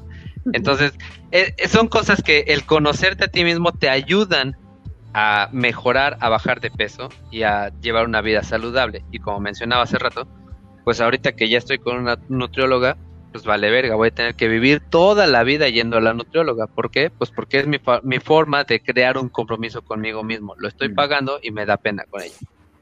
Ya. Y al último, nomás del ayuno intermitente, a mí lo que se me hace fácil es, este, digamos, brincarme el desayuno. Entonces, lo único que hago es despertarme, y no comer hasta las 12. Tragar café como pinche puerco loco. Sí, sí. Eh, chingo de café, chingo de agua y a las 12 empiezas a comer y haces tus cinco comidas normales, también que son mucho más juntas. Y a las 8 dejas de comer y ya, o sea, te duermes y la verdad es que es, es relativo. A mí me ha, me ha eh, resultado sencillo, pero yo lo, yo lo hice asesorado con una profesional y no con el objetivo de bajar de peso, sino con eh, trabajar la resistencia a la insulina. Otra cosa importante de las cinco comidas es, no mames, no vas a tragar como puerco todo el día. O sea, realmente lo que haces es que llevas un desayuno, lo que sería un brunch, realmente pues es, chingarte una fruta, ¿no? O sea, llevas este pues una dieta balanceada. La nutrióloga te dirá qué es lo que tendrás que comer en estas, lo que le llaman colaciones que es comida entre comidas. A la hora de la comida, pues llevas tu comida normal. Entre la tarde, a media tarde más bien llevas otra colación que sería una fruta, un pan, unas almendras, lo que te diga la nutrióloga. Y al final, pues una cena normal, ¿no? Una cena tranquila. Realmente no es que estés tragando como puerco estas cinco comidas que al principio hicimos chiste, sino que pues tienes que seguir las indicaciones de un experto en, en el tema. También está lo que es. Por eso deberían de página y ver que nosotros les facilitamos la vida llevándoles absolutamente todo y ustedes tienen que cocinar, no tienen que pensar cuál va a ser la colación, qué van a comer, qué van a cenar, qué van a desayunar, nada. Nosotros nos encargamos de absolutamente todo. A huevo. También está la dieta paleo que la mencioné hace rato. Esa dieta yo la llevé. El detalle de la dieta paleo es no debes de comer carbohidratos porque se supone que es una dieta paleolítica como dice que llevaban los hombres de las cavernas, según dicen todo ese rollo. Y obviamente es pura verdura, verdura, sí, verdura, fruta no procesada, no tan cocinada, digámoslo así, y carne, ¿no? Obviamente pues, yo me hervía las cosas, me las preparaba con salsita o aderezos, y la carne pues la freía bien, ¿no? Claro, está, bueno, sí, sí la freía un poquito, la cocía bien no se pierde, bueno, sí se pierde, sí se baja de peso, la verdad, sí me ayuda un chingo, pero a la vez en esa ocasión, en esa temporada lo combiné con mucho ejercicio. Sí llegué a bajar un chingo, pero por lo mismo, como no hay carbohidratos y en cuanto empiezas a comer carbohidratos, viene el rebote. Yo trataba de compensarlo un poco ahí los fines de semana, este, ahora sí, uno o dos días del fin de semana, tratando de, de comerle un poquito más a los carbos para que no se me rebotara tanto, pero da, al final mírenme. cuatro kilos, cuatro años y 20 kilos después. Pero sí, me ayudó al menos en su tiempo. Está chido. Y ya, por último, el doctor Juan dice, antes de cualquier consulta nutriológica, hay que ir con un médico para que con exámenes vean cómo anda el cuerpo antes de cualquier cosa. Sí, yo creo que eso sí es muy importante. Si ustedes van con un nutriólogo... Cualquier nutriólogo, buen nutriólogo, te tiene que pedir laboratoriales cuando tú asistes, porque, no sé, muchos de los padecimientos pueden ser por cuentas razones, o sea, puede ser tiroides, puede ser que tengas glucosa alta, puede ser que tengas este, hipertensión, o sea, siempre es importante tener como tu, tu background de laboratoriales cuando vas a un buen nutriólogo. Te los va a pedir, ¿no? No digo que todos, pero es debería ser una regla. Sí, la neta, si tu nutriólogo no te pide estudios de laboratorio, huye. Sí, no confíes. No confíes. Vale, verga. Y ya. Y pues ya eh, a una ronda de, conclusiones, ¿no? Este, yo quiero comenzar con, con dos cosas. Eh, pues una es, tú te tienes que conocer, tú tienes que conocer cuál es tu background, cuál es tu pasado. En mi persona, eh, mi pasado es que cuando yo era chiquito, pues tal vez mis papás no conocían mucho sobre el tema, entonces los güeyes me daban de comer pues cantidades de adultos. Entonces yo me tardaba mucho comiendo y me decían, güey, hasta que no termines de comerte tu plato, pues no te levantas. Actualmente, si yo estoy lleno y todavía tengo comida en el plato, me cuesta trabajo dejarla ahí. O sea, literal, yo me dan ganas de comérmela y, y, no estoy a gusto, me da ansiedad el tener un plato con comida sin comérmela, aunque yo ya esté lleno. Pero yo creo que es, es conocerte, ¿no? Es ver cuál es tu pasado y cómo, cómo fuiste educado y platicar con tus papás y platicar y, recordar cómo fueron las cosas, ¿no? Entonces, en el momento en el que yo ya me siento lleno y si estoy en un restaurante donde yo esté, ¿sabes qué? Llévate mi plato, por favor. Yo ya sé que ya no tengo que comer. Ahora, la otra, pues yo no tengo un compromiso si no lo pago personalmente, ¿no? Entonces, como les comentaba hace ratito, este pues para que yo tenga un compromiso tengo que estar pagando o una nutrióloga o un gimnasio. Y, y, esto a mí personalmente me garantiza que voy a seguir esta dieta. Digo, si tú tienes mucho dinero y te vale madre, pues no te va a funcionar. O tal vez sí, no lo sé. Ahora, otra cosa importante como conclusión, y lo comentábamos también a mediados o a inicios del programa, yo creo que es importante educar a, a tu chiquito, este, o a tus chiquitos, para que este realmente ellos estén involucrados, en, ellos estén involucrados en la comida, en desde cómo la compras, cómo la manipulas, cómo la guardas, cómo la cocinas. Eh, si, como mencionamos hace rato, si ellos no te ven consumir verduras, ¿cómo quieres que ellos coman verduras? Si ellos no te ven consumir frutas, ¿cómo quieren que consum cómo quieres que consuman frutas? Entonces, es importante para ellos. Obviamente es importante que el gobierno haga algo algún día y que les enseñe eh, pues nutrición en las escuelas. Sin embargo, si no hay de tu parte como papá para que esto mejore, pues no va a mejorar nunca. Y si lo piensas bien, como mencionamos también hace rato, pues es un problema sencillo. En una generación se puede acabar con la obesidad. Solo es cosa de que queramos y de que pongamos compromiso y de que tengamos ganas de hacerlo.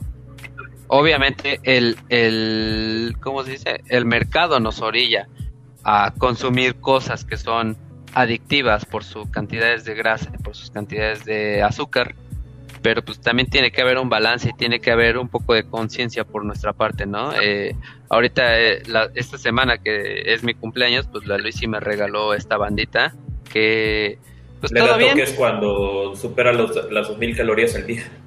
No, no, sí, pero, pues todo bien al principio, yo estaba muy feliz, pero ya después de una semana de usarla te puedo decir que soy un viejo o gordo que tiene una vida sedentaria y que duerme de la chingada, ¿no? o sea, es importante utilizar, o a mí se me hace personalmente importante. Creo que tu regalo le valió verga. No, no, no, para nada, güey. O sea, personalmente a mí se me hace interesante e importante el tener este tipo de gadgets que te pueden hacer eh, consciente de el tipo de vida que llevas y de cómo podrías mejorarla. Entonces creo que es un punto importante también para, para tomarlo en un siguiente podcast junto con lo de las dietas, el cómo la tecnología nos puede ayudar a mejorar esto. O no, si te vale madre, ¿no? Pero creo que, que es importante estar conscientes y es parte del ser humano estar consciente de lo que haces y lo que no haces. Yo creo que hay que dejar para otro podcast hablar de, de dietas y este y de hábitos de vida, porque también A huevo que sí. está bien chingona. Pero Sí, a ya. ¿ibas a, ¿ibas a conclusionar algo más? No, no, ya es toda mi conclusión. Este, ¿quién dice yo? Pues ahí me aviento. Este, como dice René, ah, hay muchos factores, y les lo vuelvo a mencionar la palabrita esta, factores exógenos que nos pueden estar como que eh, que son recalcitrantes ¿no? en nuestra forma de ser, en nuestra forma de vida, ya prácticamente en nuestro tipo de vida que ya nos traemos arraigados desde hace mucho tiempo. Pero a la vez, eh, de manera muy personal, de manera muy, ahora sí, hasta se pueden verlo así, muy clínica, tenemos como personas hacernos muy, eh, hacernos responsables y conscientes de forma individual del estilo de vida que llevamos, del tipo de alimentación que llevamos. Eh, es México, es un país tercermundista, no podemos echarle la culpa siempre al gobierno y a las partes externas, ¿no? Si sabemos que nada más tenemos a nuestro alcance tortillas, grasa, antojitos y todo eso, bueno, pues metámosle un poquito al ejercicio. No soy quien para decirles, ¿no? Pero pues si se quieren cuidar, si quieren estar sanos, si quieren verse bien, como quieran, lo que, por el motivo que quieran tomarlo háganlo, hagan ejercicio, coman saludable si pueden, si tienen los medios para hacerlo, háganlo. Si no, o si no saben cómo, pregúntenle, ahora sí a quien más confianza le tengan, médico. El médico sí les voy a decir que somos muy pocos a lo mejor los que sabemos de dietología como tal, a menos que sea bariatra. Eh, y siempre los canalizamos con precisamente los que son los nutriólogos, ¿no? para ese tipo de cosas acudan con ellos, cualquier duda resuélvanla así, eh, se les puede guiar, se les puede ayudar. Eh, no es que aquí querramos ser tachados o ser llamados como gordofóbicos, pero esa no es la manera de ser, o sea, sí está bien que se quieran, pero no se quieran tanto, sobre todo si pesan más de 100 o 120 kilos, no chinguen.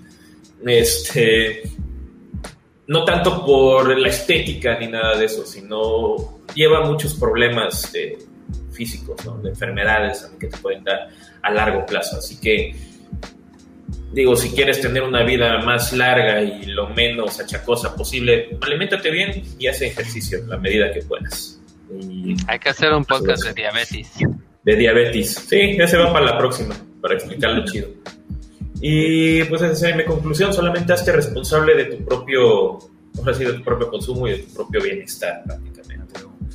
Eh, Vas, Gaby. así, vas. Pues, en los generales, no normalicen la obesidad ni en niños ni en adultos porque no es normal.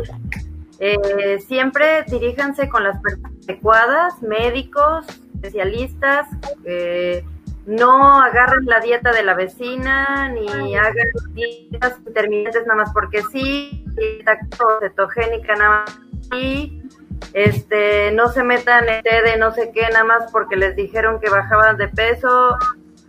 Cada cuerpo es distinto, cada mm, organismo es distinto y no sabemos lo que a mí me va a hacer bien, no le va a hacer bien a otras personas. Entonces, siempre es muy importante verlo con profesionales. Eso por un lado. Y por otro lado, eh, la alimentación es la base de todo. No que se tengan que matar todo el tiempo y que tengan que comer siempre, siempre, siempre súper ultra saludable. O sea, la- uno puede ser permisivo, pero siendo constante en términos generales, ¿no?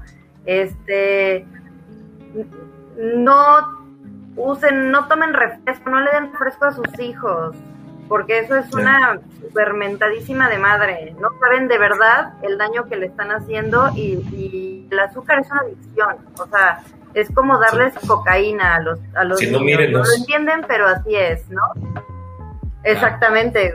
Este, enséñenle a sus hijos a comer, dense el ejemplo de, de, comer. Si no ven cómo hacerlo, igual, repítanse como profesionales, hagan un esquema eh, eh, son problemáticas familiares muchas veces que envuelven otras cosas, otras situaciones, pero pues para eso hay enfoques este, con distintos profesionales, ¿no? Este, y pues ya, nada más, no, no normalizar em, en lo que llevamos el primero, segundo, tercer lugar a nivel mundial, porque pues no es normal. Y es y eh, cualquier enfermedad se potencializa con la obesidad. Eso es todo. Ya. Ahora que lo dices, y es cierto, cuando, cuando estuve en España viviendo, este, es bien cagado, güey, porque yo iba por las calles y decía, verga, güey, no hay gordos. O sea, hasta me volteaban a ver raro, güey. No hay gordos, güey, ¿qué, no hay gordos. ¿Qué pedo con ese marrano que va caminando en dos patas, güey? Así de, no mames, el circo ya llegó. ¿Quién es ese gordo y feo, Seguro.